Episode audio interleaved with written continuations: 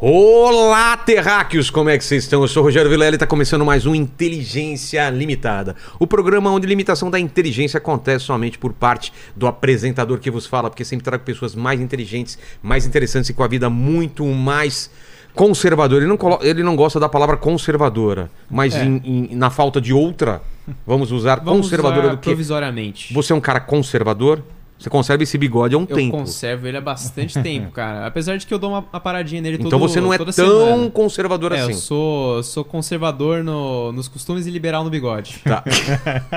Você tem conservas em casa? Eu adoro, cara. Adora conservas? Picles em conserva, mano. Vamos entender o que é conservadorismo, liberalismo, progressismo, que mais? É, Ambientalismo, Metabolismo. metabolismo, tudo aí a gente Tudo vai, isso aí. a gente vai conversar bastante. O Guilherme já teve aqui no especial sobre o Sobre Tolkien. Cara, aliás, assistam, foi muito bom Foi esse top. especial, muito muito legal. E hoje a gente vai falar sobre muitas coisas. E o pessoal vai participar de uma maneira diferente hoje, né? Exatamente, galera. Hoje, hoje é aquele nosso esquema dos membros, certo? Então, você pode mandar seu superchat aí pra gente, se você quiser dar um help aí pra nós. Porém, mais contudo, porém... Eu gosto do jeito que o Lenny fala superchat. Superchat. Superchat. Superchat. Você. É, bom, hoje a gente vai dar preferência aí pras perguntas Mas dos nossos pode membros. mandar, pode mandar, su- Pode pode mandar, mandar, lógico. comentário aí no chat. O, o Paquito tá, tá moderando aí, então ele tá lendo tudo, mas a gente dá preferência para as perguntas dos membros que a gente já manda os convidados antes lá. Eles ficam sabendo antes da gente lançar a agenda. Torne-se membro então, dá like nesse vídeo que vai começar e tem muito papo. Bora? Exatamente, bora. Bora então. Cara, da outra vez eu te pedi presente inútil no Tolkien ou não? E pediu, pediu. Ah, então não precisa trazer Já mais presente. trouxe, já, já trouxe trouxe. então presente você está liberado do meu presente. Mas não está liberado de me explicar o que, que é conservadorismo aqui. Porque antes de começar o Sim. papo, a gente falou assim. Eu te perguntei, você é conservador? E fala, "Ca- cara, eu nem gosto mais de usar esse termo. Por quê? Sim. Porque ele, ele, tá, ele tá sujo, ele tá. Porque pensa. Assim, quem não sabe nada fala, ah, o cara quer conservar a pobreza, quer conservar a desigualdade, quer conservar esse governo que tá aí. O que, que é? Sim, eu até gosto, eu até falo muitas vezes quando a pessoa fala em certo sentido da palavra, mas que é usado vulgarmente, sim, eu sou conservador no sentido, sei lá, que eu quero sou pró-família, é, defendo uma certa visão de moral. Mas o problema é que a palavra, eu acho que ela tem vários problemas. Um que ela me lembra muito a política britânica antiga, bem aquele perfil de ah, vamos preservar é, certos aspectos que são aspectos bons enquanto outros estão mudando. Tá bom?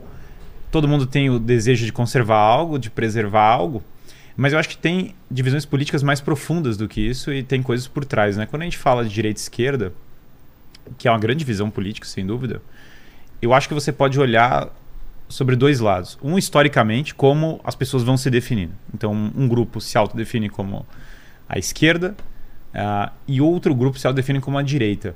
Se você olhar, tem alguns padrões por trás dessa autodefinição. Normalmente, quando nós olhamos a. Existe um princípio muito grande da, da filosofia clássica que é chamada lei natural. A lei natural é o conjunto dos hábitos que direcionam as pessoas para o bem. Dentro da lei natural tem toda a discussão da moral. Tá. Então tem uma série de hábitos, ah, Aristóteles já falava disso, que vão direcionando você para o bem comum, para um bem cada vez maior. Exemplo: se você come em excesso, você vai ter algo que vai fazer mal para você. Tá. Daí, é, o excesso, o que é excesso pode variar, variar para mim e para você. Pode ter uma dieta que para você vai funcionar, para mim não vai funcionar. Eu não posso comer açúcar e você pode, por exemplo. Exatamente. Mas o excesso vai existir em, em ambos os casos. E o excesso vai fazer mal para ambos. Do, da ideia de que eu tenho que ter uma moderação na hora de comer, vem a virtude equivalente. Que é a virtude da temperança, que eu tenho que comer as coisas de uma maneira equilibrada. Comer, beber, ter, é, Manter o controle. é, ter os prazeres de maneira equilibrada. Daí eu começo a discernir uma lei moral, um padrão moral.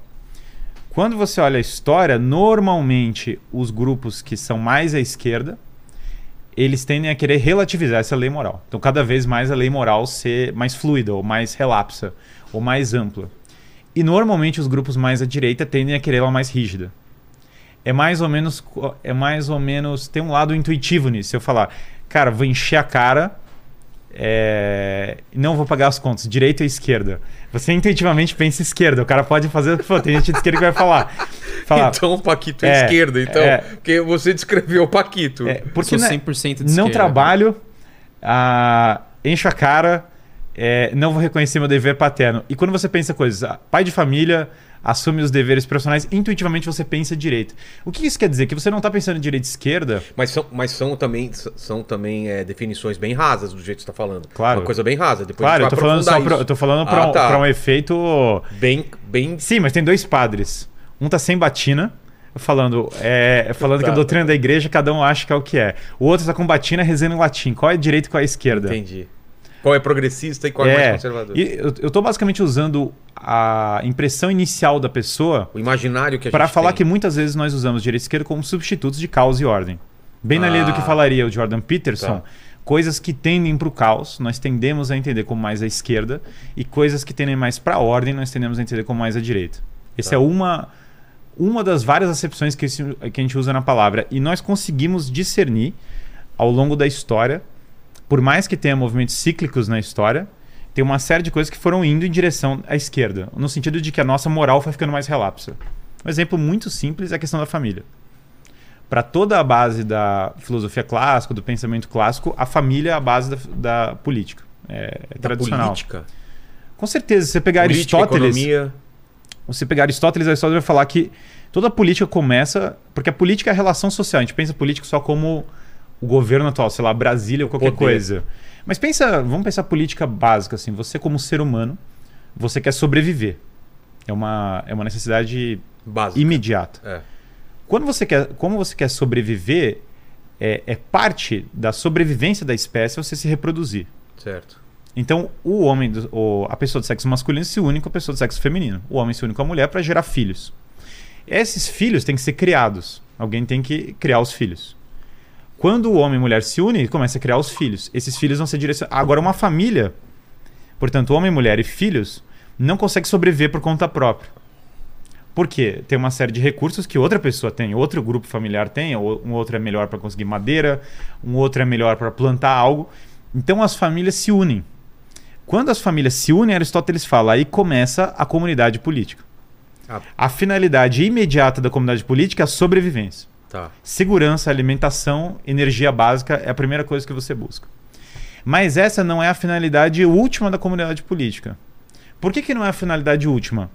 Se fosse só unir homens e mulheres com filhos, apesar da família dos homens ser muito diferente dos animais, veja que tem animais gregários. O lobo anda em conjunto. A abelha é um animal gregário. É, aliás, o lobo é, ele é meio monogâmico, no sentido que tem um. O lobo se une com uma loba e ele tende a, a, a manter a parceira por um tempo. No entanto, o homem tem uma coisa diferente dos outros animais. Duas coisas muito, muito grandes que diferem ele. E isso muda total a política. Um, as paixões, em grande parte, determinam os animais. O que, é que eu quero dizer com isso? Aristóteles chama de paixões o seguinte: a, a relação entre os estímulos internos e o estímulo externo, entre a coisa, o objeto, né? E as disposições internas geram uma paixão. Que ele fala que pode ser de atração ou de repulsa. Por exemplo, um cachorro está morrendo de fome. Tem um bife. O bife é muito bom. Se o bife é muito bom e o cachorro está com muita fome, o cachorro pega o bife. Simples, essa é uma relação. Se o cachorro está com menos fome, ele tem menos propensão a pegar o bife. Se o, o bife é pior, a carne é pior, ele sente que a carne tem um problema, a propensão dele também a pegar o bife reduz. Essa relação do bife com a fome dele basicamente gera uma paixão de atração. Ele sente atração por comer o bife. O ser humano, ou os animais, no geral, têm desejo sexual, têm desejo por comida, tem medo. Ele vê um cachorro muito ameaçador. Ele, em particular, está sentindo mal. O cachorro dá no pé. Ou em outra situação ele fala, não, e isso varia de animal para animal de instinto, mas você vê como nós, homens, como os animais, temos paixões também. Todos nós sentimos atração sexual, vontade de comer e tal. E o que é diferente dos homens para os outros animais? Os homens conseguem deliberar sobre as suas paixões. Um homem pode agir contra as suas paixões. Eu posso virar e falar, eu tenho muita vontade de pegar esse bife, mas eu não vou fazer isso, porque isso não é o melhor para mim nesse momento. Eu tenho medo dessa situação, mas eu vou entregar a vida para salvar aquela pessoa. Eu tenho. é, O cachorro é capaz de alguns atos, inclusive de pular para salvar o dono. Mas ele basicamente segue os instintos dele, ele é muito natural. O homem consegue estar morrendo de medo, cara. É, assim, é antinatural, sabe? É. Em certa. É absolutamente natural no sentido aristotélico, mas no, num certo sentido, fala, cara, foge da expectativa. Todos os hábitos que eu adquiro direcionando minhas paixões para um bem maior do que eu, são as virtudes. Não só isso, eu consigo descobrir a realidade de uma maneira que os animais não conseguem, tão básica. Eu consigo entender coisas que são universais, eu consigo refletir sobre justiça, eu consigo refletir sobre o que é o bem, consigo refletir sobre o que é o belo. Isso me difere razoavelmente do cachorro, porque o cachorro ele pode ter até uma afeição pelo dono, que é uma coisa fantástica. É, ele pode ter um impulso de salvar o dono, mas ele não reflete sobre o belo em si. Ele não para e pensa, ah, vamos refletir sobre a essência do que é belo. O que, que significa tudo isso? Aos homens, para eles terem uma vida plena, não basta sobreviver. Não basta apenas segurança e comida. Os homens precisam melhorar suas almas, melhorar sua psique. Aliás, a palavra psicologia, quando a gente fala psicologia, psique é alma em grego. É a mesma coisa que a falar da alma. Os homens querem ter uma alma plena. Eles querem chegar no nível mais alto que eles podem. Para isso, eles querem descobrir a verdade e melhorar os hábitos. Em outras palavras, crescer nas virtudes. Portanto, a comunidade política ela tem uma finalidade imediata, que é comer, sobreviver. Essa ninguém tira. Mas a última finalidade dela é o bem da alma. Aristóteles falava eudaimonia. O que, que é o bem da alma? Isso é, É. é bem difícil de entender, né? É, a gente, nós falamos eudaimonia engra- é um termo engraçado, porque muitas vezes é traduzido como felicidade. Ah, tá. É. A gente escuta isso, que a gente É. buscar a felicidade. Com certeza, mas pensa comigo. Eudaimonia, a palavra grega até eu é quer dizer bom e daimon. Para os gregos, daimon é o intermediário entre o céu e a terra, entre o que é eterno e o que é passageiro. Tá. Tem coisas no mundo que são eternas, tem coisas que são passageiras. É uma das primeiras distinções da filosofia. As coisas decaem. Meu cor- o seu- nosso corpo vai entrar em decadência. Ah, aliás, a tendência das coisas é uma certa entropia, que nem Sim. a lei da termodinâmica. As coisas vão decaindo. Sim. Se eu largar essa sala, ela vai começar a piorar. Vai ter coisa que vai começar a vazar. Vai ter, aliás, tem um, tinha um negócio que tá vazando. Tem um outro negócio que tá ruim. Quer dizer, essas coisas alguém precisa agir para colocar ordem nessas coisas. Então há uma tendência é, natural para entropia. Quando eu falo do bem da alma, eu falo em combater essa desordem na minha alma e chegar a ser a melhor pessoa que eu posso ser. Então, O a- mundo te leva ao caos. Naturalmente as coisas tendem a ficar pior. as minhas e a más inclinações luta- me levam ao caos, porque é muito mais fácil Claro. é muito mais fácil o vício do que a virtude. Com Porque a certeza. virtude demanda trabalho. Olha o que eu falei. Para ter virtude precisa de sacrifício, É. entrega, ordem, uso da inteligência, porque eu preciso raciocinar tudo isso. Em outras palavras, a virtude é o que me impede de me animalizar. Inclusive, alguns autores falam que o ser humano, quando tem o vício, fica pior que o animal, porque pelo menos o animal segue as inclinações naturais dele. Ele A não faz vir- uma coisa que faz mal pra ele, né? um dos maiores motivos do porquê as coisas decaem, do porquê as coisas pioram, é que é muito mais fácil avacalhar do que seguir a ordem. Muito mais fácil. Sacrifício dá trabalho, estudar dá trabalho, aprender piano dá trabalho, Exato. aprender japonês dá um trabalho Fazer desgraçado. um, fazer um copo dá trabalho, destruir um copo é muito fácil. É. Essa oposição entre o desejo do homem de seguir as virtudes, a, a descobrir a verdade, ordenar a vida dele, colocar a vida dele toda em ordem, encontrar a verda o bem, a verdade, a beleza, esse é o rumo da vida que é plena, da vida da eudaimonia. No fundo é isso, é a capacidade do homem de descobrir a verdade, o bem e a beleza. A tendência oposta, que é o vício, ela é uma inclinação dos homens, um desalinhamento da natureza, como se a nossa natureza tivesse um, um defeito. Cara, quero gratificação imediata. Sei que açúcar faz mal para mim, mas se eu comer agora o açúcar vai dar um benefício. Sei que eu não deveria ir lá pegar a mulher do outro, mas, mas a, a, tenho inclinação para isso. Sei que eu não deveria agredir esse cara, mas eu quero agredir. Eu acho que essa briga é a grande briga da nossa civilização. É muito mais a briga entre a virtude e o vício, é muito mais a briga entre a nossa própria tendência a, a destruir as coisas, desconstruir as coisas, no sentido. Até uma palavra que virou moda, mas é isso, e a nossa tendência de construir. Toda criança faz isso. Constrói um bloco, um trabalho desgraçado. Depois. Qual é a primeira inclinação da É. criança quando tá o bloquinho feito? Cara, ela quer chutar o bloco. Por quê, hein?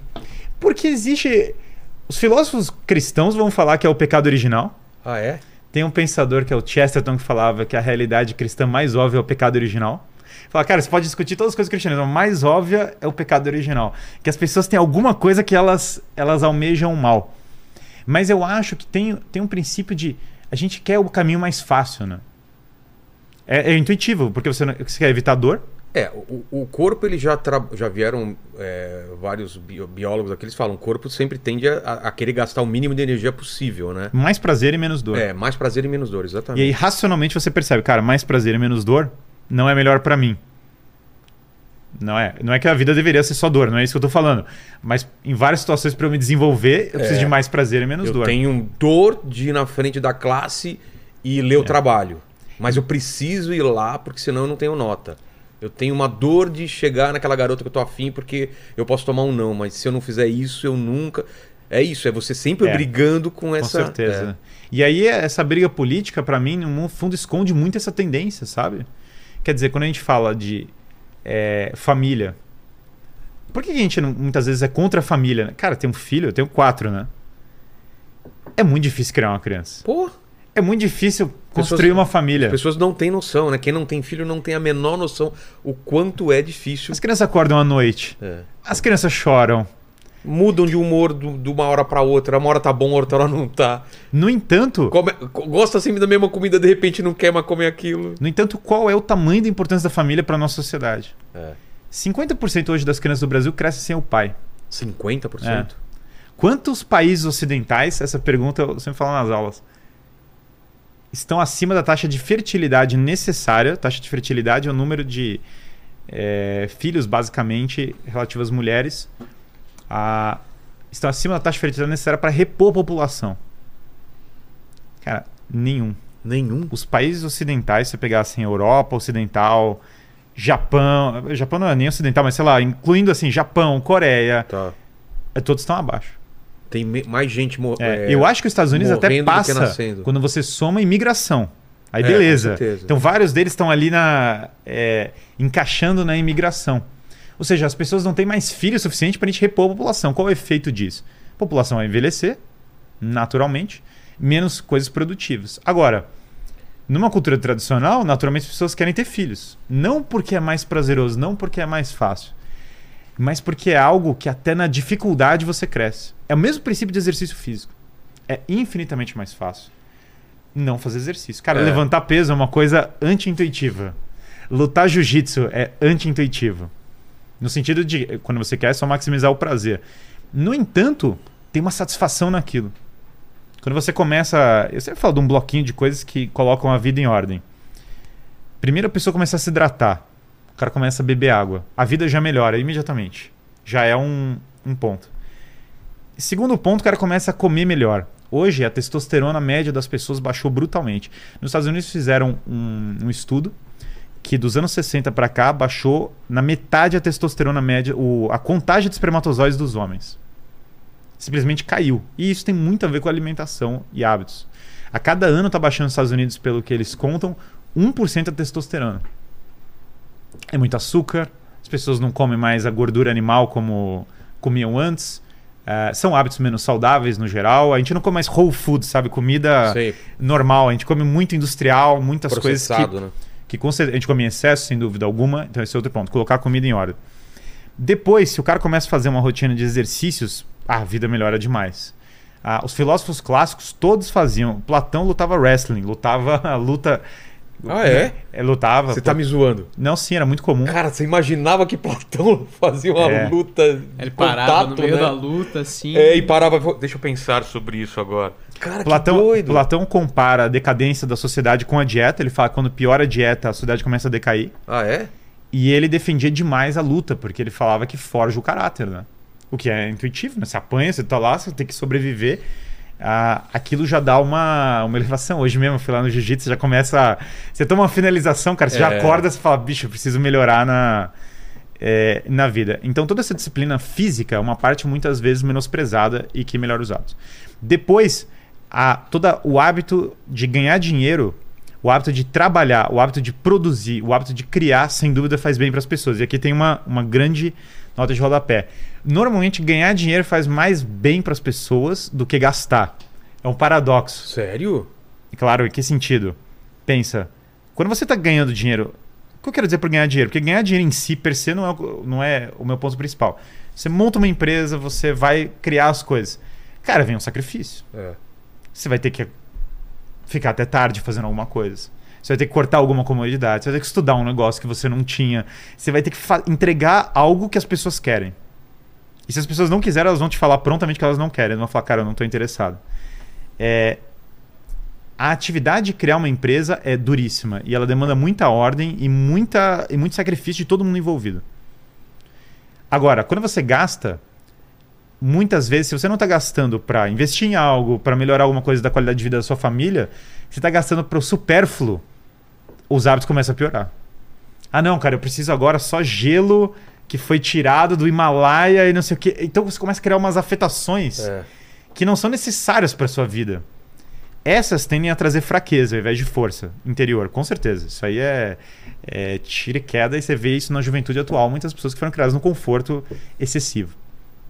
Os espartanos antigos falavam que a criança tinha que é, defendia que às vezes as crianças crescessem sem cobertor, sabe, para aprender, a, é, pra aprender a passar frio e ganhar força. Os caras exagerados, mas é, o Paquito é o, é o contrário disso, cara. Ele foi criado com leite de leite de leite de pera, né? O famoso leite de pera. Não, mentira. Lá em casa era só leite de amêndoas. Ai, você passou muita dificuldade, né, cara? Bastante, bastante. Cara. Foi, foi complicado. Fala uma coisa assim que você queria, queria muito. Um gatinho, ele queria sempre quis um Eu gato e sempre nunca quis um teve. gato. Então é esse tipo de sofrimento que o É. jovem tem hoje, entendeu? É duro, tá? Mas, que, mas quem nunca viu é, a ideia da criança mimada É. gerar uma série de problemas? Claro. E quem não acha Isso que a é- nossa cidade está cheia de crianças mimadas É. hoje é um fato? Mas é uma, é uma relação muito fácil de você fazer. Sim. A criança tem tudo, ela cresce e não tem os pais para dar tudo e ela fala: alguém é culpado disso. Sim. Por que, que eu não tenho o que eu quero?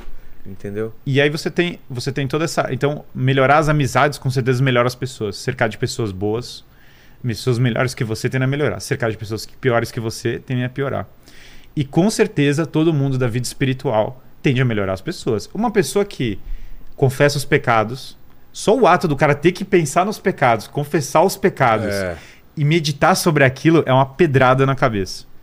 Ah, eu fui me confessar, numa, eu, eu passei uma boa parte da minha vida afastado da religião e ali por volta dos 20 anos eu me aproximei de novo, estudando, comecei a estudar filosofia, abri um livro do Platão e tinha lá uma discussão sobre a imortalidade da alma.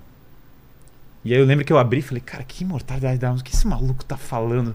E daí eu parei e comecei a pensar, mas será que eu tenho uma alma imortal? Será que existe esse treco? Será que esse negócio de Deus existe? E aí eu entrei numa, numa loucura e eu abri, peguei todos os livros, é, se Deus existe, se Deus não existe. Tem, aliás, um baita livro sobre isso, que, que alguém quiser uma referência, chama Refutando o Neoateísmo, de um cara chamado Edward Fazer. Baita Ah. livro. Argumentação, clá- filosofia clássica sobre Deus existe. Estudando, eu cheguei na seguinte conclusão. Eu olhei os argumentos e falei, cara, Deus existe. E agora? Minha vida toda quebrada e zoada.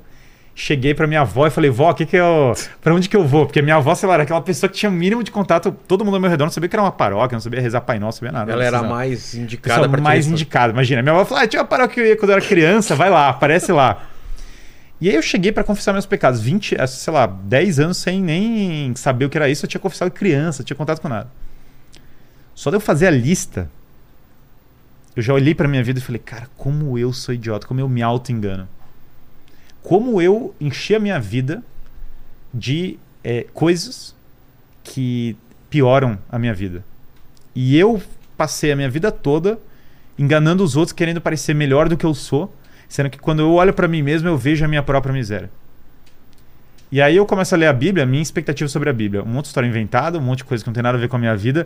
Primeira página, já tem lá assim, jovem rico. Aí eu leio aquilo e falo, cara, é... ah não, siga as coisas boas, larga tudo e me segue. Larga os seus bens e me segue. Fala, cara, eu nunca faria isso. E aí eu olhei para aquilo e falei, como eu sou. E aí eu comecei a meditar. E não é ódio próprio, pelo contrário, comecei a me auto. a querer melhorar, né? E aí eu cheguei lá para confessar, o padre confuso até caramba, de onde você vê, de onde que apareceu. E daí eu ajoelho e começo a falar esses pecados e falo, cara, saí de lá, consciência leve. Coisas que às vezes, sabe, eu pensaria que tinha que ser. Ah, pá, tinha que ser tratado psicológico ou qualquer coisa. Era minha consciência pesada. Não porque eu tinha feito coisas particularmente piores assim do que os meus colegas, nada, longe disso. Mas porque eu li e falei, cara, isso é necessário. A nossa sociedade excluiu tudo isso, né? Então toda essa parte da vida espiritual e da religião, sem dúvida, você vê agora o Jordan Peterson, por exemplo, um que fala muito sobre virtudes e outras coisas. Jordan Peterson tem uma Aliás, aproximação. se tem um cara que eu queria bater papo é esse cara, hein? Imagina conseguir. Ele tá no Canadá? No Canadá. Imagina ir mora em. Toronto, é. é. E o Jordan Peterson, eu, uma vez eu, eu conversei com um amigo dele, inclusive, Sério? e perguntei sobre isso. É, o Jonas Pajot, que é um grande amigo dele, conversei com ele, bati um papo com ele e falei, cara. E ele falou pra mim, cara, o Jordan Peterson mudou muito, a vida dele tá mudando muito com a aproximação dele da religião, que é uma coisa recente. Porque por muito tempo, é, que é uma coisa maravilhosa, ele tá preocupado com ciência, outras coisas e tal. Ah, essa história, aliás, que a galera, ciência contra religião, pra mim isso é besteira, isso pra mim não. Para algumas pessoas é relevante essa, essa, isso daí, eu entendo até, mas para mim nunca foi um É, problema. Na minha visão de mundo não encaixa. Também, não tem problema nenhum. E aí, Isso, ter as duas coisas. E se você olhar os fatores de ordem na vida, esse plano que eu descrevi. Ah, e outra coisa que eu esqueci, aliás. Ler livros, né? Hoje, muita gratificação imediata. Quantas curtidas? É. Quantas pessoas me valorizam? Quanto dinheiro eu tenho na conta? Quanto não sei o quê? E, cara, ler livros. A, a gente tem tanta cultura. É maravilhoso, a gente tem muita cultura acessível na internet, que é ótimo. Podcasts, conteúdos que a gente ouve, coisas ótimas. Mas o hábito de ler um livro e ler livros bons, ter uma sequência de livros, sabe? É, tem um livro chamado Ortodoxia do Chesterton, que é maravilhoso. Tem um livro chamado Ideias Tem Consequências do Richard Weaver, que é maravilhoso. São livros que assim, você lê, sua vida começa a melhorar na hora. Primeiro porque ele te força a pensar e raciocinar sobre as coisas. Lê livros. Quando você olha todos esses fatores, esses hábitos que eu falei, né, e ainda teria toda uma apreciação sobre arte, outras coisas incríveis para inserir nisso, você começa a reparar que muito dos fatores de ordem advém disso. E muitas das coisas que as pessoas tomam como direita, na verdade, advém desses hábitos. Exemplo, religião, sem dúvida é um fator que as pessoas tomam como fator de ordem na vida delas. Tá. Tudo que é defesa, autoproteção, você conseguir se defender, tudo isso é é associado a um fator de ordem. Tudo que é empreendedorismo, sem dúvida nenhuma, é uma coisa que as pessoas associam à direita. É, e tudo que é família, vida familiar, geração dos filhos. a- Então, na verdade, eu diria que na filosofia clássica você tem algo, na- tanto na religião quanto em outras coisas, muito profundo do que as pessoas estão buscando como fator de ordem. Agora, quando você pega o oposto disso, a- o oposto disso, na verdade, tem, soa muito pra mim como a decadência. Cara, não quero saber de religião. Tá bom? Mas aí muitas vezes você não quer saber de religião por quê? Qual que é o ponto? Não é que o cara necessariamente estudou e olhou, ah, tenho aqui os argumentos e tal. No fundo, você tá querendo chutar o balde. Muitas vezes é isso. Não tô falando que é, todas as pessoas são assim. Falo por mim. Na minha época que eu não queria saber de religião, eu queria saber de chutar o balde. É, muitas vezes você não quer saber de família, novamente, porque você também não quer ter, amadurecer em certos aspectos. Hoje em dia as pessoas amadurecem cada vez mais tarde. É. Olha o, o- Eu casei com 25. As pessoas falavam, meu Deus, como você é novo. Meus- a geração dos meus pais e meus avós casava com 20. Muitas pessoas casavam com 20. Com 18. Se volta antes, as pessoas iam casando. Agora tem gente falando da adolescência de 30, o adolescente de 30 anos. Cara, Que? cara, a- a- o prolongamento dos hábitos da adolescência nos 30 anos. Uma pessoa de 30 anos não é um adolescente. Eu acho que a- tem um. Ah, não, é porque 22, olha como você é jovem. E você vê nesses grandes caras da história, 22 anos o cara tinha lutado uma guerra, entendeu? Cons- é, composto uma sinfonia, feito um negócio. Então a gente está amadurecendo muito tarde. E então o secularismo, sem dúvida, é uma tendência do mundo moderno. É, o ódio à defesa pessoal, tudo que é defesa pessoal, deixar e uma atitude mais tolerante em relação ao crime é uma característica moderna. Uma certa raiva do que é empreendedorismo é uma característica moderna, sem dúvida alguma. Um certo receio, um medo do empreendedorismo. Ah, e uma outra característica é a desconstrução da família. Você vê quando a gente coloca nesses blocos, a briga cultural encaixa de maneira até mais natural do que você tentar pegar uma pauta só como mais Estado ou menos Estado, que muda muito. Por, ou mesmo é, anti-americanismo. Né? Ah, nos anos 2000, anti-americanismo era, era uma pauta da esquerda. Muitas pessoas falavam, cara, anti-americano, lógico, É. nos Estados Unidos é o vilão do mundo e tal. E agora com essa nova pauta woke, tem muita gente que toma anti-americanismo como ah, o negócio é direita, cara, olha só, a Rússia, extrema direita, anti-americano. Cara, é a mesma, Nossa. então a mesma pauta, se você olhar questões muito transitórias, ela pode mudar no imaginário das pessoas. Mas quando você volta para a essência, para a busca de melhorar a alma, você começa a enxergar algo de mais profundo. E eu acho que a gente tem que voltar para esse essencial. Sem dúvida alguma, eu acho que a gente perdeu o caminho da virtude. E essa perda do caminho da virtude fez a gente perder muito do sentido para as nossas vidas. Por que, que eu tô aqui nesse. Ninguém nem discute isso. Pensa, pensa bem, ah, não, eu tenho prazer, Ah, eu Tem quero. gente que passa a vida inteira sem ao menos levantar essa pergunta. Por quê? O que, que eu tô fazendo aqui? Por que, que eu tô aqui? Para que, que serve a minha vida? É. Qual é o legado que eu vou criar? Quais são as coisas que eu vou produzir? Quais são as coisas que eu vou deixar para para as outras? Então, o, muito da minha descoberta foi assim: antes eu acreditava. É, o Chesterton falava uma frase incrível. Antes eu acreditava em política pragmática. Falavam para mim que política pragmática era a coisa verdadeira e os contos de fada eram besteira. Agora que eu tô mais velho, cara, eu descobri que os contos de fada eram de verdade, que a política pragmática é uma, é uma besteira. O que, que ele quis dizer com os contos de fada? Ele fala: no mundo da Cinderela, um sapato é um sapato. Sei. Uma fa- a fada pode alterar. a- claro que é irreal no sentido de que é alterado. Mas a ideia de que a virtude é interior, que a virtude real antecede a aparência, que é a é a ideia central da Cinderela, pode reparar que ela trabalha, sacrifica, faz as coisas e depois a fada madrinha só dá uma forma exterior para uma, pra uma beleza que ela já Exato. tinha. Essa ideia é real. A ideia da jornada do herói de que eu preciso largar a minha casa no sentido do meu conforto, para eu me sacrificar, para eu conseguir salvar outras pessoas, para Que eu passar preciso passar por provações. Por que eu tenho que ter ajuda de um ancião, de um cara mais velho Mais que sábio. vai me passar é, informações de como eu é, enfrentar aquela batalha que está prestes a acontecer. Isso. E depois eu venço, depois de todas as dificuldades, eu me sacrificar, vencer, eu trago esse conhecimento de volta da onde eu vir, da minha vila, da minha cidade e tudo mais. Isso é absolutamente real. É. E as grandes histórias do passado que nos contavam isso estavam certas. Por que, que é tão forte isso, cara? Isso é muito forte porque eu acho que, é- porque eu acho que reflete a estrutura da alma humana. Porque, refle- porque a gente não está mais falando de algo. Muitas coisas que a gente discute é o que a gente constrói. O ser humano é muito bom em construir coisas, criar tecnologia, coisas incríveis. Instrumentos. São coisas maravilhosas. Ah, eu posso criar ah, objetos que brilham, esticam, mostram as coisas, estendem os cinco sentidos, né, como ah, os meios de comunicação. Mas quando eu falo dessas coisas, eu estou falando de você. tô é uma antropologia no sentido filosófico da palavra. Eu estou olhando o homem. A gente fala muito de antropologia, aquela social, né? Que o cara vai lá com um caderninho, anota, estuda um povo e anota. Mas agora a gente está discutindo o homem. Quem é o homem? Por que, que eu tenho mais. Olha as discussões que a gente está tendo. Por que eu tenho mais inclinações? O que, que é o sentido da vida? A gente está indo para filosofia clássica mesmo. O que, que é a boa forma de governo? Cara, a boa forma de governo é a forma de governo que garante a sobrevivência das pessoas e que garante a melhora das pessoas, as virtudes. Se, uma, se um estado de coisas está levando as pessoas para o vício, não há uma boa forma de governo. Há uma destruição das pessoas da parte do governo. E quando eu falo governo, eu falo em qualquer nível. Sim. A gente tende a pensar governo só como Estado. É, o problema do Estado. Eu trabalhei no governo federal, trabalhei em governo estadual, passei uma época que eu trabalhei, eu trabalhei em vários mundos, que eu estive na universidade, é, empresa e no governo. Então eu consegui olhar as, as esferas variadas. Hum, Tem uma. O problema, muitas vezes, ele é o governo atual, os governos são movidos ao modo de oligarquia. Tem um grupo de pessoas que não tem responsabilidade pessoal governando. Ou seja, não tem skin in the game, não tem o cara que vai lá e, e banca a coisa. E se você olhar as instituições que funcionam, elas normalmente são movidas de outro modo. Essa é até uma das coisas que a gente ia falar de entrar, né? Formas de governo.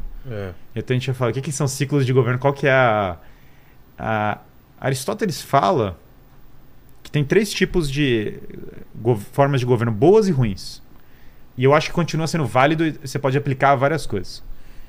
Existe um governo de uma pessoa boa, com responsabilidade pessoal, que é a monarquia, governo de uma pessoa. Tem o governo de um grupo de pessoas boas, pessoas sacrificam, aristocracia. E tem um governo que, na verdade, é um sistema de uma comunidade que vai conseguindo eh, ter ordem e ascensão com uma regra clara, que é república. Politia, na, na terminologia dele. Tem as formas corrompidas disso. Tirania é o governo de um cara que só quer satisfazer o seu próprio interesse.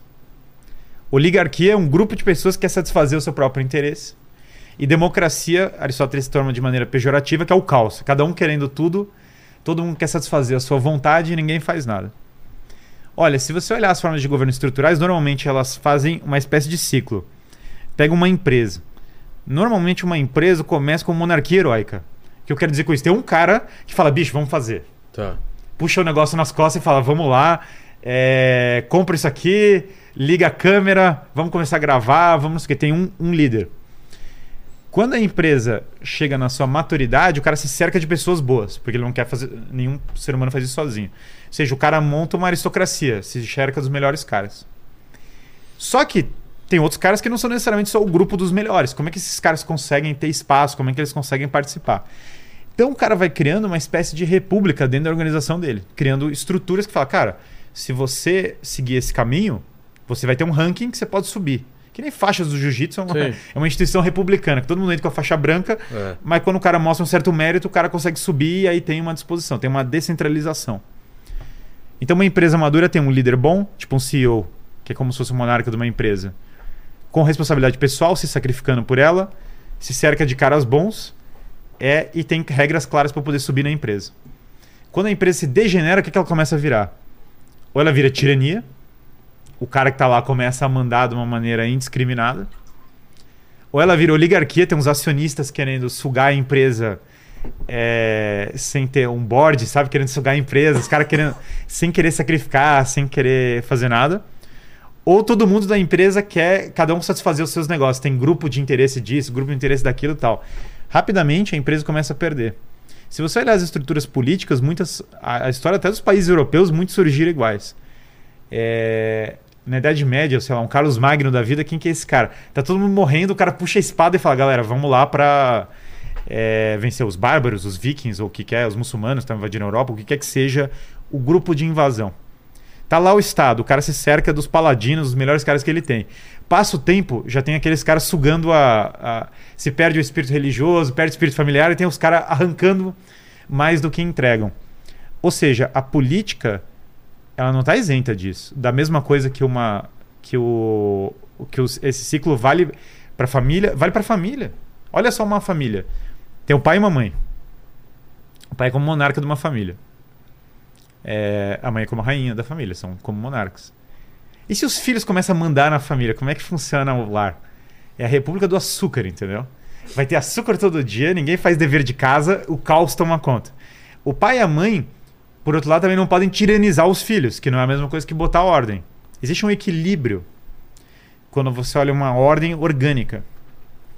Então eu, é, é interessante isso, porque Aristóteles foi o mentor de Alexandre o Grande, que foi o maior conquistador do mundo antigo, que criou um outro paradigma de conquista no mundo antigo.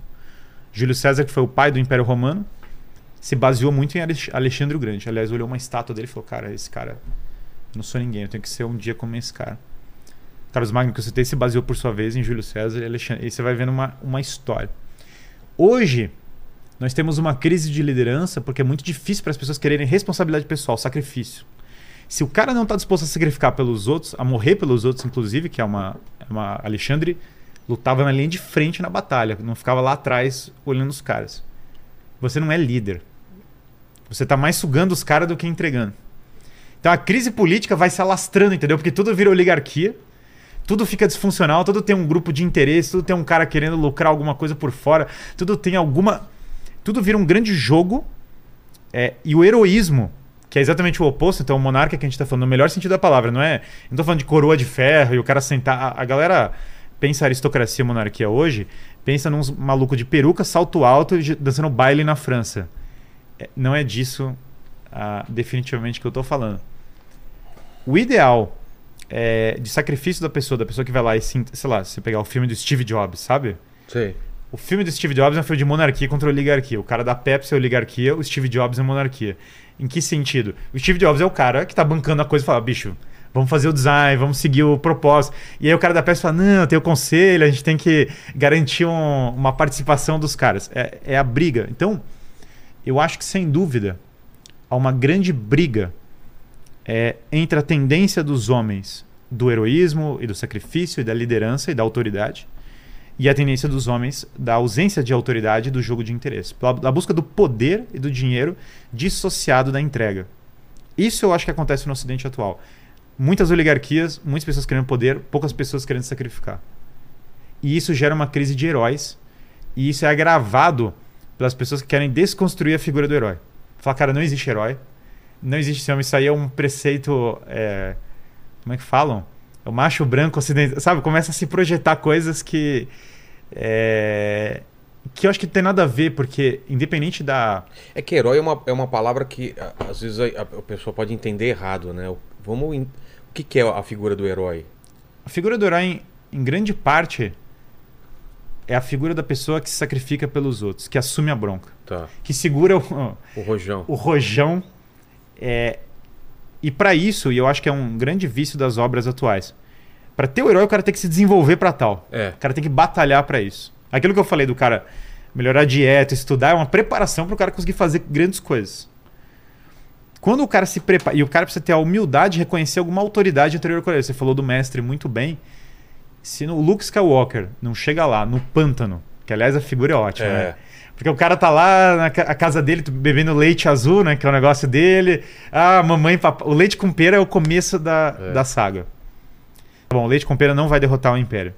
O cara tem que ir pro pântano, encontrar um bicho verde que parece ridículo, sabe? Que ele não entende qual é a dos negócios e que vai tirar ele da zona de conforto, vai ensinar pra ele sacrifício e entrega. No Senhor dos Anéis, claro, tem a figura do Gandalf.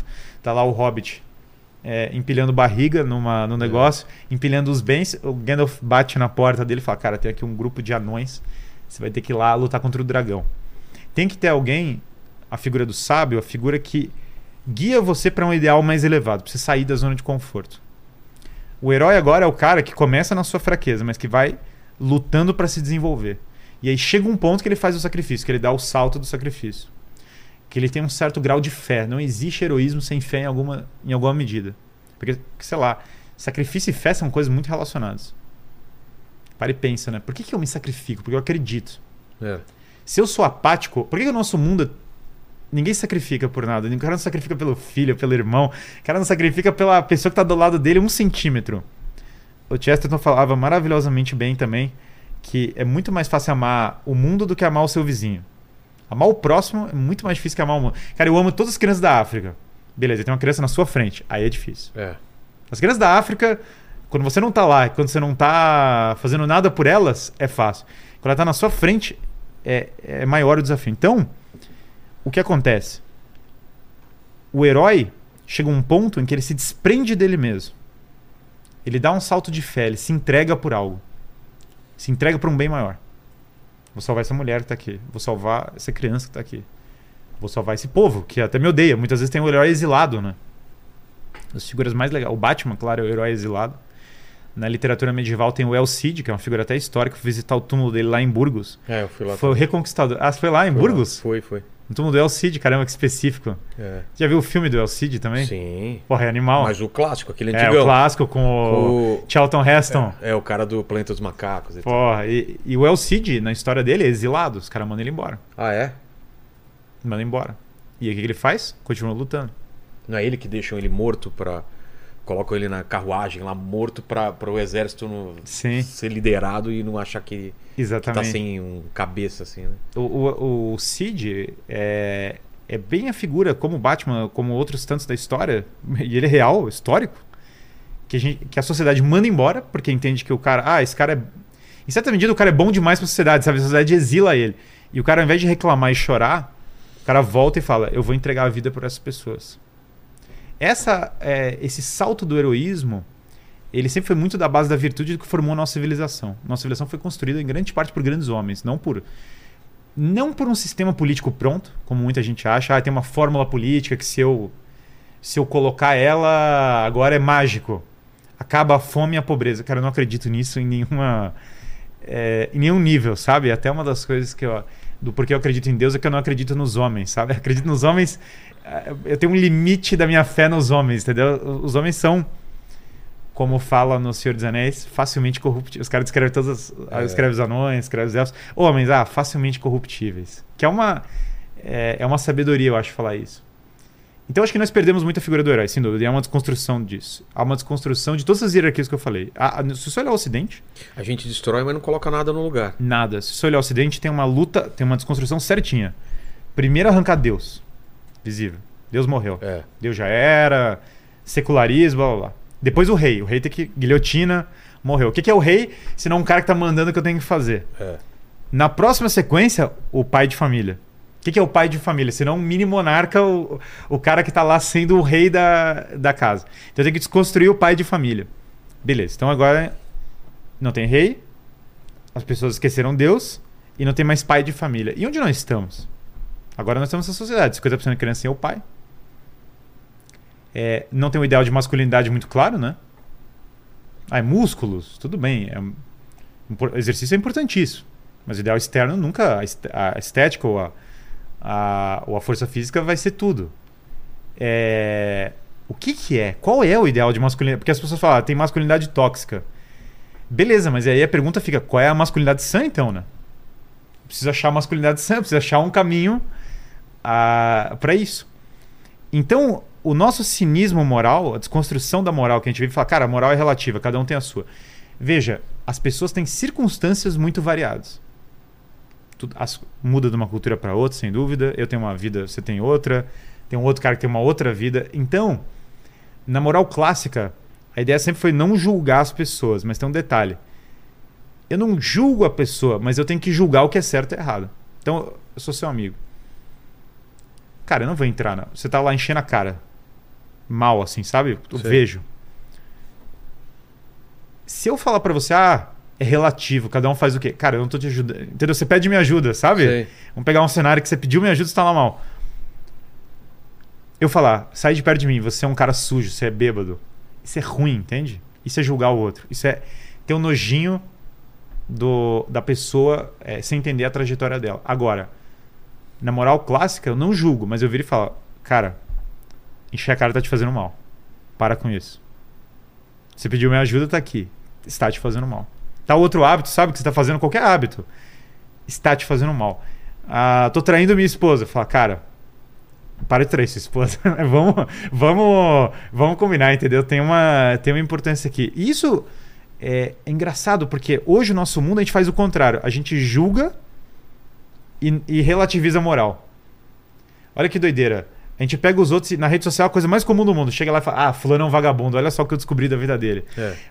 Qualquer coisa que o cara falou é usado contra ele, cancelamento. É, pega coisa de 30 anos atrás do cara, vamos destruir o cara por causa disso. E a mesma cultura que faz isso, que não perdoa nada, assim, sabe? Qualquer deslize do cara fala: Ih, moral relativa, cada um tem a sua. Já parou pra pensar num paradoxo insano que é Total. isso? A mesma cultura que fala, cara, não existe certo e errado, vale tudo na política, vale tudo na vida pessoal, vale tudo, julga brutalmente. Ou seja, não é que a gente largou a religião total, a gente tem uma falsa religião, um moralismo brutal, e eu tomo muito. Você perguntou do progressismo, né? Para mim, muito do progressismo, a gente pode escrever melhor, virou uma religião civil, ou seja, é, uma, é um substituto da religião num nível político, uma religião, para usar o termo do Eric Voegelin tradicional, uma, uma religião política. Ou seja, eu pego uma. Ao invés de uma religião antiga, né, como tinha, sei lá, o cara é budista, o cara é católico, como eu sou. Não. É, agora minha religião, a política é a minha própria religião. Vou julgar e vou, ju vou julgar o cara aqui. Vai, olha que doideira, vai ter um paraíso na Terra que eu vou criar. É, vai ter os hereges e os santos desse paraíso aqui na Terra, de acordo com o que eu estou definindo. E eu vou. E essa é, ideologia, no caso do progressista, sempre evolui, tá tudo evoluindo. Então, às vezes eu tô olhando uma situação e falando, cara, esse negócio não tá evoluindo. A, a ideologia base é essa, tudo evolui. Cara, não tá me parecendo que tá evoluindo, entendeu? Sei lá, vamos pegar, por exemplo, a música. Tem muitas coisas legais sendo feitas atualmente. Mas nem tudo evoluiu, é, é evidente. Tem coisas que são. Que são piores, sei lá. Tem, tem, tem coisas que. O bar não é fácil de vir na história. Mas hoje, por vezes, a gente não consegue mais nem apreciar, nem entender qual é a coisa. Então tem alguma crise que eu não consigo nem entender o que os antigos fizeram. Então alguma coisa piorou, sem dúvida alguma, sabe? Nem que seja um, é, o básico. Arte, beleza, muitas os nossos prédios muitas vezes enfeiaram. Você anda em Roma, sei lá, e você anda na. Mas será que isso não é uma visão que sempre quem está inserido no, na, no agora tem essa sensação e quando você olha para trás você fala não, aquilo foi um ciclo, depois foi para outro lado. Por exemplo, dá um exemplo básico. Quando eu estava se fazendo arte figurativa Sim. e vem o pessoal e, e de repente vai para o surrealismo ou vai para o cubismo e o cara fala nossa isso é feio, olha essa, esse rosto todo deformado. E hoje a gente entende que aquilo era um movimento para desapegar, porque né? Depois vem a fotografia que, que reflete a realidade e não precisa mais ser tão realista. Vem o expressionismo, o impressionismo. Será que é- não é porque a gente tá inserido, a gente acha que é tudo é feio? Eu só tô jogando pra você. O Porque, bom senso em todas as épocas é a gente discernir o que tá melhorando e o que tá piorando. sabe aquele papo de essa molecada aí faz os negócios E aí, aí. é um problema, né? e aí é um problema também do porquê eu não gosto do termo conservador Tá, pra definir a política. Porque tudo que eu falei é minha visão de mundo política. certo. Você viu que envolve família, envolve É. empreendedorismo, envolve religião, envolve tudo. Mas agora, eu quero preservar o sistema político atual da. eh, Não. Não, não tô. Eu quero que o sistema político se reflita a ordem orgânica e boa da sociedade. Eu não quero preservar o que está aí. Não tenho essa. E, e mais ainda, é, eu, eu acho que nós temos que ter uma visão para entender o que é essencial. E o que é essencial vai ter no futuro. Um baita filme para mim. ah, Eu amo O Senhor dos Anéis, que é medievalista. Mas eu amo, por exemplo, Interstellar. Tá, pô. Se você pegar Interstellar, Tava assistindo ontem uma, uma, uma- um- vários vídeos sobre Interstellar, me deu vontade de ver de novo, cara. Os caras analisando coisas que eu nem tinha imaginado que tinha no filme lá. Interstellar Umas outras visões, assim. de- super futurista. É, Mas tá lá o herói, é. o pai, cara que sacrifica pelos outros. Inclusive, se você olhar, tem uma simbologia que O Eu não- vilão é, o, é o egoísta, né? total, É é o o, cara Dr. que- Man. É o, É. é o homem. É, o, É, Dr. Man, É, olha só. Tem, dois, tem duas referências, né? De um lado, ele é Man, tem o livro do Thomas Mann, A Montanha Mágica, que trata da mesma temática, do cara que larga a religião e a tradição. E ele é o cara que larga a religião e a tradição, assim, é, explícito. E ele é o homem, né? É, É. o homem que quer É o- se fechar nele É mesmo. o cara que mente, que engana todo mundo por um, por um ganho totalmente pessoal e dane-se se a humanidade vai sobreviver ou não. Ah, agora, se você olhar o Matthew McConaughey, ele age como Deus três vezes na história. Deus? Olha, Deus, olha só que curioso. Primeiro, como Deus Pai. Ele é o pai que está zelando pelas pessoas distantes, pelo filho. Pensa na relação dele com os filhos mesmo. Tá. Os filhos mandam as sú- súplicas para ele, choram, Não, não Ele- saia daqui. é. mas não tem resposta. Exatamente como quando a gente se relaciona com É. Deus Pai. Quando você reza, não vai, não vai vir nenhum É, trovão, não vai vir na, na nada. Então eles choram, ele tá zelando por eles, ele tá lutando por eles, mas eles não enxergam. Depois no filme, e é uma das cenas mais emocionantes, quando você vê a, a, a- ele chorando e ele chorando e querendo responder e não conseguindo. Dois, ele é como Deus Filho. O que, que ele faz? Que, aliás, é uma das melhores coisas. É, quando o cara chega e fala, It's not possible, no, it's necessary. Ele arranca sozinho e se sacrifica. Entra no buraco negro. Ah, tá.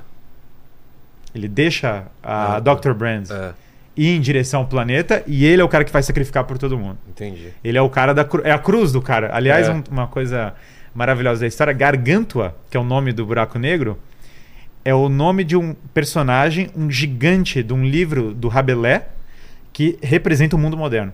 Ah, é? A- o desejo de destruir. É um gigante que devora tudo, destrói tudo e não entende a- as coisas que ele está destruindo e devorando. Que é uma metáfora do caramba. E ele entra lá. E depois ele, como Deus do Espírito Santo, o que, que ele faz? Ele age na história, gentilmente, para guiar a filha dele. Ele é, é, até em inglês a metáfora funciona melhor, porque é o Holy Ghost, né? E ele, se você olhar, ele é o fantasma da É, filha. é. Ela fala, ele é meu ghost, ele é meu, meu pai e meu ghost. Verdade, cara. Então ele é como se fosse é, Father, Son, Holy Ghost. Pô, esse lado eu não tinha visto nesse filme. E por fim tem um novo Adão e uma nova Eva. Ele é o novo Adão, porque ele vai para um planeta junto com a Dr. Brand, que eles são o novo começo da sociedade. Exato. Se você olhar a cidade do futuro, ela é agrícola, ela é baita família, porque tem um mil tem um monte de criança, os caras jogando beisebol, aquela coisa bem tradicional, mais futurista. Esse tipo de visão me encanta, como Duna, não o filme Duna, mas a, a- o livro em especial, que é uma visão que ela volta para esses ideais de é, monarquia, tradição, família, mas no futuro. Porque voltar ao passado não existe. Eu não tenho como voltar ao passado, não tem como girar o relógio para trás. Mas tem certas coisas que são universais que vai, daqui a mil anos vai continuar valendo. Eu cito como exemplo de monarquia, às vezes Mad Max 2, entendeu? O que, que é monarquia Mad Max 2? Cara, o que, tem a ver? Guilherme enlouqueceu, tô usando a palavra de maneira imprópria. Não, o que eu quero dizer com isso é: o Mel Gibson é o cara que fala, bicho, tá tudo caos, tá tudo uma desgraça, vamos salvar o combustível e sair daqui, encarar os caras. Mas eu vejo no- nos filmes distópicos, quando você vai para um regime feudal ou de monarquias, é, normalmente é para é pra dizer que o mundo decaiu. Sim, Voltou sim. alguma coisa que. Que era problemático, não sim, é? sim, porque nós temos uma cultura esse pós-iluminista. Império, é, Império com- Galáctico, corrupto e não sei o Com que, certeza. Né? Mas aí no sentido que eu tô falando, clássico, isso é o paradoxal, né? É, se você olhar o Império Galáctico, os caras querem falar, ah, é um império contra a República. Mas, cara, na verdade, se você olhar bem, né? O Império é uma tirania, no fundo, É. não é uma monarquia. E o Jedi são uma ordem militar religiosa, no fundo é isso. Então, mesmo o cara querendo. Você pegar o Tolkien, ele não quer desconstruir essa noção tradicional. O Aragorn é o rei, há uma, há uma sinergia entre o, Sei. e inclusive o Denethor, que é o cara corrompido, é o regente. Então há uma, há uma, há uma sinergia. O rei é bom. Mas se- mesmo se você pegar essas outras histórias, no Duna, o Power Trades é um monarca e ele é bom. E mesmo Star Wars, que claramente tá querendo falar, cara, olha só, Império é uma coisa má, a República é boa.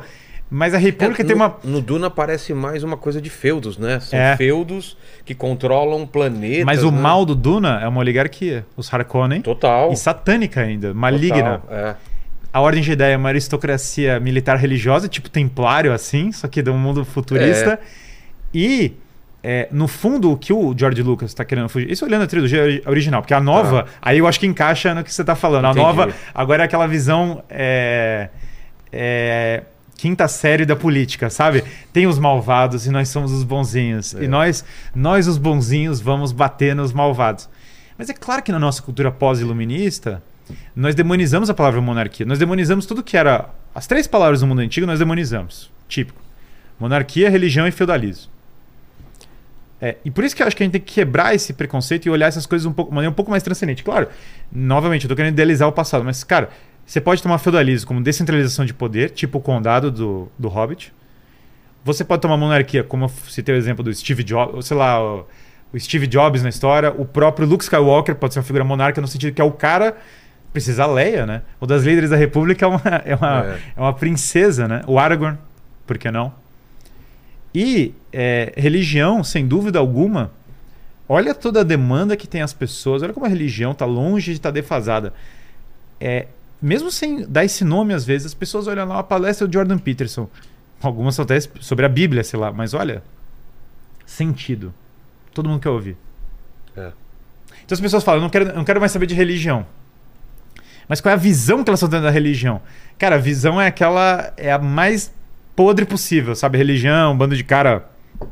É, vagabundo, aproveitador, ignorante, blá blá blá. Então o cara construiu uma imagem que, sei lá, não condiz com Santo Agostinho, não condiz com São Francisco de Assis, não condiz com grandes figuras da É, me história. parece que se a, se a humanidade for destruída e, e- e ela surgir, toda vez que ela surgir, em algum ponto vai surgir a religião. Porque tem que ter alguma Mesmo coisa. que foi destruído todo o passado e não tem como ele saber. Mas a, a busca do, do homem de relacionar com o sagrado, com o sobrenatural, ela sempre vai acontecer em vários pontos separados. Você vê que os, os seres humanos separados, todo mundo construiu uma religião. Todas as ideias, as histórias que a gente gosta, têm a mesma estrutura da cruz do Cristo. E por quê? Porque é Por algo. que, que essas coisas tão, são tão profundas? É. O, o Joseph Campbell faz esse trabalho de uma forma maravilhosa, né? Ma- Maravilhoso, que é entender os mitos de div- diversos povos e vem que eles têm muito mais coisas em comum do que coisas diferentes, né? Alguns pontos, né, da, da, da, da, da, da concepção, né, da mulher como Sim. como esse símbolo né, do, do- da fertilidade, Sim. ou do, o, o, o, o- que a gente falou da jornada do herói, do sacrifício. Então, por que o, o, a- o próprio dilúvio está em vários, né? Várias religiões tem essa história de que um dia houve um dilúvio, alguma coisa parecida, e desse novo mundo emergiu outra coisa. Por que esses símbolos são tão fortes assim? Porque, porque, vamos lá. Todos tem uma passagem do Evangelho que é assim: Para onde nós vamos? Só você tem as palavras da vida eterna. Tem uma hora que o Cristo fala assim: é, Quem não comer do meu corpo não terá a vida eterna.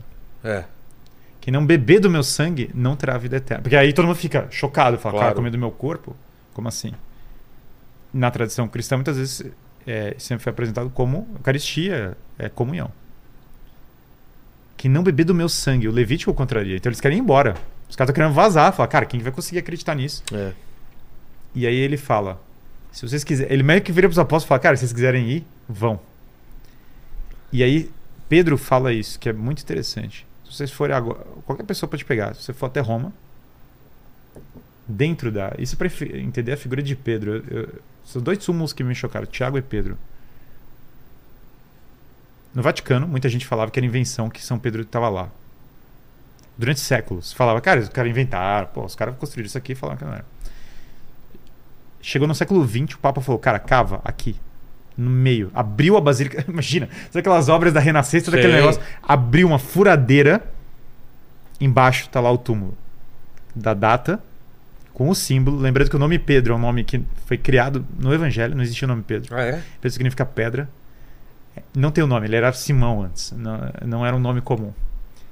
No lugar, no meio do Vaticano, embaixo de onde os caras celebram a missa, tá o próprio túmulo de Pedro. Encontrado séculos e séculos depois da história. Esse Pedro, que você consegue visitar, que é loucura. Cara, pensava, isso é muita loucura. As pessoas não param pra. A gente cresceu tanto ouvindo esse preconceito assim: ah, a história, igreja é inventada, todos os negócios são inventados.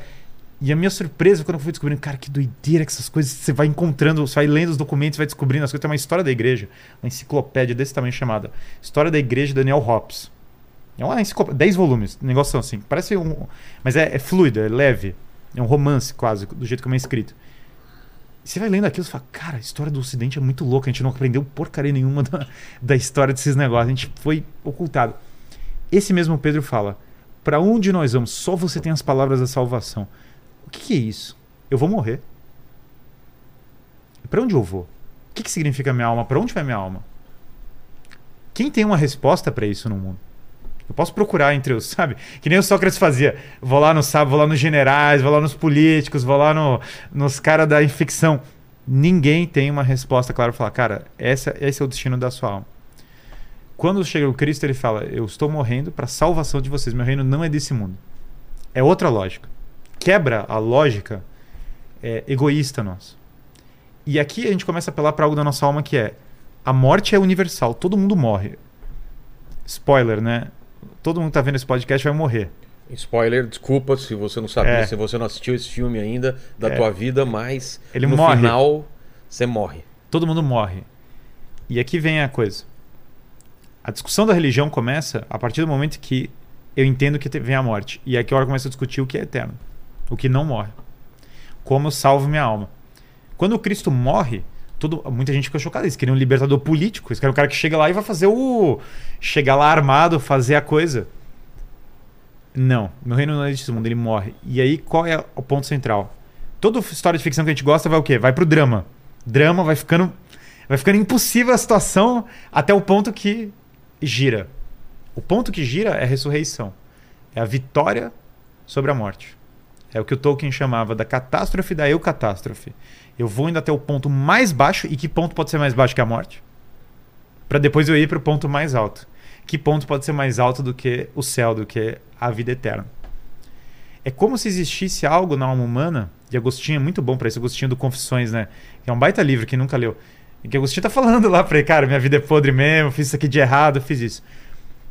E ele, ele fala: Tarde te amei, ó beleza tão antiga e tão nova. Eis que eu procurei você por toda parte e estavas o tempo todo comigo.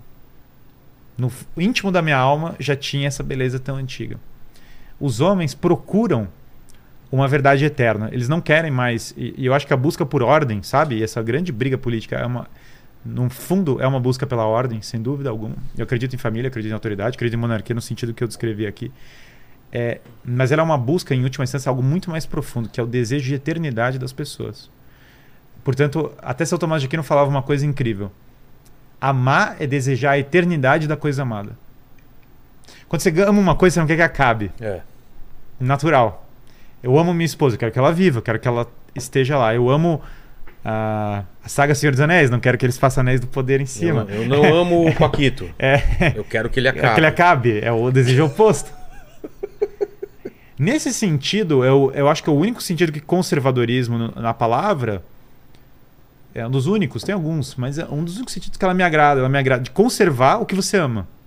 Esse ponto de proteger o que você ama é, é maravilhoso. Então, nós amamos as coisas e a nossa capacidade de amar se relaciona com a nossa admiração por uma realidade que é anterior a nós. Isso que a gente está falando que é que a gente está discutindo aqui, que é esse- essa figura do herói, que é essa mitologia, que é essa visão eterna, isso é anterior ao homem, em certa medida. Isso é, isso é da própria natureza da, da realidade, como a realidade se estrutura. Todo dia você morre e nasce, você morre e ressuscita porque você dorme e acorda. Olha que loucura. Você vai dormir, é como se tivesse a morte do seu dia. Você tem É. aquela. A noite cai, Uma pequena as morte. coisas ficam escuras, seu corpo, sabe, vai dando aquela. é, aquela parada. E você liga de novo. Quando você liga de novo, quando você acorda, quando você olha, o seu mundo começa de novo. Quando você tem uma manhã ruim, você sempre tem aquela sensação ruim, o gosto amargo. Cara, comecei mal. Tem que correr atrás do tempo que eu perdi, sabe? Perdi tempo na minha vida. Quando chega a noite, e aquele desespero do final da noite. Cara, tem tanta coisa que eu tenho pra fazer, aí você não consegue dormir. Em certa medida, a nossa sociedade ela tá, ela é o desespero da madrugada. Ela é muito noturna. Se você pensar, a vida noturna é, tem a ver com o desejo sexual, tem a ver com a, a- tem a ver com a gente querer prolongar a vida. Pode reparar. Tudo que é vida noturna, cara, vou viver pra sempre. Sou É. jovem pra sempre. Estou, acordado é, até quando a gente é criança, né? Pô, os adultos ficam acordados até tarde. Não tem, tem um feeling de que a vida noturna é mais adulta.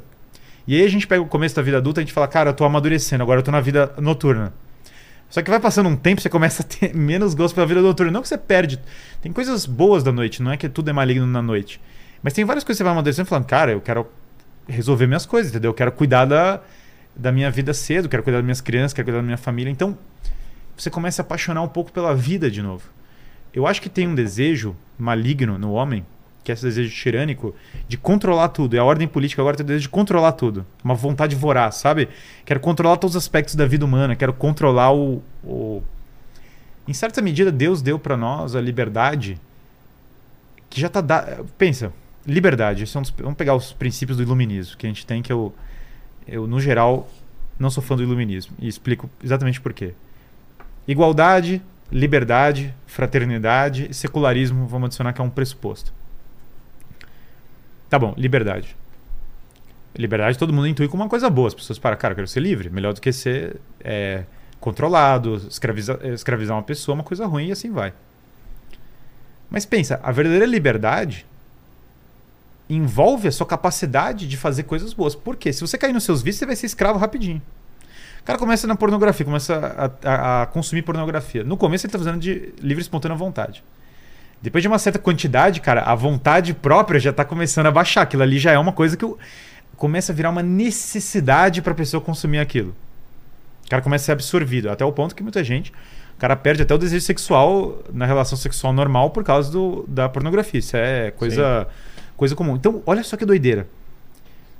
Daquele desejo sexual, o cara não tem mais a liberdade de ter uma relação sexual, chega um ponto que ele não consegue mais ter por, ca- por causa de algo que ele, a princípio, está exercendo a liberdade.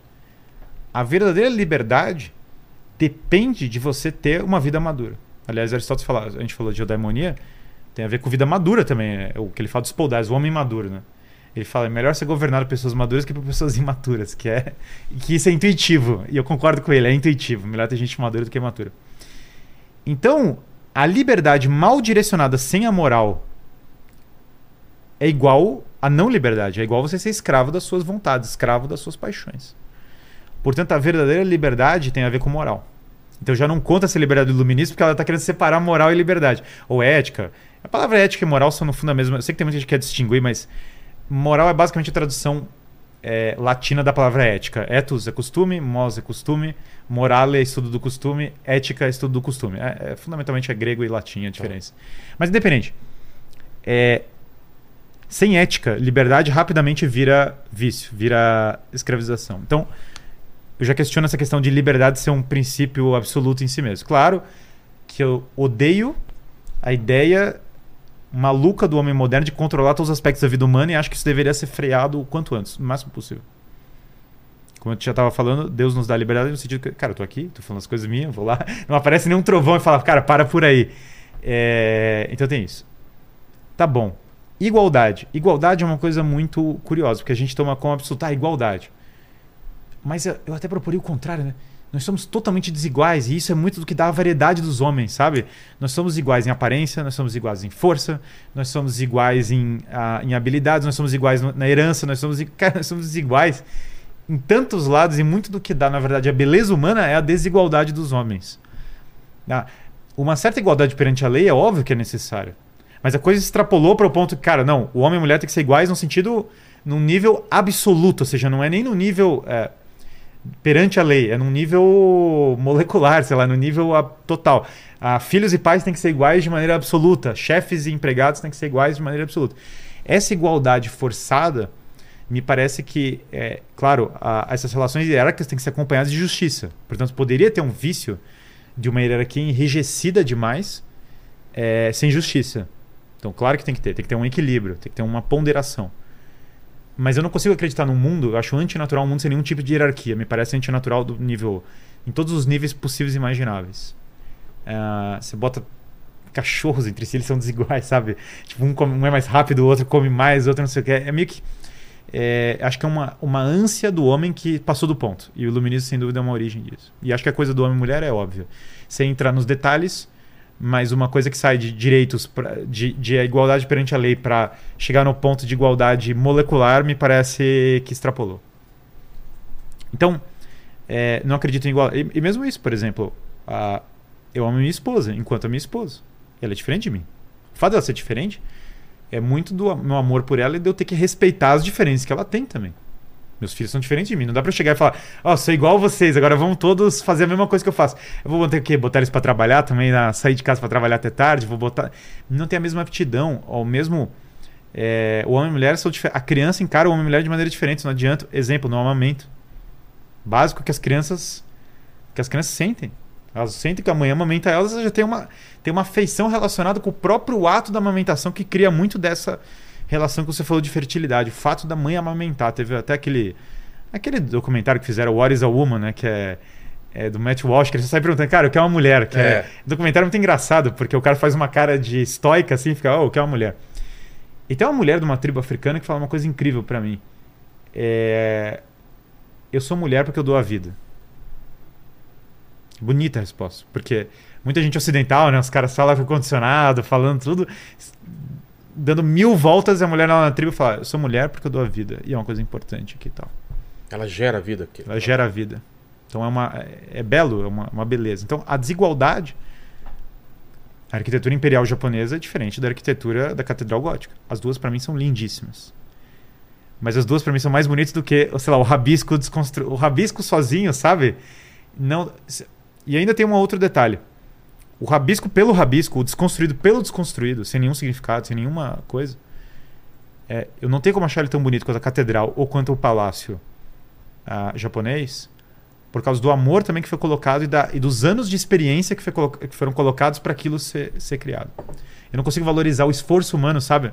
Sei. Eu consigo não valorizar o esforço humano, mas eu consigo ver que são diferentes e são bonitos. Então, a, a diferença pode ser um grande fator de, de beleza. Então, não acredito tanto nessa igualdade. E acho que hierarquias são sim muito importantes numa empresa é importante ter hierarquias e tal, mesmo que, novamente, não tirânicas, mas autoridade é importante. A Hannah Arendt falava que uma das bases da crise da educação é a crise de autoridade. Alguém tem que botar autoridade em É. qualquer lugar. Então, beleza. Então, hierarquia não. E fraternidade? Acho que nós trocamos muito do amor pela estrutura externa da filantropia. Não sou contra filantropia. Mas é aquela coisa, ah, eu já doei. Então você não É. precisa tratar bem ninguém Eu já ajudo uma Porque eu- instituição. porque eu tô com a consciência limpa, porque eu doei, porque eu falei uma palavra é, politicamente correta aqui, porque eu fiz um negócio. Levantei uma hashtag no, no Twitter. É mais um reconhecimento externo da virtude do que a virtude interna. Então essa fraternidade da Revolução Francesa, para mim, ela gerou um pouco desse efeito afe- é, aparência de virtude ao invés de virtude autêntica. E o secularismo, a gente já falou todo o, o problema dele no sentido de que ele é, secularismo era a pessoa falar, a gente vai tolerar todas as religiões. Começa falando isso. Já já se dá com a religião política. Ai de quem não seguir a religião política. Nem alguém vai falar, não, Guilherme, Coreia do Norte é secular. Cara, a Coreia do Norte é um estado ultra religioso, do pior tipo que tem. Tem o culto da foto do cara, isso pra mim, falar que isso não é religioso é, é, é ridículo. É aquilo que o Chesterton falava. Quem não acredita é, em religião vai acreditar em qualquer coisa. E isso o mundo moderno pra mim é. Os caras cultuam tudo, cultua dinheiro, cultua o carro. Meu, o, cara, o mundo moderno não falta coisa pra cultuar. Tem ídolos, é, aqueles de. O cara lê a Bíblia, ele não entende aqueles ídolos lá. o cara tem um ídolo de um bode. Cara, a gente tem uns ídolos pior, entendeu? Porra! É só olhar o mundo atual. O cara tem ídolos que faz o bode parecer é, high level, perto dos ídolos que existem por aí. Então, o bode de ouro, né? O- não é nem bode, qual que é o novilho de ouro, né? Que tem lá um novilho de ouro. É, bode é até um negócio meio maligno, né? Quando você pensa na simbologia e tal, mas enfim. Todos esses princípios entraram na nossa educação, porque o iluminismo foi a, a tendência dominante. Seja na linha liberal, seja na linha socialista. A árvore foi para a mesma. O liberalismo, desde a incepção das revoluções, segui- os dois seguiram esses dois princípios que eu falei. Os, os princípios. A, a árvore é comum. Revolução gloriosa na Inglaterra, reduzir o poder do monarca, favorecer a nova burguesia, levar adiante essas pautas. John Locke era um ideólogo político, contratualismo, liberalismo, toda coisa. Revolução Francesa é mais radical, sem dúvida. Mas a coisa está indo na mesma. Bebeu, uma bebeu da outra, sem dúvida alguma. Voltaire, que foi o pai do iluminismo francês, bebeu da Revolução Inglesa. O primeiro livro dele chama Das Ideias Políticas Inglesas. E os Estados Unidos também é, passou por toda uma revolução liberal e tem essa tendência liberal desde o começo. Então a árvore genealógica do liberalismo está em Inglaterra, França e Estados Unidos, que são os ganhadores das grandes guerras. Então os países dominantes do século XX. Em especial, acho que os Estados Unidos acabou passando numa fase anterior à Inglaterra, mas a França estava sempre ali no, é, no bloco. Muito do establishment desses três países seguiu essa tendência do iluminismo liberal, sem dúvida alguma. Veja como, a partir do momento que eu levo ao extremo esses princípios, eles vão radicalizando. E aí eu posso ir para dois caminhos diferentes. Foi o que aconteceu, tem uma bifurcação no Ocidente. Um caminho é esse negócio de, de igualdade, eu preciso que isso seja materializado num nível político imediato. Começa a vir todas as ideias socialistas. Preciso garantir a igualdade. Então, que, cara, agora eu tomo o poder e vou garantir essa igualdade na marra. A gente vai fazer aqui uma, uma moda. Ou a gente vai criar modos de revolução, mas a gente vai dar um jeito de, de graduais, mas que seja. A gente vai dar um jeito de garantir essa igualdade em sentido material. Afinal, você não tem religião e a gente é materialista, vai ter que haver uma certa igualdade material. Que em última instância eu diria que é, é impossível, por quê? Mesmo que não tenha dinheiro, se eu pego uma fábrica, qualquer uma, vão ter cargos mais cobiçados pelas pessoas Claro. vai ter tráfico de influência para ver quem é o cara que vai pegar o cargo. E daí você vai fazer a revolução socialista. E, e ainda mais, ainda mais você largou a moral, aí mesmo que vai ter um maluco numa mansão dando ordem pros caras, ah, mas ele não seguiu os ideais da revolução. Mas como que vai seguir, cara? Ele tá lá na. Se ele pode ter a mansão, por que, que ele vai ter a, a, Casinha no- a casinha dele e mesmo? Tem cargos que são mais almejados que o outro, porque tem menos, tem menos esforço, tem menos não sei o quê, e os caras. E na prática, quem for amigo dos caras vai ganhar o cargo. Então, na- no mundo real, isso nunca acontece de pleno direito.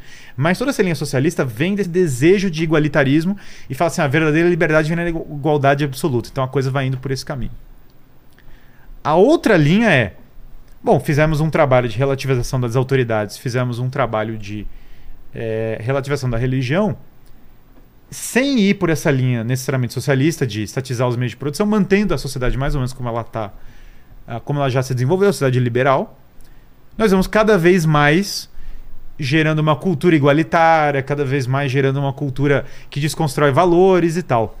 Vai surgindo o progressismo. Você vê como é é uma o progressismo nada mais é do que uma evolução, uma, um- uma radicalização em certos aspectos, mas também uma evolução do pensamento liberal anterior. Inclusive, institucionalmente, você vai ver lá Harvard, as instituições americanas principais, a- a- as universidades grandes inglesas, ou seja, as mesmas que eram promotoras do liberalismo, a lá John Locke, a lá Jean-Jacques Rousseau no passado, vão depois incorporando outros princípios. A primeira vez que se falou de era progressista nos Estados Unidos foi em 1896. Fa- Os caras falam que é a era progressista. Ah, é? Porque tinha lá o movimento feminista, que era sufragistas na época. Porque tinha lá o Woodrow Wilson, foi o cara da Primeira Guerra que queria fazer a Liga das Nações, que virou a ONU. Ou seja, há cento e tantos anos a galera nos Estados Unidos já estava falando de progressismo. A galera acha que isso aí é, é uma coisa que começou agora. Isso é uma coisa que está circulando nessas instituições é, há muito tempo. Na Inglaterra, no começo do século XX, 1900 e pouco, tinha a Sociedade Fabiana, que era o tal do socialismo fabiano, que o símbolo era um lobo em pele de cordeiro que era tipo o socialismo mascarado, ocidental e tal. Diferente do soviético, que era, que era mais Hardcore, pauleira. É, depois eles acharam que o lobo pé de cordeiro era muito explícito e mudaram o símbolo para uma tartaruga. É, mas independente, a, por exemplo, a London School of Economics, pô, instituição de prestígio e tal, descende é, de pessoas da, da, do socialismo fabiano. que é esse socialismo cultural. Então, as instituições ocidentais, elas já têm uma linha de desconstrução de moral e religião é, independente do marxismo russo, leninista, é, maoísta, ou as várias versões que foram a, que foram sendo criadas historicamente, né? E, e essa linha histórica continua. Então, o que acontece? Esses valores do iluminismo não param de radicalizar também, o que choca as pessoas. Muita gente hoje está assim, cara, eu só queria voltar para os anos 90, entendeu? Será que não dá para voltar para que eu quero falar para os anos 90? Pô, não tinha esse woke, não tinha lacração, mas todo mundo era livre, mas não sei o quê. Mas veja, é que institucionalmente, universitariamente, por exemplo, gênero, que é uma discussão grande agora, é uma discussão dos anos 80. Nas universidades americanas, gênero era discutido nos anos 80. Ah, é? Sim, sim. Os principais livros de gênero e tal, anos 80. Só que a coisa demora para sair da, Da da, bolha, instituição é. universitária e chegar mainstream. Mas esse tipo de ideia, que tem uma ideia radical numa universidade, que vai espalhar pela mídia eh, e que vai ganhando notoriedade, até virar uma ideia que fica obrigatória, que os zelotas da nova religião agora transformam em heresia quem não segue. Esse processo está acontecendo no Ocidente desde o ponto em que as elites ocidentais largaram o paradigma tradicional de visão de mundo, de busca da verdade e do bem. Então, quando a gente fala de progressismo, a gente está falando, em certa medida, da própria estrutura do pensamento das elites ocidentais, estrutura de poder mesmo, inclusive. Porque você tinha uma ascensão da burguesia lá atrás e tinha que legitimar a ascensão da burguesia. Daí que o liberalismo, em grande parte, surgiu. John Locke foi pago para escrever as ideias dele pelo primeiro conde de Shaftesbury, que é o criador do Partido Liberal Britânico, do Whig, no caso. Inclusive, se você pesquisar o termo Whig History, Whig History, é, em inglês, é sinônimo de progressismo. Ah, é? Whig History quer dizer a história sempre evolui. Então, o pai do liberalismo foi ideólogo de um partido cuja própria descrição do partido significa a história sempre evolui. Entendi. Daí, progressismo, né, progressismo significa, basicamente, que essa mudança histórica nessa linha mais ah, desconstruída equivale a uma evolução gradual em relação a um mundo mais igualitário, justo e o que que seja. Que é uma, ideia muito mística, novamente, né? Para mim, envolve muitas religiões antigas, sabe? Essa, essa visão meio de, cara, misticamente vamos viver aqui um paraíso Na terreno. Terra. É. É, e eu acho que isso tem a ver, sim, com certeza, com heresias antigas, porque tinha essas heresias do cristianismo que falavam de paraíso terreno, de coisas assim, ah, vamos ver sem roupa na terra, todo mundo é, não vai ter problemas, vai todo mundo se amar. Tinha esses franciscanos espiritualistas, né, que era uma, uma dissidência radical gnóstica, ou seja, uma linha religiosa herética. Tem o Flower Power nos anos 70, tem aquela coisa do, do drogas, sexos e, e sex- sexo e rock and roll. Aí as pessoas pararam todo mundo para olhar os Estados Unidos como o país conservador, o país da direita. Mas, cara, olha bem. Michel Foucault escreveu a obra dele nos Estados Unidos. A escola de Frankfurt, que é o marxismo cultural, Estados Unidos. Movimento hippie, Estados Unidos. É. Muito dessa coisa do movimento feminista, Estados Unidos, toda coisa foi por ali. Movimento woke agora também vem de lá. Estados né? Unidos. É. Ou seja, a- porque a, a pessoa não entende a coisa do liberalismo e do progressismo e o quanto ele pode radicalizar. Todo mundo tomou. é, essa oposição à Guerra Fria foi fixada na mente de todo mundo. Falar, cara, tem o socialista e a direita que é os Estados É. Unidos. O que está sendo excluído dessa equação é, sei lá, meu, toda a tradição ocidental que está fora desse binômio moderno. Não é o Federal Reserve americano e Harvard, que é, é, eu tenho que optar por uma, o establishment americano versus o establishment russo-chinês. Eu não sei, eu não recebi esse memorando, sabe? Eu tô em outra. Eu tô em outra cultura. E daí agora os caras estão cobrando e falam, cara, você tá do lado. Rússia e China e a, a pauta política no noticiário está sendo dominado por essa, essa briga. Fala, olha, é, talvez tenham coisas de sanidade que o todo da cultura moderna perdeu. É igual você pegar lá na, na Segunda Guerra, tinha lá é, os nazistas de um lado e o, o Stalin do outro, lutando um contra o outro. Você já, quando você conversa esse tipo de briga, você já vê, cara, o mundo moderno tá entrando em brigas que não tem sanidade mais na. a- É. a, a briga não comporta mais uma sanidade. O cara pode preferir um lado ou outro. O meu ponto não é. O cara pode preferir os Estados Unidos à Rússia ou qualquer coisa. A minha discussão não é essa. Minha discussão é outra. É que tem um princípio que pós-iluminista, e eu não estou idealizando o mundo antigo de maneira alguma, não é tudo é, rosas e maravilhoso. O mundo medieval está longe de ser rosas, mas também está longe de ser puro horror que nem é descrito pelo, pelos ideólogos. Não é assim também. Tudo na vida tem é, grandes pessoas, pessoas ruins. Você vai ler uma vida no São Francisco de Assis, no São Tomás de Aquino, de um Carlos Magno, você vai ver grandeza nesses homens. Você não vai ver a pura ruindade. Não existe isso. Aliás, muito da grandeza medieval vinha da dificuldade do mundo. Entre ataque viking, coisa queimando, praga, os caras tinham que levantar e falar, cara, vamos, vamos estudar, vamos construir os mosteiros, vamos construir a... Na Idade Média surgiram a... to- muitos dos livros que a gente tem no mundo antigo foram preservados pelos monges copistas. O desenvolvimento da música, a notação Dó, Ré, Mi, vem de um salmo. Quando a gente fala Dó, Ré, Mi, é um salmo medieval que foi quem fez a notação. Os medievais Ah, é? fizeram assim. Os medievais foram pioneiros da notação musical e a música clássica começa a se desenvolver a partir das catedrais, da música das catedrais. Os caras tocavam em, em órgãos. As universidades foram criadas na, na Idade Média. Roger Bacon foi um dos pioneiros do método científico. Então tinha muita coisa boa também no mundo medieval. Mas o que eu tô falando não é voltar para o mundo medieval, mas é entender as coisas do mundo romano também. O mundo romano tinha muita coisa ruim, sei lá, os caras crucificavam pessoas para lembrar da história. Mas, para você crescer na política em Roma, você tinha que servir o exército, você tinha que mostrar valor até poder administrar um prédio público. Eles tinham muito uma cultura de, cara, somos Roma, somos unidos. Tinha uma, tinha uma visão advindo até do fato de ter guerra o tempo todo, de unidade que a gente perdeu, de, inclusive de sentido de serviço. Na filosofia grega, claro, tem muitas virtudes. Então, ao invés de demonizar todo o passado, por que a gente não pega e encontra o que tem de, de maravilhoso nesse passado e começa a restaurar para resolver as crises contemporâneas? Porque senão a gente está partindo de um ponto muito pobre, entendeu? Eu dependo só do que eu tenho agora, é a tirania do agora. Tô citando muito o Chester hoje, mas porque é muito É. bom, encaixa, mas o Chester tem outra. Democracia dos mortos. A gente fala tanto democracia, por que, que não entra a democracia dos mortos? Que, que é chamar, democracia? chamar as pessoas do passado para o debate atual. Como assim? Quando eu só discuto a Uma política, mesa, de, a mesa política branca de, de- de- sem, a- sem entrar no, No espiritismo. na invocação, a gente está tentando fazer isso aqui agora. É. Não, temos que discutir agora. Lula e Bolsonaro.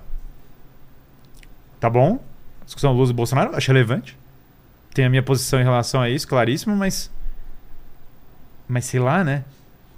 Tem milhares de anos de história e milhares de ideias políticas que não estão sendo discutidas. Estão fora da mesa, estão fora do debate, estão fora do que está sendo pautado. Uma, uma estrutura muito simples. Eu tenho convicção absoluta que o problema do Brasil não é simplesmente, embora seja fortemente também, não é simplesmente as pessoas que ocupam os cargos. A estrutura política do Brasil está absolutamente. tem problemas. Tem, tem problemas da modo como é organizado a estrutura política. Um exemplo, o poder que Brasília em si tem. É. Eu não, Que eu não participo das decisões políticas aqui normal. Era uma das coisas quando. Eu fiquei seis meses no governo federal, foi o que eu aguentei, daí eu vazei e falei, cara, chega, não dá. Uma das coisas que me afligia é. Cara, eu não tenho contato com o povo de verdade. A gente tá aqui, as pessoas estão aqui tomando as decisões sem contato nenhum com o mundo real. É delirante, sabe? É um negócio. E mesmo que a arquitetura da coisa favorece. Ajuda isso, é. Pega a história do Brasil. A história do Brasil original é horrível. É, tudo é mal, tudo é maligno. Primeiro rei do Brasil. Se você pegar a bandeira do Brasil, tem muita coisa bela escondida na história brasileira. Então a gente aprende uma história falsa. Os caras mentiram a história. O mundo revolucionário desconstrói muito da, da história. A gente aprendeu que a bandeira do Brasil é mata, ouro. É. E não é isso. Não existe história de mata, ouro, tem nada a ver com isso. A bandeira do Brasil, a cor amarela é a cor dos Habsburgos, que é uma casa monárquica importante e que era a cor da família da Leopoldina. O verde é a cor de Bragança, que era a, a, a, a cor da família real e a dinastia fundada por São Nuno, que é uma figura incrível para Portugal. O é, São Nuno, é uma- São Nuno é incrível. O fundador da Casa de Bragança é um homem que lutou várias batalhas importantes, a Juba Rota, grandes batalhas em Portugal. Eu fiz até um tour por Portugal. O pessoal lá em Portugal gosta muito de mim. Um abraço para todo mundo Ah, de é? Portugal que está assistindo, porque é, me chamaram. Os portugueses são os queridos, né? Me receberam muito bem em várias cidades. Fiz um. Passei por várias cidades, especialmente Porto e Lisboa. Me receberam muito bem. Eles querem. Todo jeito que eu falo, quem me recebeu melhor. Não vou entrar nessa Nessa briga. nessa briga, mas eu. é, Portugal é uma querida e, e é o nosso país matriz. E São Nuno, depois de lutar todas essas batalhas, ficou muito rico. Usou o dinheiro dele para construir igreja, se aposentou e foi morar num convento, que é o convento do Carmo em Lisboa, que inclusive é um lugar muito fácil de visitar em Lisboa.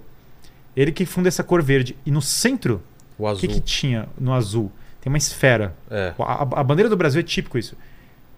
Raro ter uma bandeira com uma esfera. O Japão tem uma esfera. Poucas É. bandeiras têm uma esfera.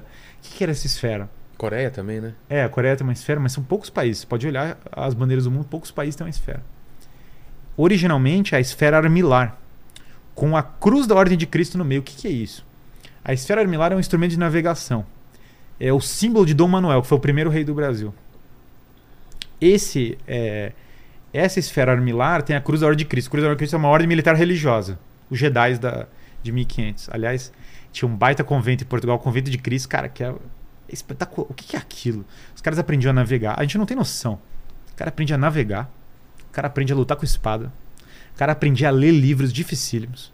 O cara aprendia a rezar. Era uma formação de altíssimo nível. Os caras eram uma tropa de elite da época total. Imagina, Portugal sendo um país bem pequeno, para atravessar o mundo. Os caras deram a volta ao mundo. Que absurdo. Volta na África, sabe? É. É tão fora. Tenta pegar um barco agora. Um barco moderno, pequeno, e vai, chega até Portugal. Tenta pegar um barco e chegar longe. Chega, tenta atravessar o Brasil de barco. É. E esses caras. Chega aqui, a primeira coisa quando chega Dom, é, Pedro Álvares Cabral aqui, que ele pede, se lê a carta do Pervaz de Caminha, uma missa. Que choca-me, todo mundo. Os caras falam, cara, cara, a gente tá sem comer, entendeu? A gente tá numa é, uma missa, e, ah, numa ilha. E depois uma missa em terra. História do Rio de Janeiro, teve pessoas, teve índios que morreram para defender a fé no Brasil. Quase ninguém sabe disso. Teve índios que morreram lutando contra franceses para proteger, por exemplo, a fé católica. Morreu o Martim Afonso, um dos mais famosos da história, na época de José de Anchieta. São Paulo, que é a cidade onde a gente está, foi fundada como uma escola de latim e educação clássica para os índios, fundada por a Anchieta. Anchieta. Mas esse globo, então, significa essa. O globo era o símbolo de Dom Manuel, que representa tanto o instrumento navegação como o mundo. Por quê? Olha a beleza da fundação do Brasil. O Brasil é um dos únicos países que tem um critério, uma, um caráter universal no mundo, dado por essa fundação. No, você vai tenta virar japonês, tenta virar alemão, você não vira. No Brasil, o japonês e o alemão vira, já- vira brasileiro em uma geração. É. O cara chega na Venezuela, cara, em uma geração ele tá com a camisa do Flamengo fazendo embaixadinha. O negócio. Falo isso porque eu conheci um cara da Venezuela Mas é. com camisa do Flamengo fazendo embaixadinha. O cara japonês vira brasileiro. Tenta virar inglês, cara, você não vira. O Brasil é meio que esse grande país que, a- que acolhe, que tem uma cultura muito universal. E você vai do Rio Grande do Sul, com as diferenças culturais ao Amapá, você vê uma comum, um caráter comum no Brasil. Que em Nova York, de uma quadra para outra, você já não vê, a, você já vê uma divisão social maior é, do que no Brasil inteiro. A esfera armilar é a ideia de um Portugal que tem que sair de Portugal e expandir para o mundo. Ah, que é cantado no Lusíadas. Você vai lá em Lisboa, tem o Mosteiro dos Jerônimos. O Mosteiro dos Jerônimos está enterrado Vasco da Gama, ou seja, o herói que, da navegação, e Camões, que é o cara que cantava esse negócio. Muitas das pessoas. Na, eu não caio em narrativa, que isso é tosqueiro. Quando você lê os livros da época, ah, os índios trocavam liberdade por espelho. Cara, isso aí é. Primeiro que ninguém é tonto assim, ah, eu olho um espelho, vou dar minha liberdade. A gente está falando da chegada de tecnologia e de alianças complexas políticas, de brigas de tribos contra tribos e, e- e mil outras complexidades do período. Não é, é, espelhinho não existe. As pessoas queriam saber de agricultura, pólvora, uma série de coisas e tais. Mas tinha um abuso na colonização do Brasil, mas é lógico, 1500 não era 1500, estava longe de ser uma época pacífica e boazinha, tá? Para é. todos os lados que você puder imaginar em todos os lugares. Antes da chegada dos portugueses, tinham muitas atrocidades no Brasil. Depois da chegada deles, tiveram várias atrocidades com eles. E hoje tem várias atrocidades acontecendo no Brasil. As atrocidades, é, em especial se você voltar para séculos atrás, o mundo tinha muitas atrocidades. Não é que elas são boas, atrocidades são atrocidades. Não obstante, é, quando você olha esse legado do Camões, quando você olha esse legado de uma cultura universal, tanto esse símbolo. A a galera até confunde, olha lá Vasco, o Vasco da Gama e fala, cara, é a, é a Cruz de Malta. Mas não é, é a Cruz da Ordem de Cristo. O Brasil foi em grande parte fundado por uma ordem militar religiosa de pessoas que queriam levar pelo mundo um ideal cultural ah, e de civilização. O primeiro modelo político do Brasil era uma constituição desse rei, Dom Manuel, que é o construtor do Mosteiro de Jerônimos, que é o cara que faz essas navegações. O, era as Ordenações Manuelinas, foi a primeira constituição no Brasil. As Ordenações Manuelinas era uma monarquia descentralizada, olha que interessante, municipalista. A maior parte das decisões eram tomadas no nível municipal. Não é a coroa. Como é que a coroa vai tomar decisão de Portugal? Não faz sentido. A ordenação jurídica, quando você lê, tem um grande autor, José Pedro Galvão de Souza, grande estudioso da, da história jurídica do Brasil, né? Conta a história das constituições e tal. Ele fala: a beleza das ordenações manuelinas, ele é um grande admirador dela. A gente fala de Constituição americana, que é. Mas é que a gente esqueceu as nossas também, também não conhece É. bosta nenhuma do que é ah, ordenações manuelinas, que é não sei o quê, tudo enterrado, ah, é tudo um idiota, tudo um ignorante, olha a a, a colonização. Não, não. É, imposto no Brasil por muito tempo era 20% fixo, muito menos do que a gente paga hoje. O tal do quinto era isso. Ah, governo ultralocal, liderança local. E interessante, o Brasil manteve a unidade dele cultural, conseguindo comportar a absorção de vários povos. Mesmo essa figura incrível da monarquia brasileira, que é a princesa Isabel, que aboliu a escravidão. E esse, em Isabel e na República você vê bem o contraste entre um Brasil clássico, que novamente, não estou falando que ele é perfeito, estou falando que ele tinha virtudes que nós perdemos, não que ele é perfeito, são coisas diferentes. Mas eu não consigo olhar para a princesa Isabel e não ver virtudes que foram perdidas, ainda mais quando a gente olha líderes políticos contemporâneos. Você olha para a princesa Isabel e fala, cara, essa mulher aboliu a escravidão. Essa mulher comprou uma briga contra na questão religiosa. Essa mulher era muito pauleira. E ela, em grande parte, as oligarquias brasileiras tinham que derrubar ela, que eram oligarquias escravocratas, muitas delas, para botar ideologia, é, ideologias modernas, positivismo, coisa das ideologias da Revolução Francesa, inclusive na época. O Brasil virou até os Estados Unidos do Brasil, sabe? Sei. E nesse período engraçado, com os defeitos que tinha, no período anterior, o Brasil, em muitos pe- períodos, teve pau a pau com os Estados Unidos, estava correndo atrás. Curiosamente, quando você pega o final do século XIX e a época da, da começo da República, o descolamento é absoluto, assim. Depois da Guerra Civil, em especial, né, americana, tem um descolamento. Mas o que aconteceu também, cara, o Brasil foi para esse modelo de oligarquia, a gente largou total as virtudes. A gente não largou os vícios do que a gente tinha antes, a gente largou as virtudes e os, vi- é, e os vícios junto. E agora com esse modelo oligárquico que o cara tem que ser ah, do clubinho da maçonaria, fazer a São Francisco, para entrar numa roda, para ser dono agrário, para entrar no não sei o que que é o modelo da República Velha, em que cada um quer satisfazer o seu, é São Paulo, Rio, qual é o interesse do meu estado, que é o que você está vendo até hoje. As pessoas falam, o problema do Brasil é das capitanias. Quando você lê a história das capitanias, cara, tinha coisas ruins. Mas tinha cada cara entregando a vida pra fazer uns negócios, sabe? É, não era só maluco. Longe disso. Esse índio, por exemplo, Martim Afonso, que figura incrível. O cara morrendo, testemunho de fé, sabe? Figuras. O Anchieta também, que figura absurda. Isabel e tal. Toda história de Aparecida, né? Imagem de Aparecida, que é um símbolo nacional. Que ela, ela era escura. As pessoas associavam isso à necessidade de abolir a escravidão. Precisamos abolir a escravidão. Porque a imagem apareceu daquele jeito. E Isabel vai lá e coroa ela, bota uma coroa nela, fala, ó, coroa quem merece ela. Imperatriz do Brasil vai lá e fala que era pra ser imperatriz do Brasil, a imperatriz que não foi, vai lá e coroa a imagem do povo e fala, gente, essa é é o símbolo. E até hoje o povo vai lá pra Aparecida e chora e vai, o povo anda a pé, é uma doideira, né? O povo anda a pé na até hoje essa cor dos Habsburgos, que é a cor mais tradicional de monarquia que tem no Brasil, o povo bota, sabe, na agora o símbolo também já tá Infelizmente, como tudo, os símbolos vão se. Mas o brasileiro vai pra seleção, sabe? Ele vê a seleção e fala, cara, é, isso aqui tem algo. O brasileiro tem algo na gênese dele, no amor que ele tem por uma cultura universal e boa, que eu acho que tá enterrada, sabe? Um caráter nacional que foi perdido. E, e eu acho que a tentativa nossa de só emular os Estados Unidos, e nada contra o sul anti-americano, tem muita coisa boa nos Estados Unidos, muita coisa que a gente consome boa e tal. É, mas a nossa tentativa de emular esses valores da revolução nos afastaram disso. Se você pegar, aí o que acontece? Educação jesuíta. Por que a gente tem tanta doutrinação nas escolas? Expulsaram todos os jesuítas, né? O Pombal, na época, o Marquês de Pombal, mandou todos os jesuítas embora. O Brasil fica sem escola. Não tem um desgraçado para educar o povo. Aí vem os positivistas da República, educação positivista, que foi satirizada por Machado de Assis no Alienista. É. Aí todo mundo agora laboratório, sou um gênio científico, você vai aprender isso aqui, burocracia, toda cartória, aí vem a, a- o lixo todo. Nos anos 30 vem o MEC. Anísio Teixeira, que é o fundador, é discípulo de John Dewey, que foi o meu tema do TCC, que é o pai da educação progressista americana. Então, isso nos anos 30, voltando que a galera acha também que é John Dewey já era visto como progressista nos anos 30, o MEC é estruturado por um aluno dele nos anos 30. E depois tem toda essa onda marxista. Mas e aí tem a coisa do Paulo Freire e tal, que eu acho que as pessoas querem. Eu não sou fã do Paulo Freire, mas não é que a crise da educação do Brasil começou com o Paulo Freire, isso não é real, não é uma. um- uma é, por mais distante que eu seja do, do Paulo Freire, que eu acho elas erradas, é incorreto falar "Ah, começou em 1900 e tanto a crise. Cara, no mínimo com a expulsão de todos os educadores do Brasil, na expulsão dos jesuítas, o Brasil já tinha uma, uma, uma crise educacional forte. Então, o que, que eu acho? Hoje, no Brasil, nós perdemos muito contato com a cultura tradicional. Nós, nós cortamos tudo. Meu Deus, quem que sabe de arquitetura manuelina? Lindíssima, por sinal, quem nunca viu.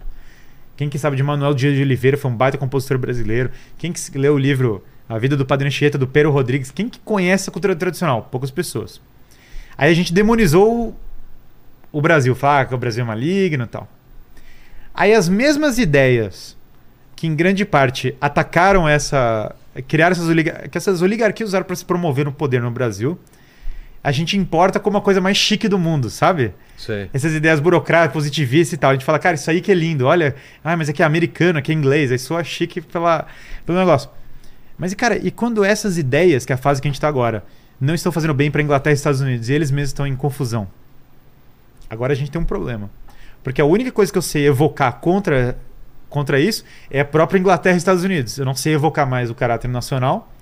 Quando eu vou ser conservador, eu sou uma cópia do conservadorismo americano, porque eu não tenho outra, outra base de tradição para contrapor.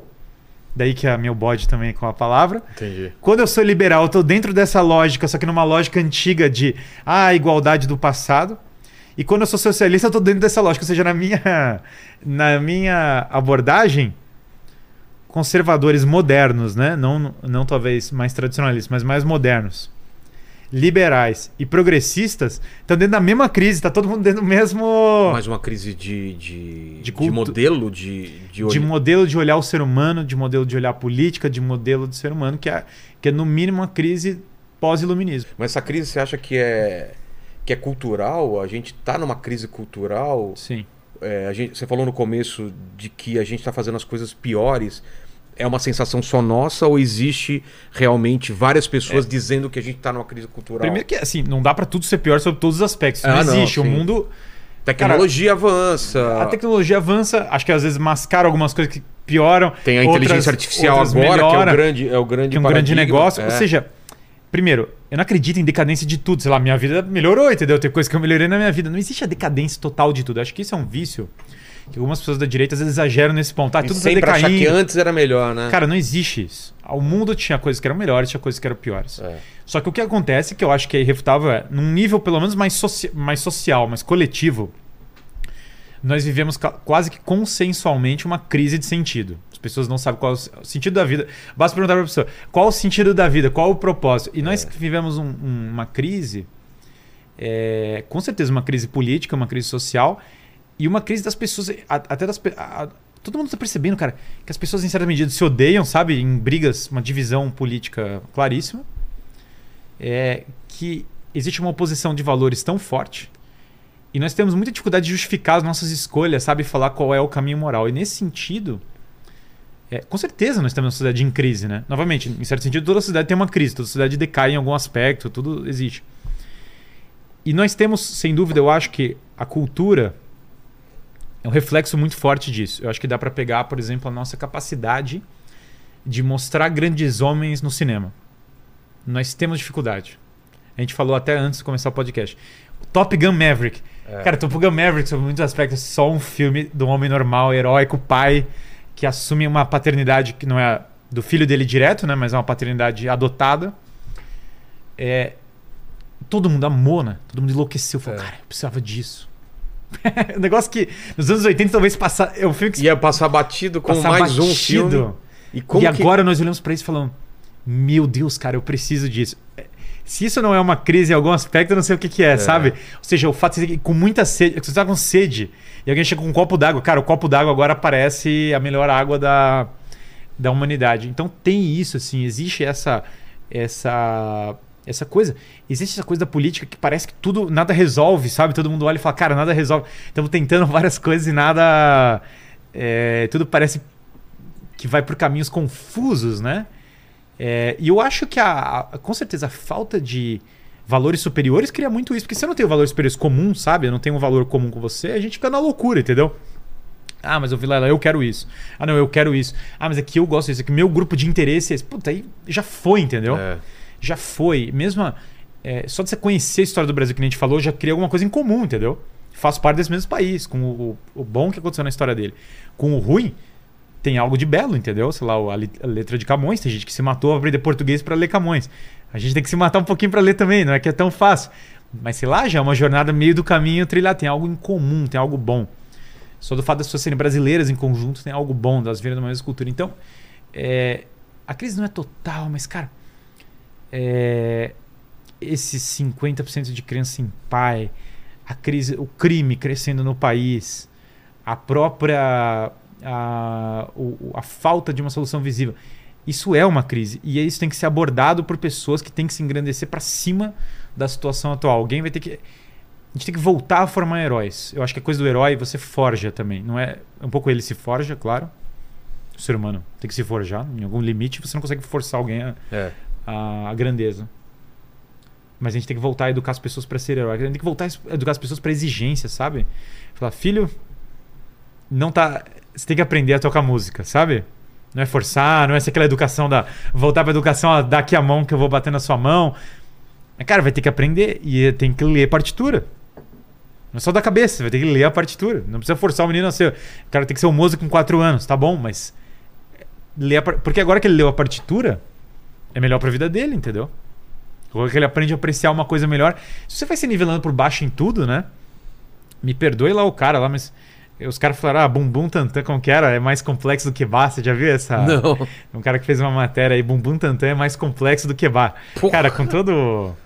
Com todo o devido respeito ao. A, a- o que quer que haja, não é possível, né? Que a gente está discutindo isso, né? O mestre Bá dificilmente. Aliás, você tem uma.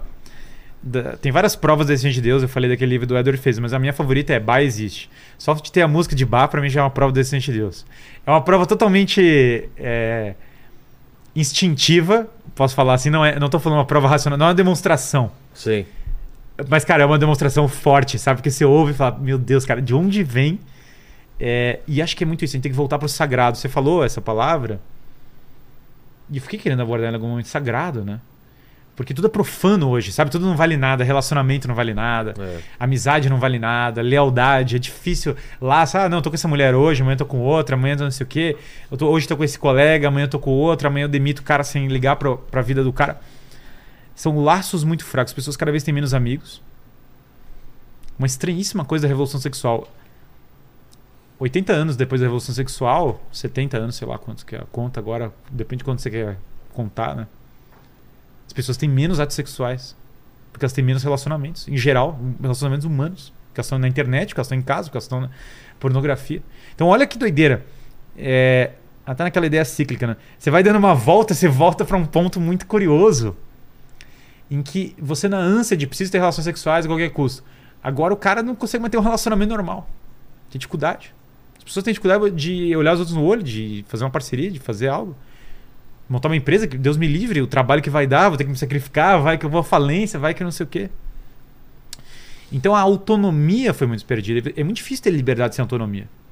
As pessoas estão sempre esperando que a política vai resolver a nossa vida aqui e agora.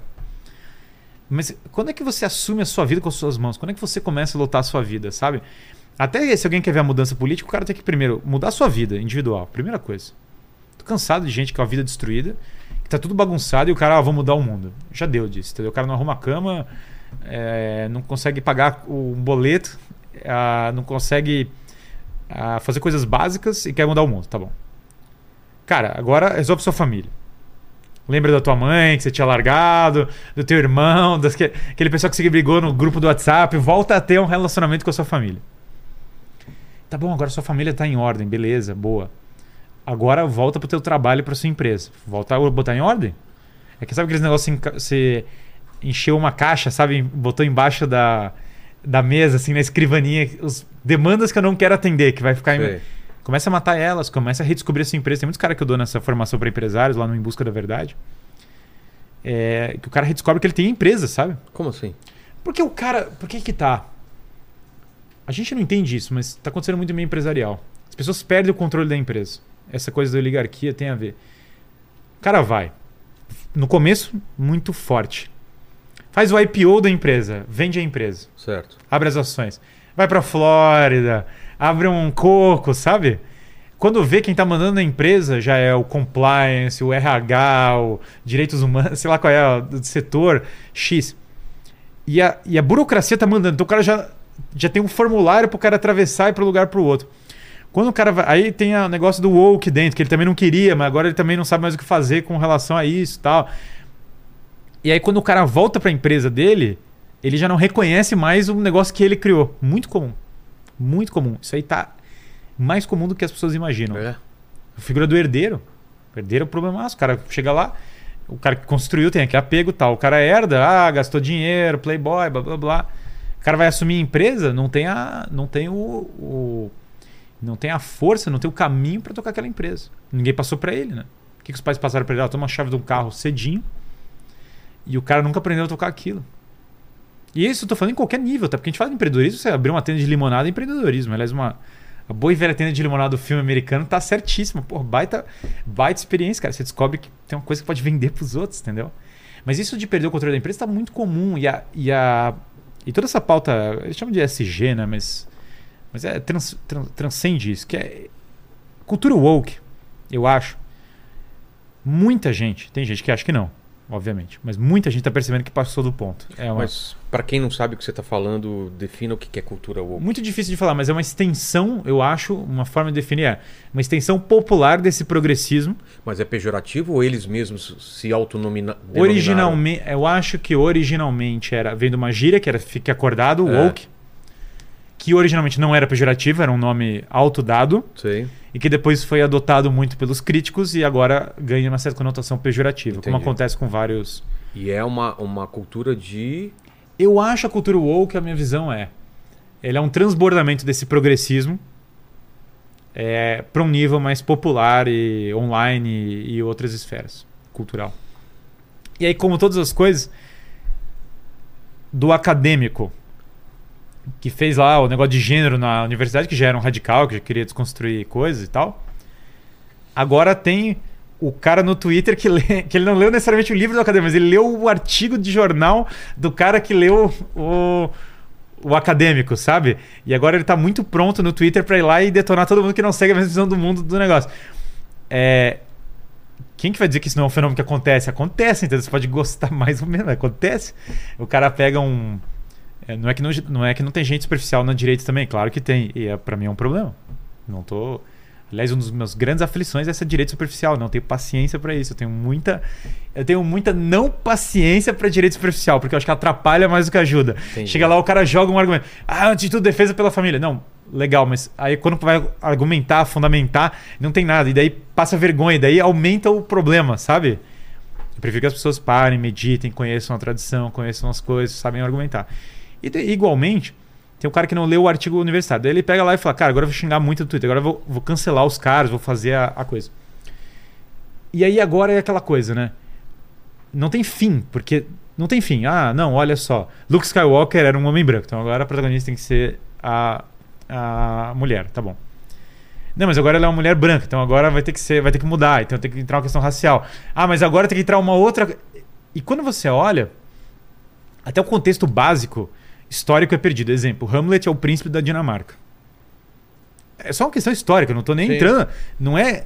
As pessoas têm que entender isso, não é valorativo. Hamlet era um homem caucasiano por todos os É, tá, padrões. tendo, tá tendo a discussão agora da, da Cleópatra, né? Que colocaram ela negra e os egípcios estão revoltados, falar que a, a- ela não, não, não era negra, né? Que ela era. Ela era descendência grega. É, Ela é exatamente. descendente de um dos generais do Alexandre o Grande. É. E aí você vê, o príncipe da Dinamarca não era chinês. Ah, mas precisa ter um cara chinês lá. Cara, do mesmo modo que eu não vou pegar a história da, dos Cinco Reinos, o Jornada para o Oeste, e botar um dinamarquês pra ser o líder da Jornada do Oeste, sabe? Pra ser o Sangoku lá na Jornada do Oeste. É, pra ser o Triptaka na história do Jornada do Oeste, vai, porque o Sangoku ficaria. No, no Sangoku, é, ele. Aliás, o Goku do Dragon Ball tem a ver com isso. Ele é, ele é meio que macaco, né? Daí ele vira um macaco, ah, fica enfurecido e tal. Mas o Triptaka é um monge, né? Então vamos lá, vou botar. O Triptaka é um monge o quê? Oriental, evidentemente. Não é um dinamarquês. Se botar um cara dinamarquês é estranho. É. Não encaixa com o livro. Do mesmo modo, a ideia de eu ter que forçar uma coisa que não comporta a obra por uma desconstrução é estranha. Começa a passar do ponto do equilíbrio para qualquer pessoa. Eu acho que não está tão ah, ansiosa no debate imediato. Ah, mas é que eu tô reparando uma coisa histórica. Você não tá tanto reparando uma coisa histórica quanto você tá simplesmente negligenciando um fato. E daí, Tolkien é racista. Por quê? Porque o Aragorn não é negro, sabe? Quer dizer, a história se passa na Idade Média. Não tinha muito. Na Idade Média não parecia a Nova York contemporânea. A Idade Média parecia Idade Média, sei lá. Eles não tinham muito acesso à África subsaariana, os europeus, direto por causa dos muçulmanos, porque tinha no. no eles não conseguiam circundar navegação, em termos de navegação, como foi na, no, depois dos portugueses, aliás, os portugueses que garantiram essa, esse mundo mais global que a gente tem, foram eles que deram o start. Então, vagamente pelo Sudão, pelo Rio Nilo, eles conseguiam ter algum acesso a pessoas uh, um pouco mais da África subsaariana, mas no geral, o Saara era uma barreira muito grande para ter esse acesso. Entendi. Então a cultura é diferente. Então não tem uma cultura, eh, como agora falam, afro-americana, não tem uma cultura dessa na Europa medieval. Então quando o Tolkien não reflete isso nos personagens, ele não está sendo racista ao fazer, ele está refletindo a cultura medieval tal como ele queria representá-la, tal como fidedigna aos textos medievais. E, então eu acho que a cultura woke ela acaba se revoltando contra coisas até que são básicas. Por exemplo, você pode até achar que existem pais ruins, mas a ideia de que tem pai, sabe? Ah, o pai tem que. Não, todo homem na história tem que ser idiota. Não sei se já, já viram isso no, nos filmes. Tem muitos filmes que o homem tem que ser idiota, a mulher tem que ser inteligente, o homem tem que ser um idiota completo, um vagabundo, não sei o quê. É ruim. É ruim, inclusive, para os modelos dos homens. Porque quem que os jovens vão se inspirar? O cara liga um filme, só tem homem idiota. O cara pensar, ah, o homem tem que ser idiota, a única masculinidade autorizada agora é o cara ficar é, falando de mulher, beber cerveja, a deixar a barriga, a barriga crescer, é. assistir jogo de futebol. Cara, é muito pouco para os nossos meninos se espelharem. É, eu preferia muito mais que eles estivessem aprendendo com o Hércules, com o, uh, com o Odisseu, uh, com todas essas pessoas, do que eles entrando nisso. Então, nessa, o entretenimento piora muito por causa da, dessa coisa woke, sem dúvida alguma. E mesmo no mundo corporativo, você piora, porque você está querendo deixar tudo tão igual que também já não é mais claro, porque você desfavorece querendo zerar toda a hierarquia, né? Tudo é participação, tudo é reunião. Você tem uma tendência, por exemplo, de cair num mundo de reuniões infinitas, entendeu? Reunião de diversidade 1, reunião de colaboradores 2, reunião da, dos amigos 4. Mas chega um ponto que o cara tá fazendo uma reunião o dia inteiro, né? e que você esquece o propósito, sei lá, de criar o melhor carro que você pode, ou de outras coisas. É o mesmo propósito de cuidar dos seus colegas, né? Porque você está toda hora todo mundo falando, não, gente, ó, gostaria de começar a reunião falando que eu respeito todas as pessoas. Tá, mas muitas vezes o cara tá falando isso não é real. Né? Não é real que as pessoas crescerem valores, sabe? Então eu entendo que é, é essa cultura. E essa coisa do cancelamento, sem dúvida, isso aí pra mim é abjeto. Eu não consigo ver valor nisso. Porque isso aí é o seguinte: se a sua ideia é boa, você vai lá e você ganha o debate francamente. E eu não tô falando isso como uma maldade. Eu quero ouvir as ideias que são ruins, entendeu? Eu, eu quero ouvir. Eu passei pela faculdade de filosofia. A maioria das pessoas tinham ideias bem diferentes das minhas, sabe? As pessoas eram marxistas, não sei o quê. Eu quero ouvir, eu quero saber qual é a ideia. É, aliás, eu ouvi várias ideias ateias. Continuei cristão, continuei católico. Ouvi várias ideias comunistas, não virei comunista. Mas eu não sei, eu tenho que ouvi-las, sabe? Se eu não consigo ouvir as pessoas, eu tenho uma grande dificuldade de discernir se o que elas estão falando é verdadeiro ou não. É, claro. E aí, a partir do momento que você tem um zelo, sabe? O, a minha geração, infelizmente, eu já via esse tendência. Os millen tem os millennials... Os millennials... Uh, tem os millennials Harry Potter. E aqui, é, pegando Harry Potter... Tinha uma promessa quando eu era criança que a gente ia ler o Harry Potter e depois ia ler vários outros livros. Teve gente que leu Harry Potter e depois começou a ler outros livros. Leu, por exemplo, O Senhor dos Anéis e tal, foi ler outros. E teve gente que ficou só no Harry Potter, sabe? E daí o cara teve um entendimento mais. Uh, mais basal assim possível. Então agora tem um mundo assim que eu sou especial, né? Eu sou do time dos bons. Eu nasci com a marquinha, né, da especial. E eu sou da Grifinória. Sempre o chapéu seletor escolheu. Curiosamente, o chapéu seletor nunca vai. Você nunca sonha em falar, ah, ele me escolheu da Sonserina, ele escolheu da Grifinória. E aí tem os malvados. Os malvados é o outro grupo que é, é malvado, cara. Eles são. É família antiga, eles são todos racistas estruturais ou qualquer coisa do passado e tal. Ah, então, os malvados e os bonzinhos. Os malvados é o anticristo, sabe? O, o, Tom Ridley é um anticristo da história, uma figura bizarra. O Voldemort, não pode falar e tal. E a Grifinória são bonzinhos. Tá, o problema é quando você começa a dividir o mundo político e social desse modo, você vai ter vários problemas, porque o mundo não é exatamente os Sim, bonzinhos e os malvados. eles, né? O mundo não funciona desse jeito, cara. O mundo tem muito mais complexidades. E às vezes. É... E essas, a, a- a complexidade é tão grande que os próprios fãs do Harry Potter, os mais woke, agora odeiam a J.K. Rowling. Porque a J.K. Rowling agora é de. A J.K. Rowling que você vê como pessoa socialista e feminista, agora é de extrema direita pro. Que Mas é, doideira, velho. com o mesmo posicionamento, com é. o mesmo posicionamento que ela tinha há 20 Ela anos não mudou. atrás. Quem mudou, o que A- mudou a foram as fanbase, pessoas. né? É, a a fanbase. fanbase woke, no caso, né? É. E aí ela tem que ser cancelada. E tudo que ela escreveu tem que ser destruído, porque ela é de extrema direita. Sendo que na época muita gente falava, cara, Harry Potter é progressista, porque a J.K. Rowling é socialista, e daí tem o Dobby lá, o elfo oprimido, e tem, e tem não sei o quê. Então, o que está acontecendo aqui? O que está acontecendo é que a coisa está indo num vetor acelerado, na parte de algumas pessoas. Esse vetor acelerado é, vai cada vez acelerando mais. Você não consegue mais contar boas histórias, fica difícil você ter um- um, é, uma linguagem comum, sabe? Valores comuns. O conservadorismo, por vezes, para mim, parece só o, o, o limite de velocidade. O carro tá indo para a parede, aí alguém fala: Não, gente, vamos bater na parede, mas vamos bater com o limite. Vamos botar aí 100 km, vamos botar 50 km por hora ao invés de 100, porque daí a gente vai Só devagar. desacelera.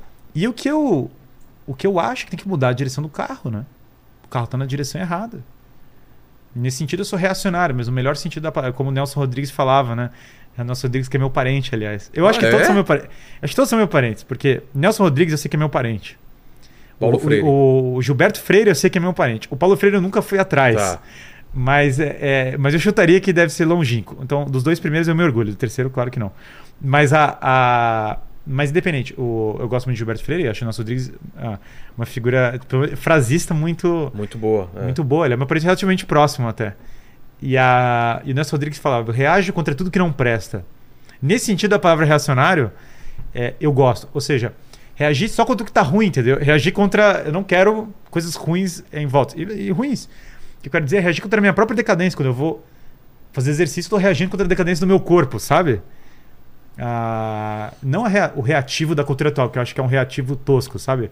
Ah, apareceu isso, agora eu vou reagir. Apareceu isso, vou reagir. Um reativo meio midiático, né? O Richard Weaver chamava a mídia da grande lanterna mágica. É tipo como se fosse essa essa luz de inseto, sabe? Sei. Que o cara bota e daí todo mundo vai lá e queima todo mundo e, e- enquanto isso a discussão política real tá tá passando por fora. As pessoas, mesmo sabendo que vão ser queimadas, quando chega perto da luz, elas não conseguem não ir para aquela luz que tá chamando. É atraente, é atraente. Eu acho que a mentira é atraente, sabe? Claro que é. A gente falou isso, eu acho que é, é- é cômodo. Eu acho que essa coisa woke dá um sentido. Que o cara fala agora, cara, eu tô salvando o mundo. O que, que você salvou o mundo? Não, eu acabei com, sei lá, o fulano que falou uma coisa que, É. você, que, que prova. E aí o cara vai do 0 a 80 muito rápido, né? O cara falou isso. E se a prova de que ele acredita em X, Y e Z, o raciocínio absolutamente inferencial.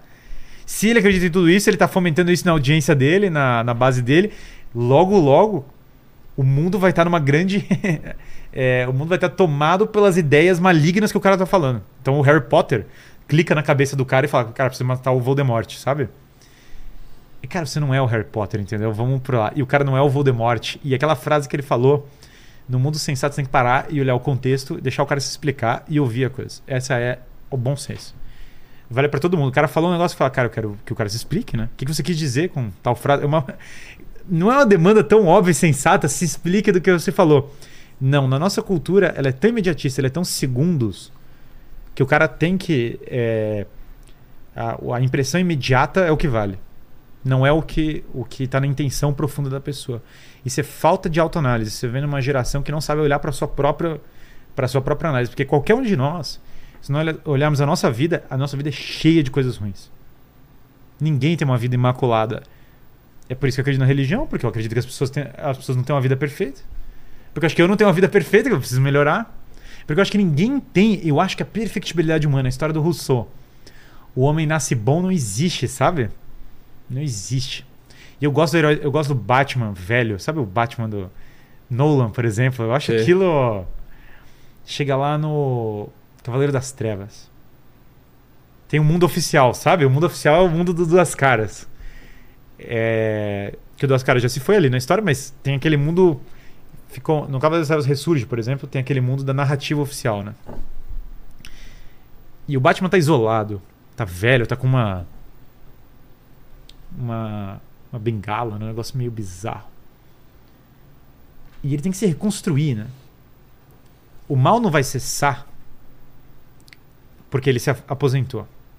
E não é porque tem uma narrativa bonita que o mal cessou, que é, o, que é uma das mensagens. A história do herói que precisa, né? Tem a história do herói que precisa, mas o herói que nós é, merecemos, né? Essa comparação. E aí agora o Batman tem uma jornada de redescoberta, porque ele é fraco para enfrentar o mal. Então ele tem as costas quebradas. Você perdeu a base. A prisão é o privamento, é, é, é- é a ausência. Você não tem água, você não tem acesso às coisas. O Batman sempre teve o paradoxo da dualidade. Ele é o riquinho mimado exteriormente, mas na verdade ele é a figura escura que habita nas trevas para salvar os outros. Paradoxal. Tem- A imagem falsa dele é o mundo atual. O mundo atual no sentido do mundo das aparências, né? E a imagem verdadeira dele é o menino que perdeu os pais para o crime. Os dois estão convivendo lado a lado. Se o Batman não dá o salto de fé naquele momento, pular a ponte né, no, no filme do Nolan, se ele não se reconstrói, quem vai dominar o mundo? Pessoas que sobrepõem a narrativa falsa à verdadeira. Quem que é? Tem a milionária que vai tornar o mundo perfeito. E na verdade, não... olha que pedagógico.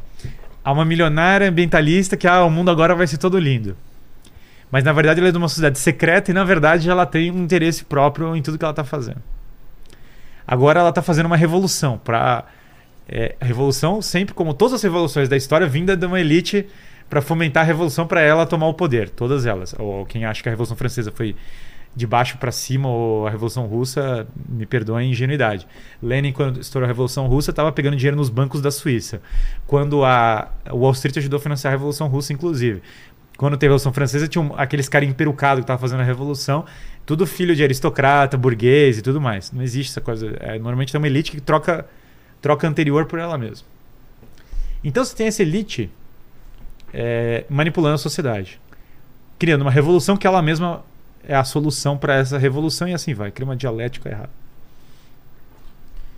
O heroísmo aparece com sacrifício, até o Batman, né? meio que morre. É um pouco ruim o final do Cavaleiro das Trevas Ressurge. Ninguém gosta que o Batman aparece de novo ali, né? É. Todo mundo tem uma certa desejo que ele tivesse. É, que ele não aparecesse, ou que, ou que, sei lá, só o Alfred olhasse e não aparecesse ninguém ali no final. Ou não ficasse incerto, né? Não tiver, ficasse em aberto e tal. Mas enfim, independente da escolha de botar o Batman ali mesmo, né? Tem o sacrifício, né? Que é bem bonito. O cara carrega o, o, o mal ali. Ou mesmo no anterior, no Cavaleiro das Trevas, o fato de ele não se vender pro Coringa, pra moralidade ambígua. O nosso mundo, eu diria que ele tem isso. Ele tem essas elites ah, revolucionárias, sem dúvida, que travestem interesses escusos de boas intenções e que criam essa, essa divisão toda. E você tem uma cidade fraca, como os policiais do Batman, o cara que tem medo, sabe? Fala, putz, se eu for lá enfrentar e tal. Enquanto nós não redescobrirmos os grandes homens da história, enquanto nós não redescobrirmos é, esse imaginário que a gente está discutindo, que é, cara, eu vou levantar eu vou dar um salto de fé, eu vou mudar minha vida. Eu não acredito em alteração política. Como eu falei, o cara organiza a empresa dele, depois ele organizou a família, ele organizou a vida. Agora ele tem que organizar o grupo dele em volta dele, a comunidade básica. Por exemplo, é, você tem lá a sua vida, sua família e tal, você tem o podcast. Quem que são os primeiros caras que você faz amizade? Cara, caras que fazem trabalhos semelhantes ao seu, pessoas que, que têm uma atuação semelhante, é o natural. Sim. Tem lá um médico, cara tem outro. Se você não consegue unir nem as pessoas que são seus colegas, sabe? De ter uma. Liderar, sabe? Entre pessoas colegas, outros colegas. Como é que você vai mudar a sociedade como um todo? Se as pessoas não conseguem articular o bairro, não conseguem articular o, o negócio, por que, que só a política nacional está definindo a gente? Ou seja, o que vai acontecer? Quem já tem poder vai ditar absolutamente o rumo das decisões políticas. Porque você não criou poder real, você não é dono de nada. Veja a estranha relação do filme, do streaming atual. Você não tem mais a fita em casa, você está na nuvem. Mas o que é a nuvem? É o servidor do cara, entendeu? É. Você não é o dono do seu filme, você não é o dono do seu arquivo. Antigamente, seu arquivo está num, num hardware. Aqui dá para entrar até numa coisa. é, eu adoro brincar com essa ideia reacionária futurista, sabe? Que é, é o quadrado redondo. Que é. O que eu quero dizer para o reacionário futurista agora? Como a gente já falou, Duna. é, voltar para coisas antigas no futuro. Entendi. Eu, retrofuturista é um termo também que daria É. pra para usar. Eu amo. O futuro do passado. O futuro do passado. Eu acho maravilhoso. E, e, e eu gosto dessa brincadeira, porque eu acho que é uma brincadeira válida pro tipo de mentalidade que eu tô querendo. É, o steampunk é isso, né? Você pega aquele progresso do vapor e joga ele lá no futuro. E a necessidade de você criar uma alternativa para um cyberpunk, É. que é o que muitas vezes a gente parece que tá arrumando, sabe? Quando, a gente muito for, indo pra Se a gente isso. for pessimista, a gente tá num cyberpunk É, total. Estamos no começo dele. Então, Então, se você é uma máquina no futuro que dominou tudo, a gente tá do seu lado. Né? né? por favor, não venha me pegar É, agora. agora. Espera até eu montar minha resistência, por favor. Então eu tenho essa. Você falou, você tocou num ponto muito bom. Tecnologia. Cara, a tecnologia, quando eu delego toda a minha vida para ela, eu perco a minha virtude pessoal, porque ela faz as coisas para mim. Ah, se você olhar peso de uma academia, é uma tecnologia formativa, porque só tem como eu desenvolver com ele, não tem outro. Agora, o algoritmo na rede social não é uma tecnologia formativa. Ele pode me trazer informação ou ele pode piorar os meus hábitos. Ele tem os dois potenciais. Ele pode ficar jogando de volta para mim minhas piores inclinações. Ele pode ficar vomitando em cima de mim. A, a inteligência artificial pode vomitar para mim uma coisa errada e eu posso cair nela e ficar num ciclo retroalimentativo. Ah, mas ela é infalível. Não existe isso.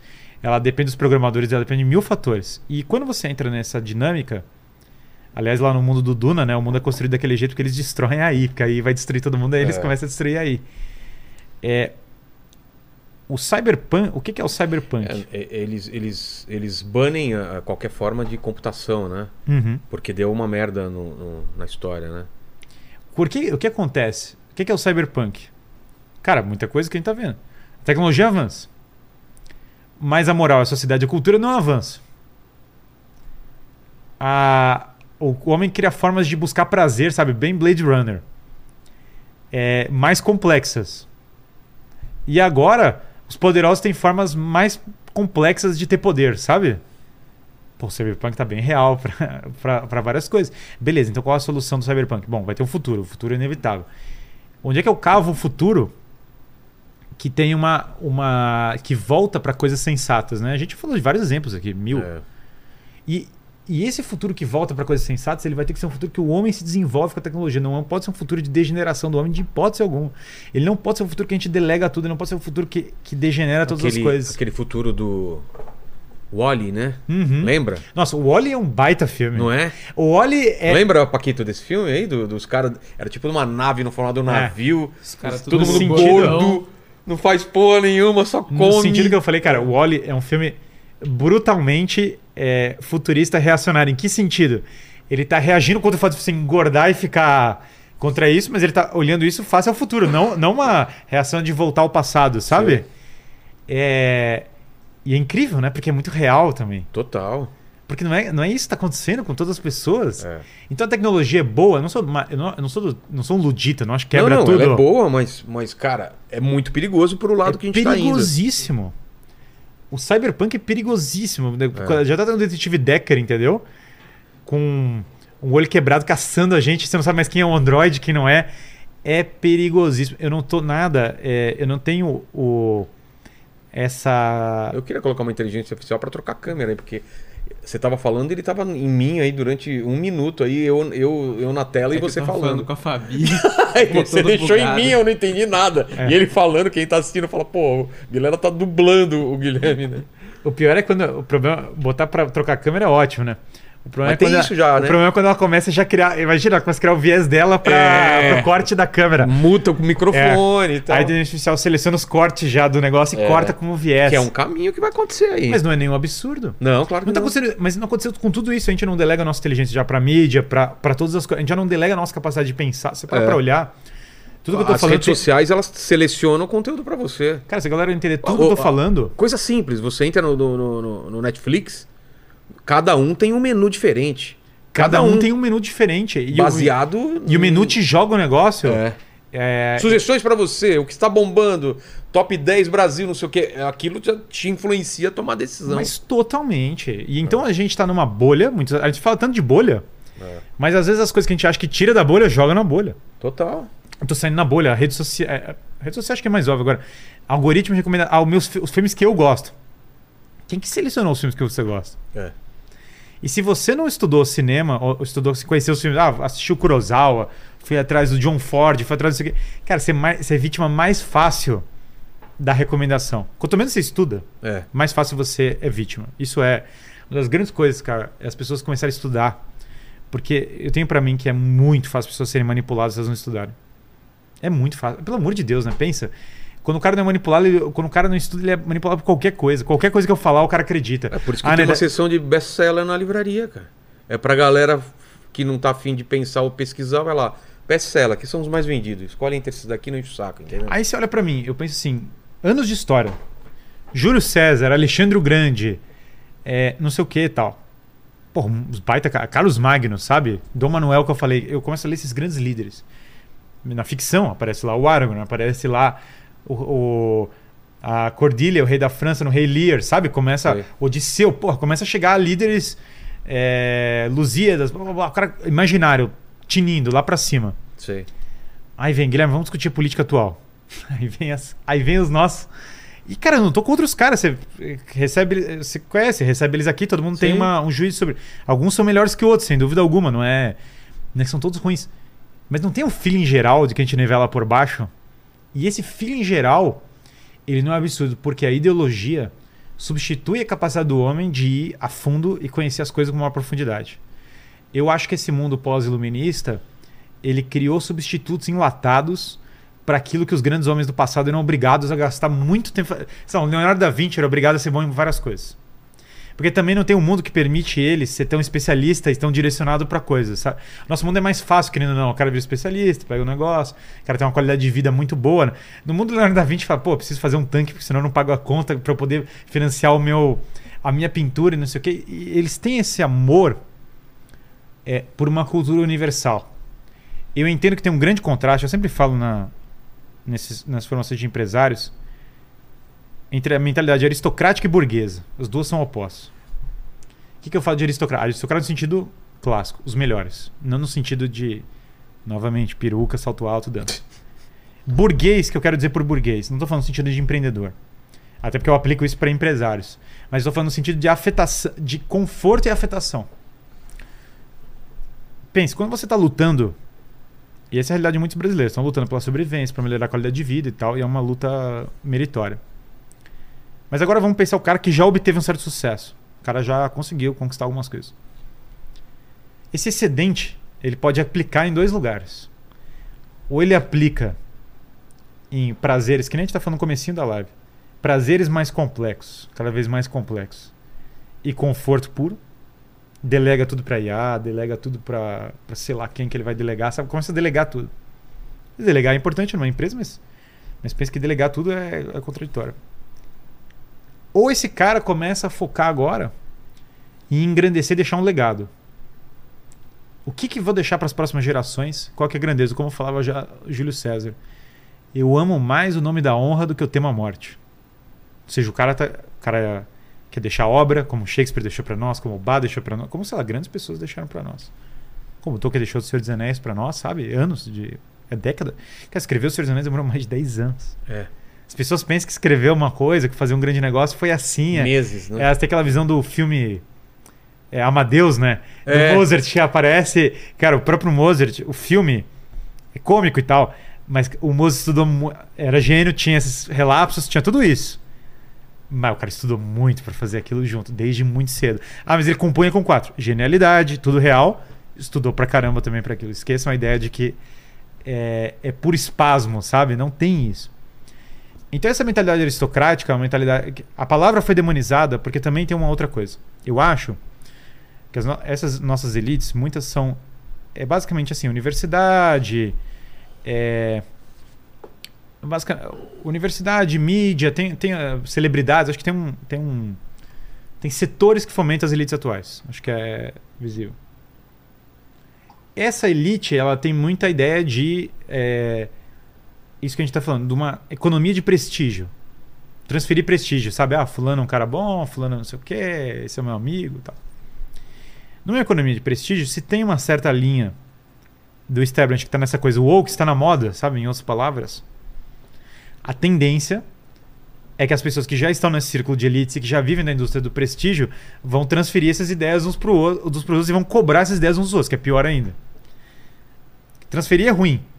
Cobrar é pior, sabe? Cobrar é tipo, esse cara ou esse cara segue isso ou ele não é dos meus. Que é uma, é uma coisa que existe. E aí tem o exílio social do cara que, que é dos seus e tal. A mentalidade que a gente precisa agora é outra e fala, cara, eu não quero este prestígio. Veja, que eu não tô falando que não é. Não tô falando que você deve ser louco, ou estranho, ou não sei o quê. Eu acho que para a direita, a direita sem dúvida precisa de pessoas como a como Tolkien fez o Senhor dos Anéis, como Christopher Nolan fez filmes do Batman. Precisa de pessoas que produzem coisas de grandeza, sabe? Coisas que têm valor, coisas que têm que são inovadores do empreendedorismo, que são inovadores da, das coisas. Esses líderes têm que se desprender da noção do prestígio imediato dos colegas para uma noção baseada mais nas conquistas é, de coisas de valor duradouro, de legado. É outro modo de elite. Isso aqui forma o que um sociólogo italiano chamado Pareto fala da circulação das elites. O que é a circulação das elites? O Pareto tem uma obra muito interessante, ele que é famoso da constante 20-80, porque 20% das pessoas concentram 80% da, da influência, do poder, o que é que seja. Isso é uma constante. Até no mundo socialista vai ver a mesma os caras falam, o mundo socialista, olha só. Cara, 20% das pessoas concentram 80% do poder, você vai ver igualzinho. Se brincar, o mundo socialista é, sei lá, 10% concentra 90%. Ele, ele achata mais, mas a tendência é, é por aí. E eu diria ainda que dentro dos, dos 20, ainda tem uma tendência mais concentradora, ou seja, a parte de cima concentra a maior parte. E aí o Pareto fala, você nunca vai conseguir fugir da ideia de ter uma elite. É meio, é meio ilusória a ideia que você vai fugir disso. Então o que, que você tem que fazer? Quando uma elite está corrompida ou quando ela está mal, você tem que trocar a elite. Trocar elite não é simplesmente trocar as pessoas, é trocar o modo como uma pessoa se torna uma elite, sabe? A nossa sociedade valoriza coisas que têm seu, seus problemas. Ela valoriza coisas que não são necessariamente as melhores. Para ter uma circulação das elites, a gente tem que começar a valorizar coisas diferentes, premiar coisas diferentes. É, essa circulação das elites é um caminho necessário para a restauração política atual. Eu não acredito numa mudança política sem uma circulação das elites. Em outras palavras, eu não acredito numa restauração política, numa melhora política sem uma elite razoavelmente muito melhor do que a que a gente tem hoje. Entendi. Não falo nem pouco melhor. Eu estou falando muito melhor, graus de é, alguns graus maior. Não é fácil, porque como já era na época do que eu, que eu falei tão infamemente dos bailes, você bota os caras de elite, botaram lá em Versalhes, que o cara quer fazer baile, dançar. O cara não quer necessariamente estudar e ir lá fazer como Lavoisier, que foi morto pela Revolução Francesa, que era um aristocrata, no melhor sentido da palavra cientista, baita cara, é, se entregando. Não, não. O cara quer usufruir do dinheiro do pai. Tem o livro do Dostoiévski, Os Demônios, que é, é o sintoma disso que eu tô falando. Quem que é o cara que é cooptado para ideologia, para revolução e para o caos, para uma coisa que é meio diabólica mesmo. Bah, o menino mimado, né? Que aí o que aí o o Piotr, né, puxa a mão dele e beija, um negócio meio bizarro, começa a ter uma Dostoiévski é um um gênio completo, né? Não dá para Dostoevsky raramente. Shakespeare e Dostoevsky para mim estão sempre ali na, na no topo. Ah, sempre entre os maiores. Dante, Virgílio, enfim, tem um tem um ranking que é os que nem John Ford, existem coisas que se ranqueia que os caras estão em outro e nível. José Sarney com marimbondos de fogo. É, cara, o Você vê que a John Ford, Akira Kurosawa, Frank Capra. Meu, esses caras são sétimo dan, entendeu? Os caras são, os caras são faixa preta. É. é. os caras são faixa preta, não dá, não dá, é muito Não dá para brincar. É muita pancadaria os caras. E a e quando você fala de Claro, quando você fala de música, a gente falou de bar, bar, faixa preta.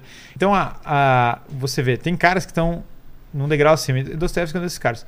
Quando ele vai olhar a gênese da mentalidade revolucionária, o que, que ele pega? O menino mimado que quer saber de pegar as mulheres, de, de. Ter o prazer imediato. Ter o prazer imediato e aí chega o revolucionário e fala: ah, é você que eu quero. Você vai ser um Kizar, você vai ser o meu Kizar, sabe? Começa o, Você vai ser a nova elite, nós vamos ser. E o que ele quer fazer? A revolução socialista, a coisa toda, mas. Você é o meu querido. E aí os outros estão te julgando tal, porque você é, saiu para pegar as mulheres. Não, não, isso é o seu bom coração. Saindo com mulheres de outra classe social, de não sei... Então o cara começa a reframear, a recontextualizar tudo de mal que o cara faz transforma o vício em virtude na, na forma como é apresentado para cooptar o cara para uma revolução.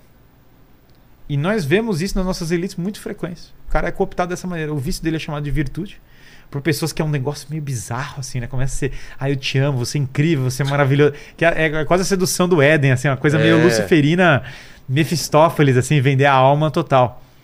Chega um ponto que a gente tem que começar a quebrar isso. Falar, cara, eu não quero saber disso. Eu quero saber o seguinte: o que é certo é certo e o que é errado é errado. Ah, mas tem nuance. Tem nuance, mas tem coisas que são que a sua avó do interior do prato transparente, é, marrom, Tô ligado. do filtro de barro, tava certa, entendeu? Ela sabia exatamente o que ela tava falando. Tem coisa, esse é um teste bom para você saber se é ridículo o que você tá fazendo. Como que a sua avó agiria, a, a, a sua avó olharia e responderia? Muitas vezes até com uma condescendência. Ah, meu neto, que bom, viu? Que bom para você. Dá aquela... Porque, querendo ou não, essa imagem brasileira que a gente tem é uma conexão com uma vida mais orgânica que a gente tem na nossa na nossa na nossa mente, né? Uma conexão com algo mais mais tradicional, sem dúvida, mas mais orgânico. Então, a, a nossas elites tem uma afetação, por vezes tem um esoterismo também envolvido, essa coisa do M é muito estranha. É, eu realmente acho estranho, não é só, ah, é pânico moral. Cara, sei lá. Eu, eu acho que fazer uma apresentação que é pro Lúcifer, entendeu? Não é só uma questão de mau gosto, eu acho que revela certos valores. Independente da, do envolvimento que a gente sabe que muitas tem, o cara tá envolvido com sociedade esotérica, isso existe também, isso é comum. Mas os- quais são os valores que estão circulando nisso quando o negócio do M é o Lúcifer, sabe? O- o- é, é bizarro, né? Tem até É. o vídeo, o Jordan Peters compartilhou o vídeo, achei muito curioso, porque é, é tipo assim, aparece os caras dançando com o Lúcifer e tal, e aí depois aparece Brought to you by Pfizer. Fala, cara, que, Que que é isso, cara? a Pfizer patrocinou o negócio aí na, no vídeo, né? Quando passou na TV, tinha lá a apresentação dos caras, um negócio com um capeta e tal. E daí corta e aparece Brought to you by Pfizer. Nossa, velho. Aí você pensa, a corporação tá botando o nome dela no, É. no, no negócio que é do capeta. Então é estranho. E não é estranho só, tipo aquele negócio anos 90, sabe? Evangélico anos 90, tipo Goku é, é o Mr. Satan, todo mundo. Ah, é, tinha Pô, essas... eu ouvi da minha mãe, fala, filho, Disney é satânico, tudo é satânico. é, sim, eu eu via nos anos 90. é, o, o Dragon Ball foi maravilhosamente influente pra, é, pra minha. Eu era criança, tinha fita, o soco do dragão. E aí eu falei, cara, é isso, entendeu? Quem que. Pô, os caras levantavam a mão pra Jinkidama e esperava a hora do, do soco do dragão e tinha uma cena que o Goku falava, cara, se não sou eu, quem, né? Aí eu falei, ah, eu era criança, falei, cara, é isso, esse é o. Esse é, o, é a chave. É, e aí a minha mãe chegava e falava, que é isso, para de assistir, isso é do Satã. Os caras ficam gritando, vai Satã, vai Satã, que era o. Que era o personagem. Que era um personagem. Que era até, que era até irônico na história, não era, não era bom.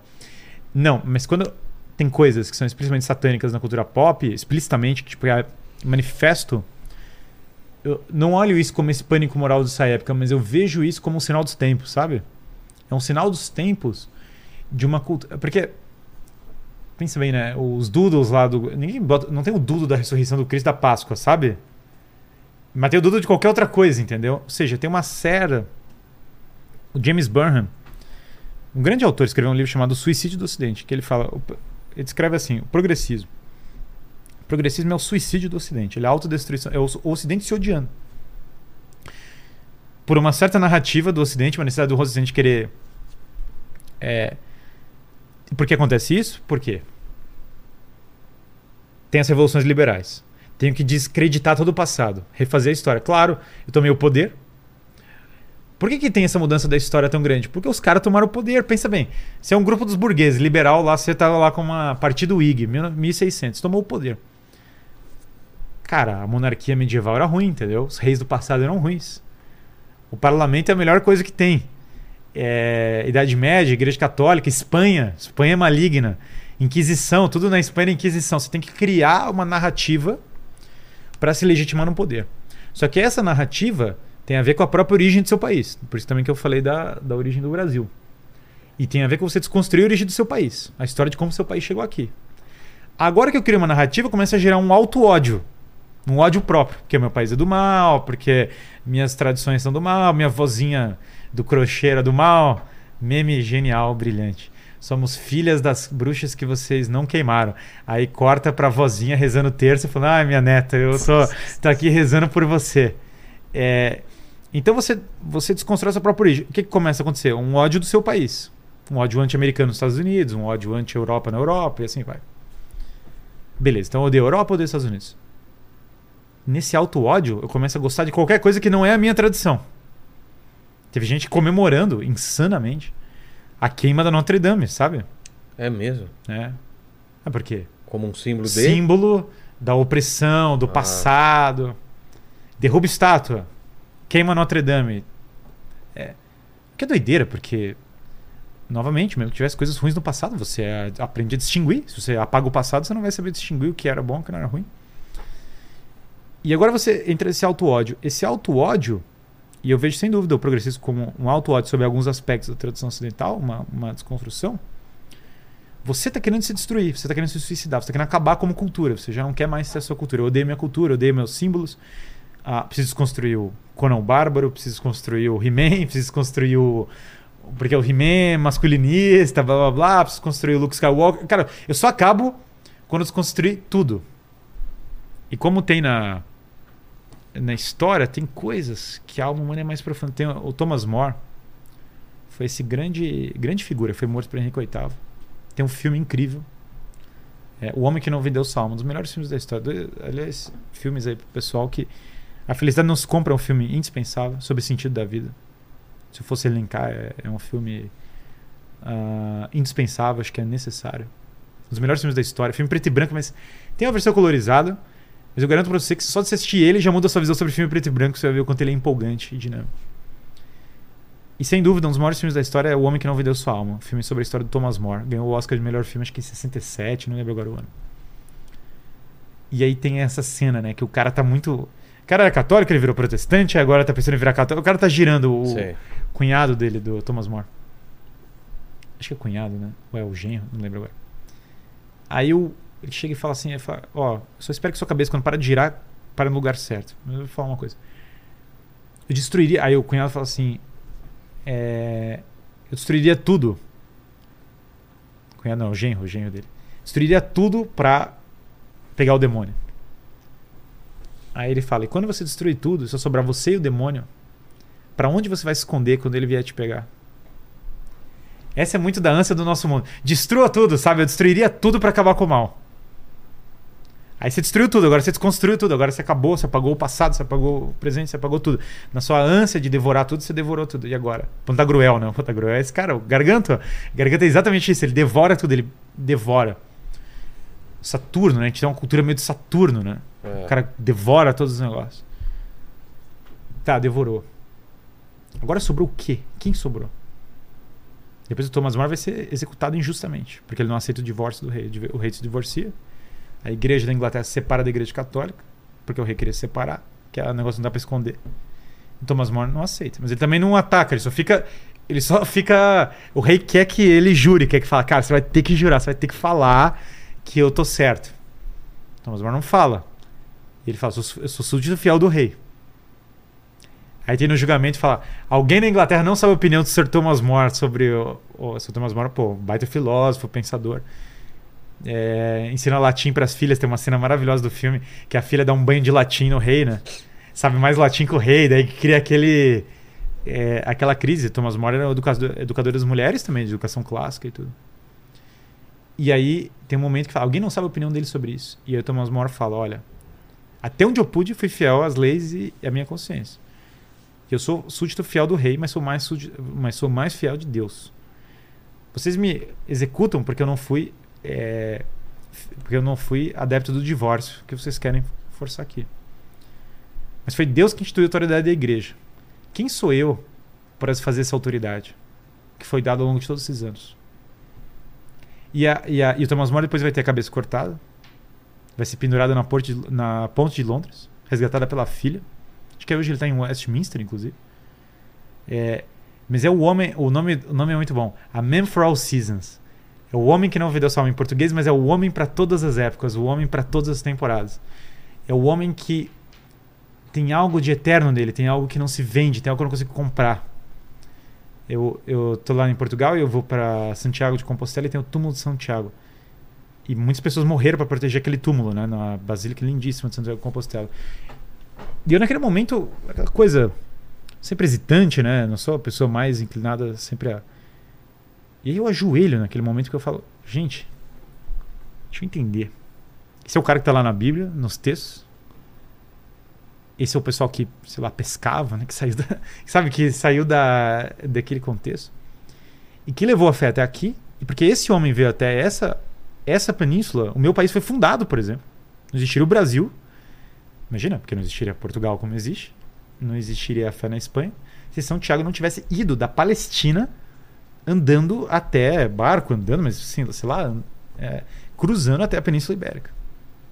Ou seja, esse é, eu estou aqui, eu falo essa língua, eu tenho essa cultura, porque esse homem saiu da Palestina e chegou aqui. Eu não consigo compactuar com uma cultura que queira tirar isso de mim. Eu, eu, consigo entender uma pessoa que fala, cara, eu particularmente não tenho fé, estou buscando um sentido, estou buscando um sentido para minha vida, estou aberto, não sei o que. Isso tudo eu consigo compreender. E, sem dúvida, é, o drama do homem, né? Eu gostaria que todas as pessoas encontrassem um caminho de sentido para a vida delas, e sem dúvida alguma sou católico, na medida que eu sou católico, eu acho que é a religião verdadeira, portanto eu acho que todas as pessoas deveriam ser católicas no sentido que eu acho verdadeiro, natural. Mas eu, eu entendo o drama existencial das pessoas, é claro, né? as pessoas vivem dramas existenciais, eu tenho muitos amigos que não são católicos e são meus amigos. Agora, o que eu não consigo compreender é quando a nossa cultura quer, não, você não pode é, saber desse fato, você não pode amar isso, você não pode valorizar isso, você não pode você tem que apagar esse fato. Você tem que apagar essa história, porque isso aqui é um fato ruim, sabe? É, não, não. E nesse sentido, é, você veja, é o tradicionalismo forte da minha parte, no sentido de que eu amo uma tradição, sabe? Mas é uma tradição que eu entendo viva, entende? Eu não quero nenhuma tradição morta, eu não quero ficar gritando assim, ah, vamos preservar as instituições. Eu, eu não tenho mais paciência para. Nesse sentido, em certa medida, a minha alma se revolta contra esse conservadorismo, não, não no sentido de que, pô, acho que entre progressistas, liberais, socialistas e conservadores, eu estou infinitamente mais no campo do que as pessoas estão chamando de conservador do que nos outros. Isso aí é. é não dá para você também é, fim, mentir para o público e falar, não, cara, você não está na, na cabeça do. Como o povo está categorizando, falar, cara, liberal é mais liberdade, mais livre e tal socialista tem mais o Estado, blá blá, blá progressista tem mais essa coisa da coisa cultural e da mudança cultural. E conservador tem isso. Sim, mas não é só eu preservar as instituições, não é só eu preservar alguma coisa é, uma, alguma coisa fóssia, sabe? Algum rito, sabe? O cara tem que usar a roupa assim e segurar. Eu não ligo tanto para isso. Mas eu ligo muito pro túmulo de São Tiago, entendeu? Ou, ou seja, eu, eu, eu ligo para a ideia é, sei lá, o meu nome, Guilherme. Guilherme foi um paladino a, de Carlos Magno, que lutou, tem inclusive livros medievais sobre o Guilherme, meu nome foi popularizado por causa dele. Guilherme significa vontade de proteger as cabeças. E Guilherme se aposenta depois e cria um mosteiro na França, uma cidade chamada Guilherme no deserto. Inclusive tem umas histórias maravilhosas, tem uma na França tem uma uma pedra aberta no meio com uma espada no meio que os caras contam que alguém jogou a espada e abriu assim que é, é fantasioso mas é mas é da hora né? Quem que vai falar que não é da hora é, assim, é tipo é lógico que não aconteceu assim mas é muito da hora. É, então é, é eu quero saber isso eu quero saber que meu nome vem daí eu quero saber que a minha cultura veio daqui eu quero entender essas coisas. Então eu acho que o homem do Ocidente essa coisa progressista deixou ele adormecido para descobrir quem ele é de verdade para descobrir qual é o propósito dele e acho que sim, esses milhares de jovens que estão lutando para o Jordan Peterson, tantos fenômenos que a gente está vendo, é, e o Jordan Peterson está focando para religião agora, sabe? Tá indo para essa linha, Miss Latim, estava na Miss Latim, agora, cara, negócio totalmente. Porque ele sempre foi um cara muito racionalista, mas é. Chega um ponto, o, o Vilela, que a gente percebe o nosso limite.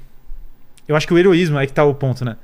O heroísmo tem um limite, sabe? Você vai lá, você luta, você... e chega aquele ponto que você fala, cara, cheguei no, cheguei no limite. O Jordan Peterson passou muito por isso quando ele teve a, o câncer da esposa, né? É. E aí o câncer da esposa, e os medicamentos, e a reação dos medicamentos que ele teve. A esposa fala que foi curada do câncer pelo terço que ela rezava. Que é uma, uma coisa interessante. E ele chega um ponto que ele fala, cara, eu sempre falei de carregar o peso da existência, de lutar. Mas qual é o limite, né? Chega um ponto que chegou o limite. O limite é, sua esposa está com câncer a sua. Você está com um efeito. O leste europeu, né? Foi para lá no leste europeu, você está com efeito de reação de medicamento. Cara, isso é um baita limite. Aí agora é o seguinte: ele olha para a vida dele e fala, cara, só tenho gratidão. Então ele chora né, no retorno dele. É engra muito engraçado, porque ele falou tanto de jornada do herói, daí ele passou pela. É. Ele passou exatamente pelo processo de ida e volta.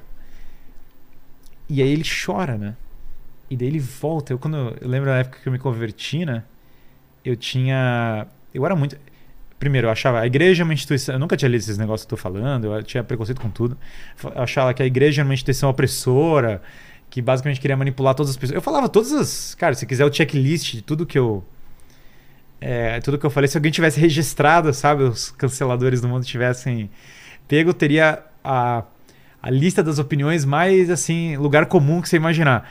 Ah, o negócio é embalada, ganhar dinheiro, a é, a igreja opressora, os novos valores, cada um tem o seu, aquela coisa checklist. E eu lembro que eu olho esse negócio e falo, cara, deixa eu entender. Shakespeare.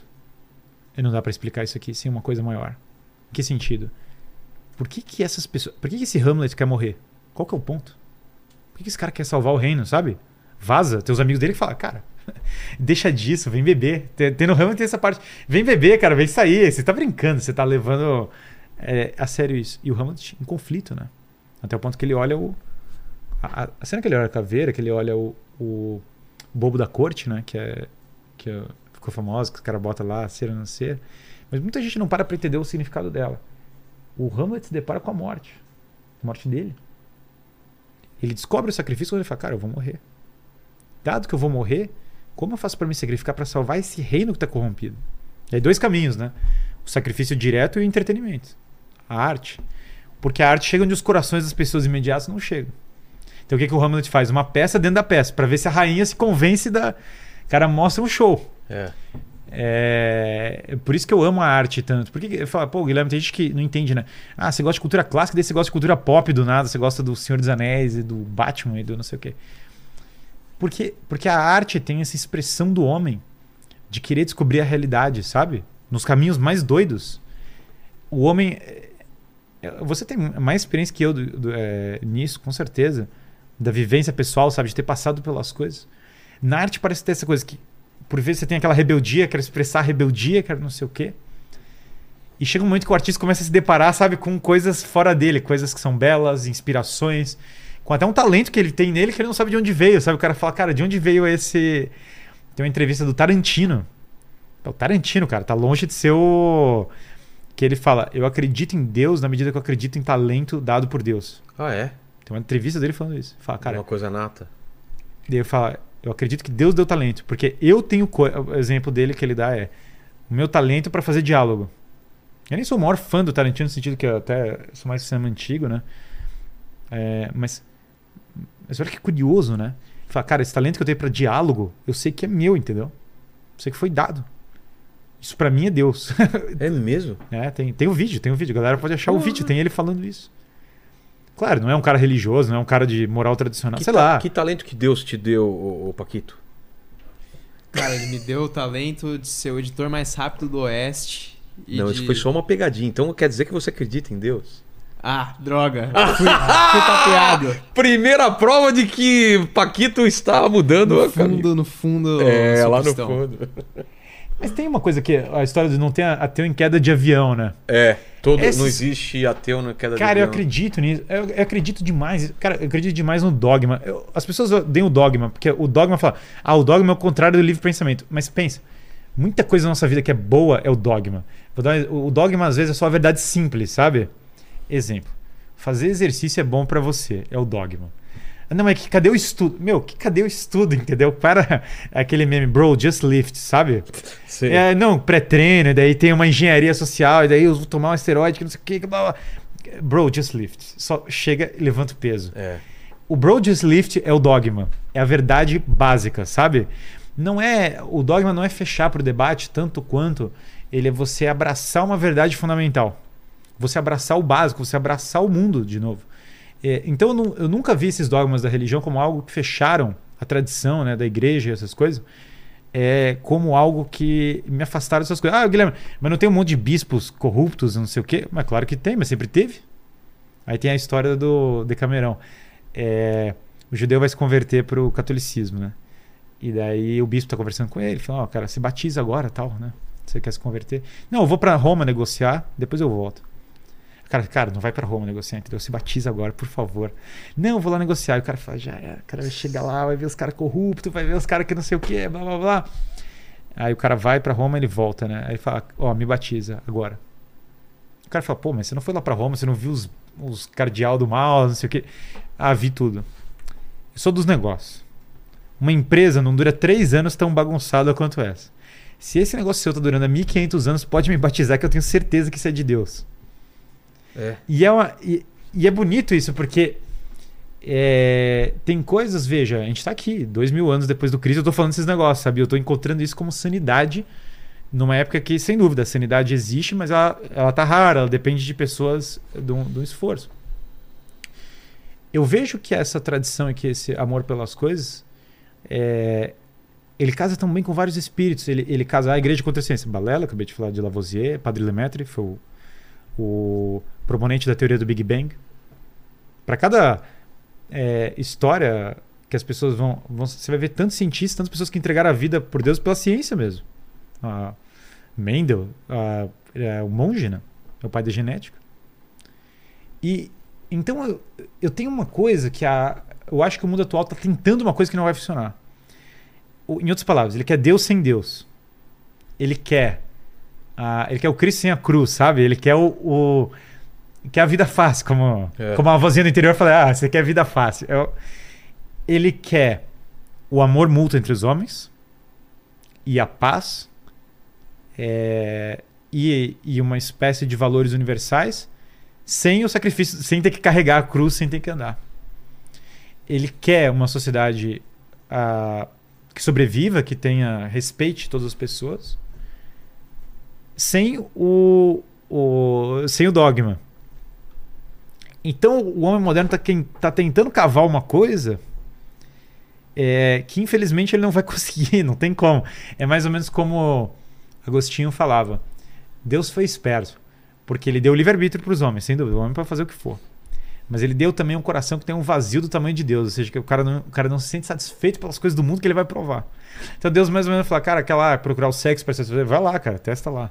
Vai lá e testa a bebida, vai lá e testa as drogas, vai lá e testa o que for. E nada satisfaz o cara e o cara fica esperando algum momento que vai satisfazer ele.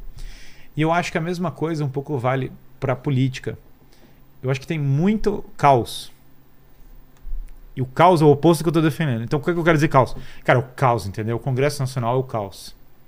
A ordem política é o caos. É, ah, isso aqui os caras gritam e entram e blá blá blá. E mil lados, sabe? O demônio é legião na Bíblia, sabe? É um treco meio agitado. É, Eu não estou interessado tanto nisso quando eu estou interessado em pessoas maduras que vão colocar ordem nas coisas e falar, cara, chega, chega do, do chega do caos, entendeu? Eu não preciso disso para minha vida. Então eu tive essa, eu tinha uma crise em Brasília, né, que eu passava mal assim, sabe, eu falava, cara, que negócio. Primeiro que os prédios parecem da Guerra Fria, aqueles filmes de Guerra É. Fria, que você fala, cara, onde é que eu vim parar assim, sabe? No, ah, Niemeyer é bonito, cara, não sei, por dentro esse prédio parecia é, eu não acho frios, bonito, né? é frio. Depois você não vê o povo. Você tá num mundo à parte, você só entra de carro nos negócios. Você não anda a pé. Eu tentei sair do- Congresso Nacional e andar até o Palácio do Planalto a, pé. Cara, é quase impossível. Você tá escalando, mano. Você vê que tá escalando uma grama assim, é, é é ridículo. Você vai ser atropelado, sei lá, é difícil. Então a gente tá desconectado. É, a gente criou um monstro, a gente criou um, um Leviatã. E, e Nova York tem muito disso também. Em Nova York, é, Brasília é uma cidade então artificial. Olha, olha as cidades do mundo, né? Que engraçado. Brasília. Brasília é artificial, construída para ser a terra dos políticos. Muito exótico. Crime come solto no, fora do plano piloto. No plano piloto tem segurança. Quem mora fora padece no trânsito. Quem mora dentro não tem o trânsito. É, quem tá lá tem auxílio, não sei o quê. O povo. E assim vai, né? Vai toda a, a contradição. Pega lá em Nova York. BlackRock, Rockefeller, todas as grandes fundações do mundo, lá do lado da ONU e toda a coisa. Galera na rua, tem um povo na rua, várias línguas, cada um falando sem, sem se bicar. Pouco sentido de integração, né? Na frente da Catedral de São Patrício, os Rockefeller botaram um Atlas assim, pra meio que atacar a catedral e falar: sou eu que tô segurando o mundo. O que não? O que se olhar pra catedral e olhar pro Atlas, você fala: cara, desculpa, o Atlas, a catedral dá um pau em você, sorry. Mas aí você olha Nova York o quê? Muito materialismo, muito valores desconectados a- não só da tradição americana, como valores desconectados assim da do clássico assim. A cidade piorou razoavelmente também em termos de qualidade de vida, né? Dos anos 90 para cá, teve eu, eu visitei alguns momentos, né? E tinha coisas que tem agora que não tinham antes, né? Que foram, que foram piorando. Então, o nosso mundo ele está sendo liderado, e daí você vê né, a, a mistura dessa coisa meio bolsa, meio função Feller, com a, com a ONU, que é todo mundo mesmo, que é a minha galera, sabe? Com Wall Street, tá tudo circulando, é, e várias línguas, todo mundo se brigando na rua e tal. Bom, é, o mundo aí agora se compara é, urbanisticamente com a cidade de Roma. E não pensando na Roma atual, mas pensando na Roma os anos. É caótico. Muito caótico. Uma característica de Roma é que todo mundo buzina, os caras passam por cima, os caras gritam, né? Mas aí em Roma eu vejo essa cena, né, que é um, é um bêbado, né? O cara tá bêbado, e daí o cara expulsa ele do bar. E daí eles começam a se xingar, né, na rua. E daí dá uns dois minutos, eles estão se abraçando e chorando, falando, eu te amo tal. Então, resume mais ou menos o negócio. Você tá andando e do nada você vê a fontana de trevas, do nada você vê coisas que são belíssimas, sabe? Então, no meio desse caos, surge a ordem. É, é, é o efeito oposto, sabe? Brasília e Nova York, em grande parte, são feitas para gerar uma ordem. Uma ordem de tipo financeiro, global, uma ordem de tipo político controlado. Roma foi feita organicamente, sabe? Tinha o Império Romano, aí surgiu uma Idade Média, aí surgiu um mestre renascentista, os caras foram construindo uma coisa em cima da outra. Esse orgânico e caótico, eu estou usando só a. Estou falando que Roma é perfeita, entendo. Só tem que entender o que eu estou falando. Ah, mas Guilherme, eu fui para.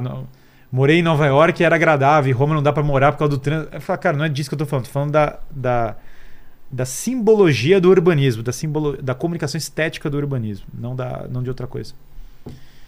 É, esses mestres da Renascença, essa galeria dele, o Uffizi, Rafael, sabe, a escola de Atenas, dos meus quadros favoritos do mundo, que tem lá no Museu do Vaticano, é, que tem Platão e Aristóteles, né? E Platão e Aristóteles, Platão está segurando a ética Nicômaco, Aristóteles está segurando a ética Nicômaco e apontando para o homem numa janela, para você.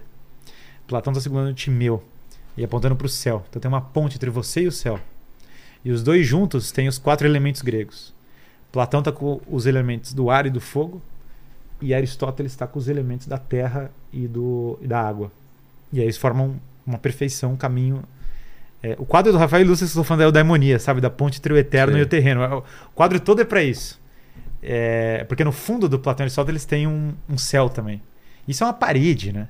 Essa tridimensionalidade absurda, o centro de perspectiva, o triângulo isósceles, saindo deles tem Euclides e Pitágoras, saindo do centro de perspectiva formando um triângulo isósceles. Coisa de de louco. E a sala é feita para entrar o sol refletindo no Apolo e iluminar o, o negócio. E do outro lado tem o Santíssimo Sacramento. Tem a disputa do Santíssimo Sacramento, tem a Eucaristia, o, é, Deus Pai, Deus Filho e Deus Espírito Santo do outro lado. Então é um negócio assim, surreal, surreal. Tudo surreal, é uma justiça no teto. Cara, coisa. Rafael é um, é, é um monstro. Então, essa, em Roma, tem uma coisa que é, tem uma coisa pagã que está errada. Por exemplo, o Panteão. Eles matam cristãos lá que, que os cristãos da época fizeram? Eles poderiam queimar o panteão, derrubar, fazer ah, uma liga nos cristãos. Mentalidade de Harry Potter. Sim. Queima tudo, acaba, enterra com sal grosso e tal. É, novamente, usando Harry Potter como simbologia da redução da, da política. Não, o que, que eles fizeram? Tira o bronze. O bronze do panteão é o que faz o baldaquino. O baldaquino são quatro colunas que representam a Arca de Noé. Essas quatro colunas foram feitas, acho que foi pelo Berrini, forma o baldaquino da Basílica de São Pedro. Então, o baldaquino da Basílica de São Pedro, onde o Papa celebra a missa, é o bronze do panteão, de onde matava os cristãos. Ao invés de jogar fora, eles transformaram em outra coisa, numa obra de arte renascentista para acompanhar essa cultura. O panteão, onde está enterrado Rafael, virou a igreja dos mártires. Ninguém demoliu nada, tá lá mesmo, os mesmos negócios. Tem a igreja de Santa Maria sobre Minerva, por quê? É em cima do templo de Minerva. Ah, Guilherme, isso é paganismo. Fala... Veja, o paganismo, é, a relação deles é. Por que, que alguém. Por que, que eu vou, por ser cristão, odiar a Eneida? Ou odiar Platão, ou odiar Aristóteles? Essa não é atitude. Eu quero entender o que deles eu consigo tirar de mérito para construir algo em cima. Na, no Vaticano tem um obelisco. Você pensaria, o obelisco é um símbolo pagão. O que, que os caras fizeram? Botaram uma cruzinha em cima. Continua o obelisco. Ninguém derrubou. Ninguém derrubou o obelisco. O que, que o mundo atual faz? Derruba estátua, derruba obelisco, derruba tudo. Há uma ânsia de dominação. E acho que essa tirania da informação tem a ver com isso. A ânsia de deixar tudo, tudo do meu controle, sabe? É. Quem tem essa ânsia de controle é, tá fora. Você vê que, por exemplo, o Barack Obama, eu tive a minha primeira momento de despertar político na época do Barack Obama. Né? Eu tenho que agradecer ao Barack Obama. Porque tá, toda a mídia universalmente elogiou muito o Barack Obama. Todo mundo, ah, o Barack Obama, o cara, É o cara, é. o cara cura. Tinha uma matéria falando que ele cura as pessoas com a mão. Nossa. The Light Worker. Podem pesquisar assim. Eu acho que sumiram com essa matéria porque era muito vergonhoso. Porque falava, cara, o Barack Obama é o Light Worker. Ele é o cara que toca nas pessoas e eu fui tocado e senti. Caramba, velho. Chegou nesse Então ponto. tinha um culto. Eu lembro de. Eu devia ter guardado assim, porque eu acho que o jornal que publicou tirou depois, mas tinha essa coisa. E eu lembro na época, né, 2008. Imagina, em 2008, é, essas ideias que gente. é, algumas ideias dessas direita e tal no Brasil era muito alheio. Eu tinha. 2008 eu tinha 18 anos. Ah, ninguém discutia nada dessas porcaria. Eu importava os livros, era um negócio meio. Eu era, eu era o. o eu era que. Como é que eu posso me descrever, cara? Pensando num personagem que era. Que era assim, underground total, sabe? Secreto, ninguém pode saber os negócios que eu tô estudando, porque na escola era tipo consenso é, de esquerda, assim, em casa. é, não era consenso de esquerda, mas era mais, uma linha mais. talvez mais liberal. Enfim, geral era. era não havia. A palavra conservador, inclusive, era demonizada e tal. E aí eu lembro, e eu começo a pesquisar sobre a vida do Barack Obama. Aí eu acho o livro lá do Saul Alinsky. O Saul Alinsky foi um dos mentores dele. Foi mentor, inclusive, do Bill Ayers, que foi um cara que é, empregou o Barack Obama e tal, que foi próximo dele. E aí o Saul Alinsky escreveu um livro chamado Regras para Radicais. Que o começo do livro é ao Lucifer, o primeiro radical que fez uma revolução e deu certo. Começa o livro assim. Aí eu lembro de ter lido aquilo e falei, cara, o que mais me impressionou não foi nem que o cara ofereceu o livro ao Lucifer como uma. Também os caras fazem isso para ser é, chocante e tal. Você também no meio da arte conhece isso. Os caras fazem É. pra chocar, é pra causar uma, uma Claro. comoção. Mas não deixa de ser. O Samuel Johnson, crítico literário, falava que o demônio foi o primeiro Whig. O demônio foi o primeiro liberal, é uma frase do Samuel Johnson, que é, que é engraçada no mínimo, porque ele queria dizer o quê? Foi o primeiro cara a fazer uma revolução, é a mesma coisa, mesma, mesmo pensamento. Só que um tá criticando o outro tá elogiando. E aí eu lembro que eu li aquilo e falei, cara, o, o curioso pra mim não é, é, tanto que o cara oferece o livro. É, por que, que ninguém vai falar isso? Me chocou, né? Por que ninguém vai falar? E é óbvio. Não vai ser no New York Times. Não vai sair na, na Folha, no Estadão, o que que seja, não vai falar. Ninguém vai dizer isso. Não, não há uma. Porque não há um interesse em ser falado. Então, o que acontece? Na época eu parei e falei: o quanto do nosso mundo está sendo enterrado que a gente não está enxergando? Quantas coisas enterraram que eu não sei, sabe? Até que ponto vai o. Até quão fundo é o buraco do coelho, entendeu? Qual que é o, qual que é o ponto em que eu, em que eu enxergo isso? E, e eu vou te falar, esse, esse, o buraco do coelho ele para num certo ponto que é assim. Eu não quero mais a decadência. Eu amo algo. É, eu amo meus filhos. Eu amo a beleza.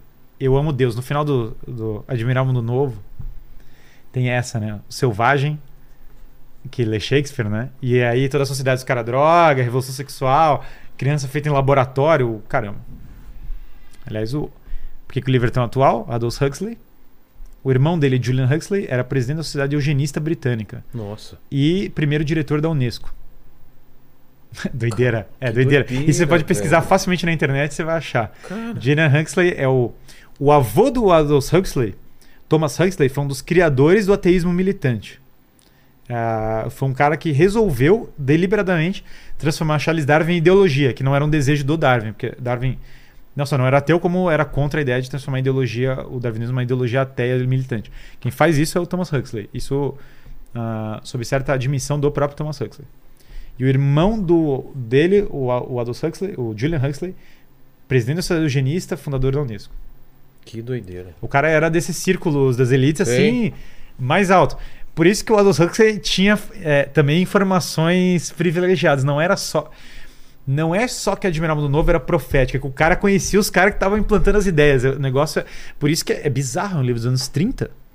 Fala de contraceptivo, não tinha na época. É mesmo. Fala de drogas é, psicodélicas. época, É verdade. Anos 30, no- imagina, 30 anos antes de começar a circular. Droga psicodélica, contraceptiva, revolução sexual, tá tudo lá. Bebê em proveta, os caras estão discutindo isso agora. Anos 30. E aí tem uma discussão, né? Tem o selvagem. Quem é o selvagem? Selvagem é criado numa tribo indígena, moral de iniciação, ritos de combate, masculinidade, blá blá blá. Bíblia, Shakespeare, esse que ele conhece. cristianismo, cultura clássica, não sei o que, de uma maneira primitiva, até simplória. E os caras chamam do selvagem. O cara é filho do diretor que se perdeu, teve um filho fora do, do negócio, o filho nasceu lá no meio da tribo, o cara cresceu lá. Aí agora entra o selvagem na nossa cultura. No Admirável no Novo. Aí o cara começa a olhar e falar: a mulher vai tentar seduzir ele, a Lenina. O Lenina é muito bom, né? Porque é de Lenin, né? E daí a mulher é tipo. É, é por isso. é, é, porque os nomes dos Admirável no Novo são todos Ford. Ao invés de falar Oh my Lord, Oh my God, eles falam Oh my Ford, né? É, aí, todos os nomes é, é, permitidos são é, Benito de Mussolini, a Ford, Freud, Sei. ou My Freud, você pode falar também. Você só não pode falar Deus ou qualquer coisa. Então, cultura clássica foi toda abolida, agora é só isso aí. Ford, Freud, linha de produção e tal. É uma sátira do progressismo. Claro. Nos, nos anos 30.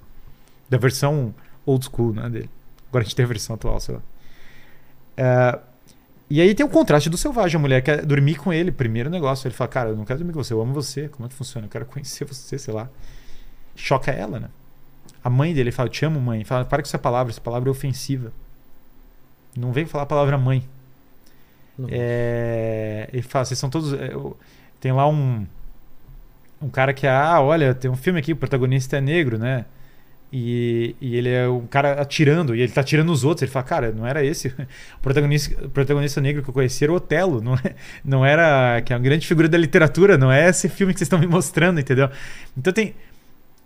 Tem uma sequência de coisas que você fala, cara, esse cara tá visitando algumas coisas do nosso mundo, sabe? De. de ele tá conhecendo. E aí ele, ele começa a entrar num modo de desespero em relação àquilo. Aí tem um de- debate dele com o gestor do mundo. É, um Mustafa Mondi é é um dos gestores do mundo e eles debatem. Eles botam os caras que são inteligentes demais numa ilha, né? Para os caras não, não atrapalharem o negócio. Vai lá pra uma ilha e fica debatendo lá os negócios. É, é uma ilha. Pô, preciso ver. Cara, é, o Admiral é, não, é maravilhoso. E aí, e olhar com esse viés, com o viés de olhar para os problemas atuais é, é, é outra leitura. Entendi. E aí eles debatem, daí o cara fala, e a Bíblia? Você não conhece a Bíblia? Pro gestor do mundo, o, o selvagem fala. Cara, eu conheço a Bíblia, só que esses livros vão tirar uma sociedade de conforto que as pessoas têm hoje. Olha a sociedade. Ninguém passa dificuldade. Todo mundo morre cedo, mas todo mundo morre vivendo uma vida de prazer. Todo mundo morre uma vida. É, é uma paz do gado, assim, né? É uma É? paz de. É uma paz de. Do- é, a vida é curta, mas, meu, você vai ter tudo Você vai ter melhor. prazer, você tem eh, É. experiências psicodélicas, você faz sexo toda hora, suas crianças vão ser feitas em laboratório, pra que viver mais? E aí o, o, o selvagem eh, fala assim, mas isso não é real, eu quero a verdade. Se você tem acesso à Bíblia, eh, eu quero ter acesso a esses livros, eu quero entender essas coisas, eu quero conseguir ver a verdade. Mas aí o gestor humano falou uma coisa muito interessante que eu guardei pra sempre. Ele fala, então você quer o sofrimento. É. Você quer que as pessoas sofram. E ele fala: sim, sim, eu quero Deus, eu quero sofrimento, eu quero a Que é, verdade. que é um pouco também do, do, do Matrix quando, quando eles falam do daqueles da tentativa de fazer um mundo perfeito Total. que, o, que uma versão foi rejeitada pela, pela civilização. Tudo era bonito tudo. E aí Não falaram dá? tem que ter Tem, que ter um grau de desordem tem que ter desordem tem que ter sofrimento tem que ter problemas senão E essa divisão do Matrix que é, cara, você prefere a mentira cômoda, é. Você quer o bifão lá? Você quer o bife. A realidade é o seguinte: tem umas máquinas, é, é trash, vai dar um trabalho desgraçado. mas, cara, é real, entendeu? é. E, eu, e, e, e- muito eu acho que da, do trabalho que tem que ser feito hoje é esse. As pessoas começaram a, a- acordar pra isso. Então, quando você falou, pô, você fala um monte de progressismo, que- você fala do negócio de conservadorismo e progressismo. é. Eu tô mais preocupado que entrar na, ah, vamos debater a coisa como uma teoria vazia, é despertar as pessoas pra essa briga que a gente tá discutindo. Porque, pra galera, finalizando aqui as ideias, né, tentando conectar tudo, é assim. Tudo que eu falei se conecta no seguinte ponto. Tem uma grande divisão, dá pra ver na alma humana. Que é uma divisão entre o vício e a virtude. Não tô querendo ser binário com isso, mas há uma divisão entre o vício e a virtude. Esse caminho ocidental que paira entre socialismo, liberalismo, o que quer que seja, as ideologias modernas, nos afastou em grande parte da virtude no sentido clássico da palavra. Ele nos, nos deu uma vida de conforto e ele nos deu uma vida de, de. Ou pelo menos não uma vida necessariamente de conforto, mas de promessa de conforto, de promessas de coisas, porque também o conforto absoluto a sociedade atual não está entregando, só para só lembrar que o que está sendo prometido não está sendo entregue. E isso está criando um caos crescente. E esse caos crescente é uma entropia crescente. e, portanto, ele é o oposto daquilo que eu defendo. O outro caminho envolve família, bons hábitos, luta, um monte de coisas. Heroísmo, literatura, leitura, mil coisas. Ele é um caminho aristocrático no sentido grego da palavra, não no sentido viciado que a gente tem hoje. Ele é um caminho árduo. No entanto, ele é um caminho necessário. Essa disputa, qual caminho o homem do ocidente, sabe? Qual caminho você opta? Ela não é uma disputa que eu posso fazer por qualquer um. E ela não é uma disputa que, que como você trilha, é, é, é igual para todo mundo, porque não é. Eu não tenho uma fórmula mágica para como as pessoas vão se desenvolver. Não existe isso. É, eu tenho coisas que eu sei que são certas que são erradas. Isso não é a mesma coisa que uma fórmula mágica. Eu não tenho como entrar na sua vida e ver para você, porque ela tem mil complexidades. Eu odeio. E acho que essa é uma das coisas que eu odeio no Admirar Mundo Novo. Sabe que eu odeio no, na, é, nessa coisa realmente diabólica que tem nesse Admirar Mundo Novo. Eu odeio a ideia do homem ser um gado, sabe? Eu odeio a ideia do homem ser adestrado por prazeres, entendeu? Não me agrada, eu não quero fazer parte. É... E uma das razões porque eu quero ter filhos, porque eu vou lá ser finalizado no jiu-jitsu, porque eu vou dar aula dessas coisas, comprar uma briga até cultural, no certo sentido, não tento é. ser belicoso, mas. Mas sei lá, né? As pessoas sabem que eu tô falando muita coisa polêmica, evidentemente, para o mundo atual. Embora eu não queira polêmica pela polêmica, né? É... Porque é a minha missão, né? Porque a gente precisa de uma vocação e de um legado. A gente precisa deixar o legado. Total. Guilherme, a gente falou bastante coisa aí. Acho que vai, vai, você vai voltar com certeza para a gente fazer alguns especiais sobre algum assunto específico para a gente se aprofundar mais. Sim. Mas eu sempre per pergunto, eu sempre termino a, a, o papo com três perguntas. Eu quero só ver antes dessas três perguntas aí se tem algum assunto aí que não foi falado ainda, Paquito, que, que é legal que o pessoal mandou pergunta. Eu vou aproveitar e fazer Ó, um xixi enquanto isso. Tá? Tem uma pergunta aqui do professor Lobão que é, é sobre revisionismo histórico. Ele perguntou o que você acha de pessoas que fazem o revisionismo histórico para corroborar é, com uma ideologia ou com um ponto de vista. É, essa questão de revisionismo histórico é muito. Uh, é muito complicado de falar, porque o que é revisionismo histórico? É rever qualquer coisa da história, né? É um termo muito amplo. Eu acho que eu não tenho uma opinião uh, pronta sobre revisionismo histórico, nem no sentido de ah, o revisionismo histórico sempre é ruim, porque, sei lá, é, tem coisas que na narrativa mainstream podem estar erradas. Nem a ideia de que a ah, revisionismo histórico é bom, olha que, olha que bom o cara tá fazendo revisionismo histórico. Não, tem que ver qual o que, que o cara tá revisando e por qual motivo tá revisando. E aí o ponto que ele falou é muito bom. Revisar para revisar a história para corroborar uma ideologia não faz o menor sentido, é um absurdo, porque você não tem que olhar a história para corroborar sua ideologia, você tem que olhar a história para descobrir a verdade. Você pode até ter princípios na hora de olhar a história, mas você não tem que ficar é, querendo encaixar a história na sua ideologia. Você tem que olhar os fatos, tentar entender, refletir sobre eles e ver coisas que você pode aplicar para a vida atual, coisas que você pode, é, você pode beber delas, coisas que podem ser boas para sua vida, mas você não pode querer encaixar a história na sua cabeça, cara. Você tem que querer encaixar. É, é mais tem que olhar o que eu posso aprender com os grandes homens do passado, ao invés do que, que eles têm que aprender comigo. Eu acho que a arrogância do mundo atual de querer subordinar a história às suas próprias vontades é uma, é uma arrogância descabida. E tem uma pergunta aqui do Ricardo também. É, ele perguntou o que fazer para combater o marxismo nas universidades. Então, eu não, eu não acho. Mesmo essa coisa, eu acho que a questão assim. Vamos combater o marxismo. Cara, primeiro assim, se você tem uma posição mais conservadora, como eu imagino que tem a pessoa que mandou essa pergunta, ou mais, para não usar o termo que eu mesmo falei que não é o melhor, que é o conservador, que é mais à direita, o que, que vai acontecer? Você não, o viés das coisas que vão ser colocadas, ninguém. A ideia de que a universidade vai rejeitar por absoluto o viés marxista é um pouco vã, não vai. É, e mesmo essa coisa do combater, o que, que vai acontecer? Se você entrar na universidade, você começar vocalmente atacar ideias marxistas, você vai provavelmente ser perseguido por fazê-lo, sendo muito pragmático e realista. Qualquer professor universitário que chega agora, eu sou contra o marxismo, cara, você vai ser um alvo gigante na, na sua cabeça. Um aluno que faça isso vai ter um alvo gigante na sua cabeça. Se um aluno chegar e começar a falar mal do marxismo, ele vai ser perseguido uh, em sala de aula. Ele pode encontrar algum professor mais uh, equilibrado que vai deixar ele falar, mas ele vai encontrar em algum momento algum professor que não vai achar bom. Isso não é, gente, uma uma uma coisa absurda de se falar. Isso, isso é o óbvio. Ideias de direita são usualmente perseguidas em universidades. Isso é o normal. Achar que não tem isso, me perdoem, é só testar. Porque alguém falar, Guilherme, isso não existe. Cara, faz um teste anônimo, entendeu? E não vai fazer, porque também não gosto dessas coisas. Fui lá para gravar, para mostrar. Cara, também não sou dessa linha, é. acho isso meio. um pouco peculiar, assim, não faria nunca isso, mas. Mas vocês entendem, qualquer teste que a gente fizesse, eu sei que vai acontecer. Então, se o cara chegar lá e falar, ah, sou de direita, viva Bolsonaro, qualquer coisa, qualquer treco, ele vai ser perseguido usualmente por algum dos professores. Isso é muito comum, é uma experiência praticamente universal universitária. Então, se você não é marxista, você quer ter um trabalho na universidade, o que eu recomendaria? Primeiro, descrição. Por óbvio, você não atrair. Eu falo para as pessoas que você não tem que atrair o olho de Sauron para você, sabe? Isso vale para muitas coisas. Não entre no confronto político imediato que vai atrair o ódio das pessoas para você. Não faça isso. Não é boa disciplina para você e não é boa estratégia para qualquer coisa. Não atrai o olho de Sauron. Não bote que o olho olhe para você e fale, cara, vou xingar exatamente o político que eu não posso xingar no momento que eu não vou xingar. Cara, não faça isso porque o confronto pelo confronto ele não é uma boa ideia. Você normalmente quer confrontos que você possa ganhar, não confrontos que você vai perder.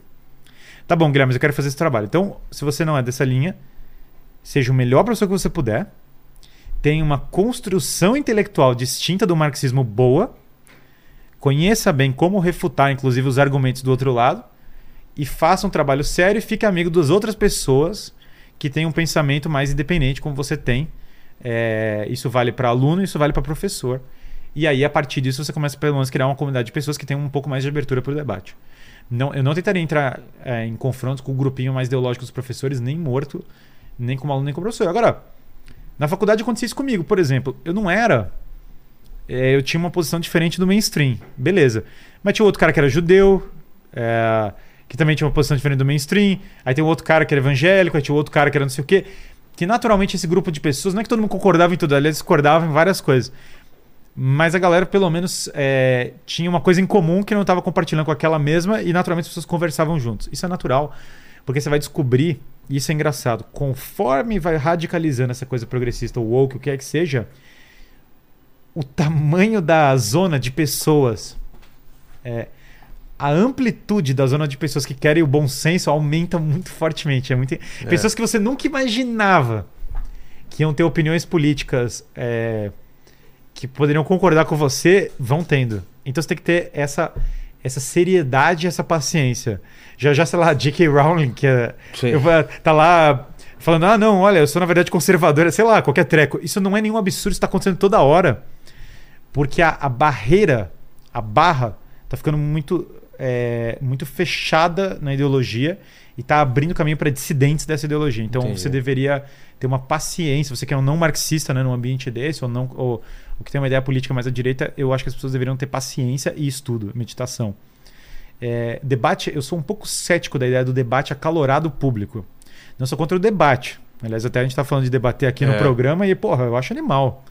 Eu não tenho nenhum receio, porque como eu, eu tenho uma certa serenidade para essas coisas. Eu adoro, Sim, eu, eu adoro gosto, Mas eu gosto dos debates serenos, os debates é. que um respeita o outro, escuta eu, e fala. E a gente tem feito debates maravilhosos aqui. O que eu adoro é isso: o cara falar, o cara vai falar a posição. Teve do Iago aqui agora com Pirula, que foi, pô, nove é. horas de debate, cara. Não, e eu adoro a perspectiva do cara. Vai colocar a posição é. dele, a gente coloca outra, e daí vai, vai olhando com calma. Porque o debate acalorado, ele entra nessa cultura é, meio tweet do cancelamento, é. que me desagrada substancialmente. Não cometa esse erro, não faça isso. Nos, eu falei a história do olho do Sauron, os caras estão fugindo do olho do Sauron, os orcs começam a brigar entre eles. É aí que os, os hobbits passam, passam e destroem o anel. Entendi. Seja mais como o hobbit que quer destruir o anel do que como os orcs que brigam entre eles. Entendi. Isso é uma, é, uma, é uma dica de prudência que acho que vai ajudar o nosso colega aí. Tá. Manda, Paquito. Aqui foi uma, foram é, so, sobre os mesmos assuntos que a gente falou? então, pessoal... é porque teve muito assunto que a galera perguntou e ele já respondeu. Então, mas lê aí o nome do pessoal e a pergunta, né? Ó, então, é, a, a Ana tinha perguntado aqui sobre é, distorção da, da cultura sei, sei. e tudo mais. É, tem uma só que eu acho que talvez ele não tenha falado muito. Que é, que é sobre a cultura woke nas escolas também, que é mais ou menos a ver com o que. que o pessoal chama de doutrinação na escola, talvez? Não é. sei. É, tem a ver? Não, Você já respondeu? É, é, doutrinação. É que meio que. Cara, as escolas que a gente tem. Ah, mas você falou, né? Que, é. que vai, tenta fazer alguma coisa. Mas eu tenho uma solução para isso, entre aspas. A solução é. Você vai ter que começar a assumir a educação do seu filho em algum aspecto. Em que sentido? Sem nem entrar na discussão do homeschooling, que, sei lá, eu não sei nem como está o status legal do homeschooling no sei. Brasil. Mas supondo um status legal que o homeschooling é autorizado, claro que é uma opção para algumas pessoas. Agora, Homeschooling é aquela coisa, demanda dos pais, cara tem que organizar a coisa. Não é fácil educar os filhos em casa, tá longe de ser fácil. Na ausência disso, eu só consigo ver três coisas, cara. Pra crise das escolas. Porque assim, a ideia de que as escolas do nada vão ter os valores que você quer ensinar pros seus filhos, esqueça, não vai acontecer. Isso aí é tolice.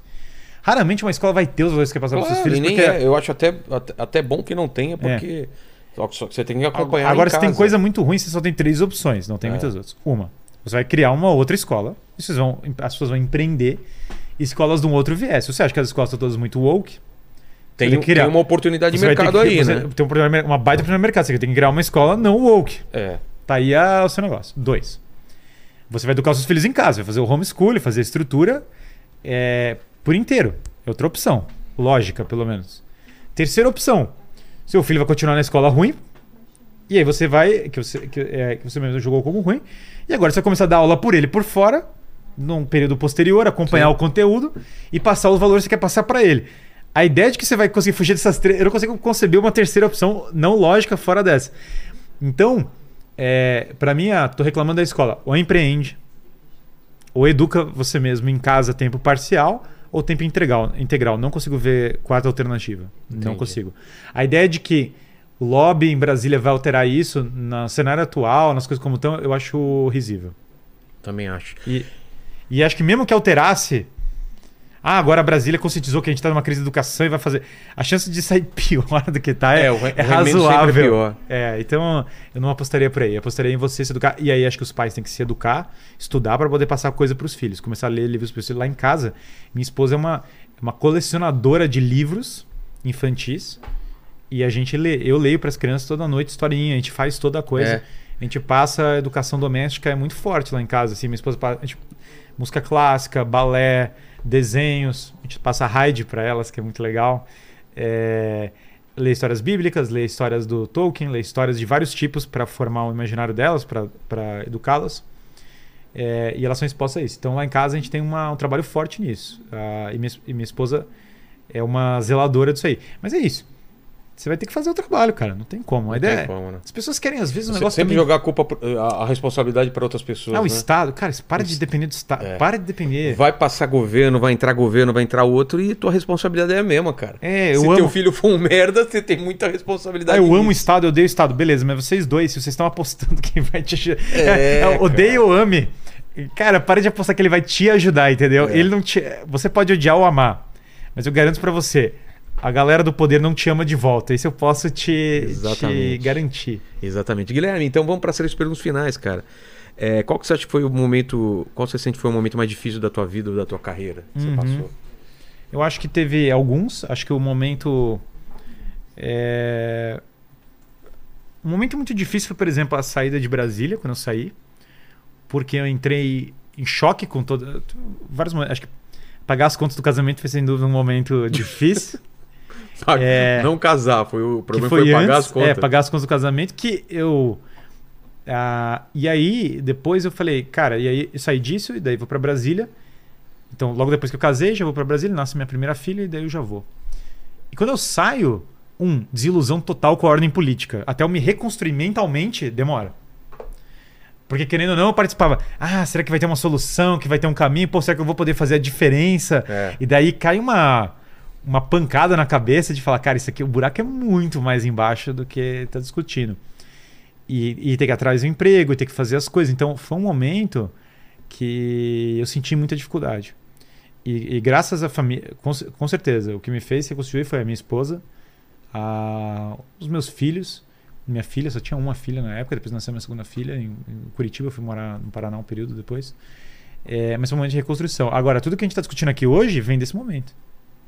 Tudo que eu amadureci em termos de pensamento, Claro, claro. que me fez sair do negócio, vem exatamente do momento dessa desilusão e dessa, dessa dificuldade. Foi uma mistura de dificuldade financeira barra Sei. e foi um momento que eu tive que largar as coisas, aceitando a dificuldade financeira. É, Acreditando numa coisa que você não. acreditando que eu tinha que fazer o certo, independente da coisa. Que você estava num ambiente que, não, que o certo não era É. o A caminho, regra, o então eu não, não devia estar naquele ambiente. Exatamente. Então, procurar apartamento, sem emprego, é, outro estado, bebê Nossa, pequeno, cara. foi um momento de dificuldade que, que sem dúvida ajudou a me forjar. E a segunda tem a ver com o que a gente falou aqui, que a morte é certa, né? que de- define o ser humano é a morte, é esse pensamento que a gente tem sobre, sobre a brevidade da vida e o que é eterno. E se você já pensou sobre isso, você deve ter pensado quais poderiam ser suas últimas palavras para quem vê esse vídeo daqui 510 Legal, legal. anos. Sim. Deixa o seu epitáfio aí pro pessoal. É, eu. Vão estar aqui seus quatro filhos assistindo aqui. Sim, meus quatro filhos. Você sabe que é. Não, 500 anos também não, né? Quem sabe, né? A, a ciência aí, né? É, não, espero que não. E acho que mesmo? Se mesmo que tiver, eu não quero. Porque, porque é um caminho da ciência prolongar essa vida, Se for, né? de- claro, depende da. Da qualidade de vida e É, como, né? E, e depende do que a gente tá falando, porque se for para o seu esqueleto, o esqueleto, É, um sabe, do, do, esque- do um- He-Man, eu não tô tão interessado, ou, sabe? uma- ou um cérebro dentro de uma É, jarra, de uma numa jarra, pia. pá. Aí, se for pra eu ser parte do Cyberpunk, por favor, me Entendi. conte fora do negócio, Me desliga sabe? da tomada. É, me desliga, me- cara, só deixa eu ficar na minha, sabe? Entendi. Nem me bota na tomada, só me deixa fora, porque eu não tô interessado. É, mas eu, as minhas últimas palavras, eu acho que eu falaria hoje como, como quem como Deus na hora de morrer. Que é uma lembrança, porque no mundo que a gente tá tão. Pra eu lembrar. Porque uma tentação nossa é falar do que é de nós mesmos, sabe? É, E esse quem como Deus não é contra quem tá ouvindo, é contra mim mesmo, sabe? entendi. Te É, lembrar. Pra me lembrar é, de humildade na hora derradeira, que aliás é a única coisa que eu consigo levar pro, pra hora derradeira é o que? Humildade que eu puder ter, cara. Quem como Deus. E aí. Que, é, que até. Não é quem come Deus, né? É quem como Deus. quem Qual é a- como Deus. Da onde vem essa frase? Isso vem da, da, da- do confronto. Eu posso estar equivocado sobre isso, mas ah, vem do confronto de São Miguel com o Lúcifer, né? Ah, que é quem é como Deus, ou seja, na revolta luciferina, né? Sei. Quem é como, como Deus? A resposta que você não pode dar na hora derradeira é eu. É. Eu, eu sou como Que Deus. foi, que foi a resposta de Lúcifer, Foi a né? resposta do Lúcifer. Então, uma lembrança que é eu não. Entendi. É, outra frase possível seria não nobis, domini non nobis. Não nós, Senhor, não nós. Ou seja, não é. É, é quase a, a continuação dessa frase. Quem é como Deus? Nós não. Tem uma, um autor muito maravilhoso que falou uma vez assim: só tem duas coisas, duas ideias no Antigo Testamento. Você pode resumir ele em só duas. Eu sou Deus, você não. No Antigo Testamento. É, essa, são duas ideias maravilhosas que você precisa para o momento derradeiro. Entendi. O grande problema do momento derradeiro, eu acho. Você se achar como Deus, que é uma tendência que a gente passa a vida inteira. Cara, todo dia, tudo envaidece a gente. É. Dou uma aula, tá dando entrevista, o cara vai lá, não sei o que. Ah, tira foto, a galera, porra, olha aqui o Guilherme, professor, para na rua. Tudo envaidece em algum nível. Numa hora dessa, tudo é vaidade. Então, acho que é isso aí. Quem como Deus, que é o. o é, Conhecido com Deus, Tudo que é vaidade é do cle- eclesi... Eclesiastes. Eclesiastes, né? Tudo é, É. vaidade. Tive mulher, tive casa, É. não sei o quê. Cara, tudo é vaidade. Tudo passa, tudo é vaidade. É, meu filho que vai nascer agora é o Miguel. Então Você acho vai que parar é. agora ou vai continuar? Não, não vou parar não. Não? Vou ter filho igual os Grace do jiu-jitsu. Quero ter filho. filho Igual os é, Grace é bom. É, botar todos no jiu-jitsu. Depois É. vocês vão ver o, o A- exército privado que vai ter lá em casa. Nossa, né? Um- A minha ideia, eu já falei pro Tomás, falei, ó, acorda aí que a tua orelha já era.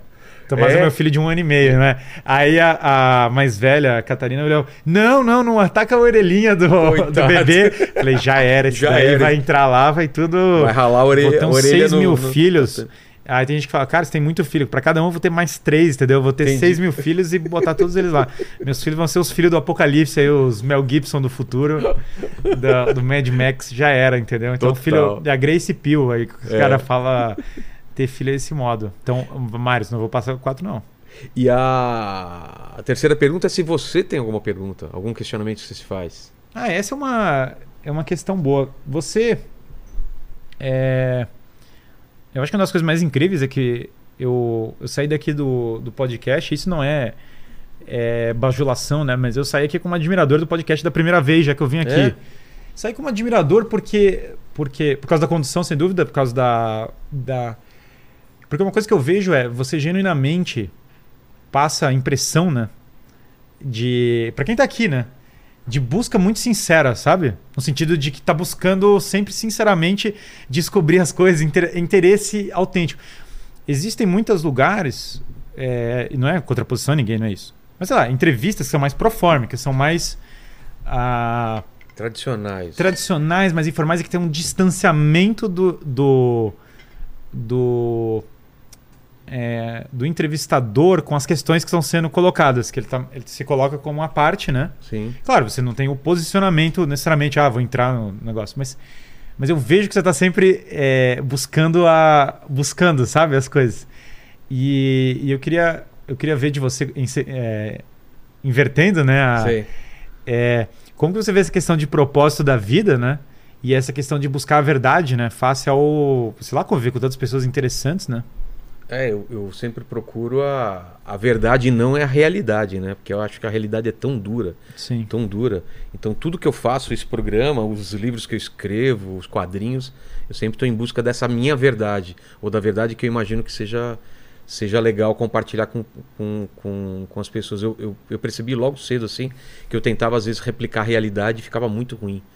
Eu às vezes queria, falando Tarantino, eu queria que os diálogos fossem tão reais sim. que eu replicava eles sendo reais Sim. e ficavam falsos. Sim, sendo reais.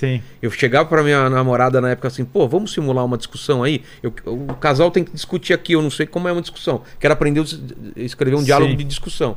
Aí eu discutia com ela, gravava, ah, beleza, eu dei os argumentos, ela dizia, e eu passava aquele papel, ficava horrível.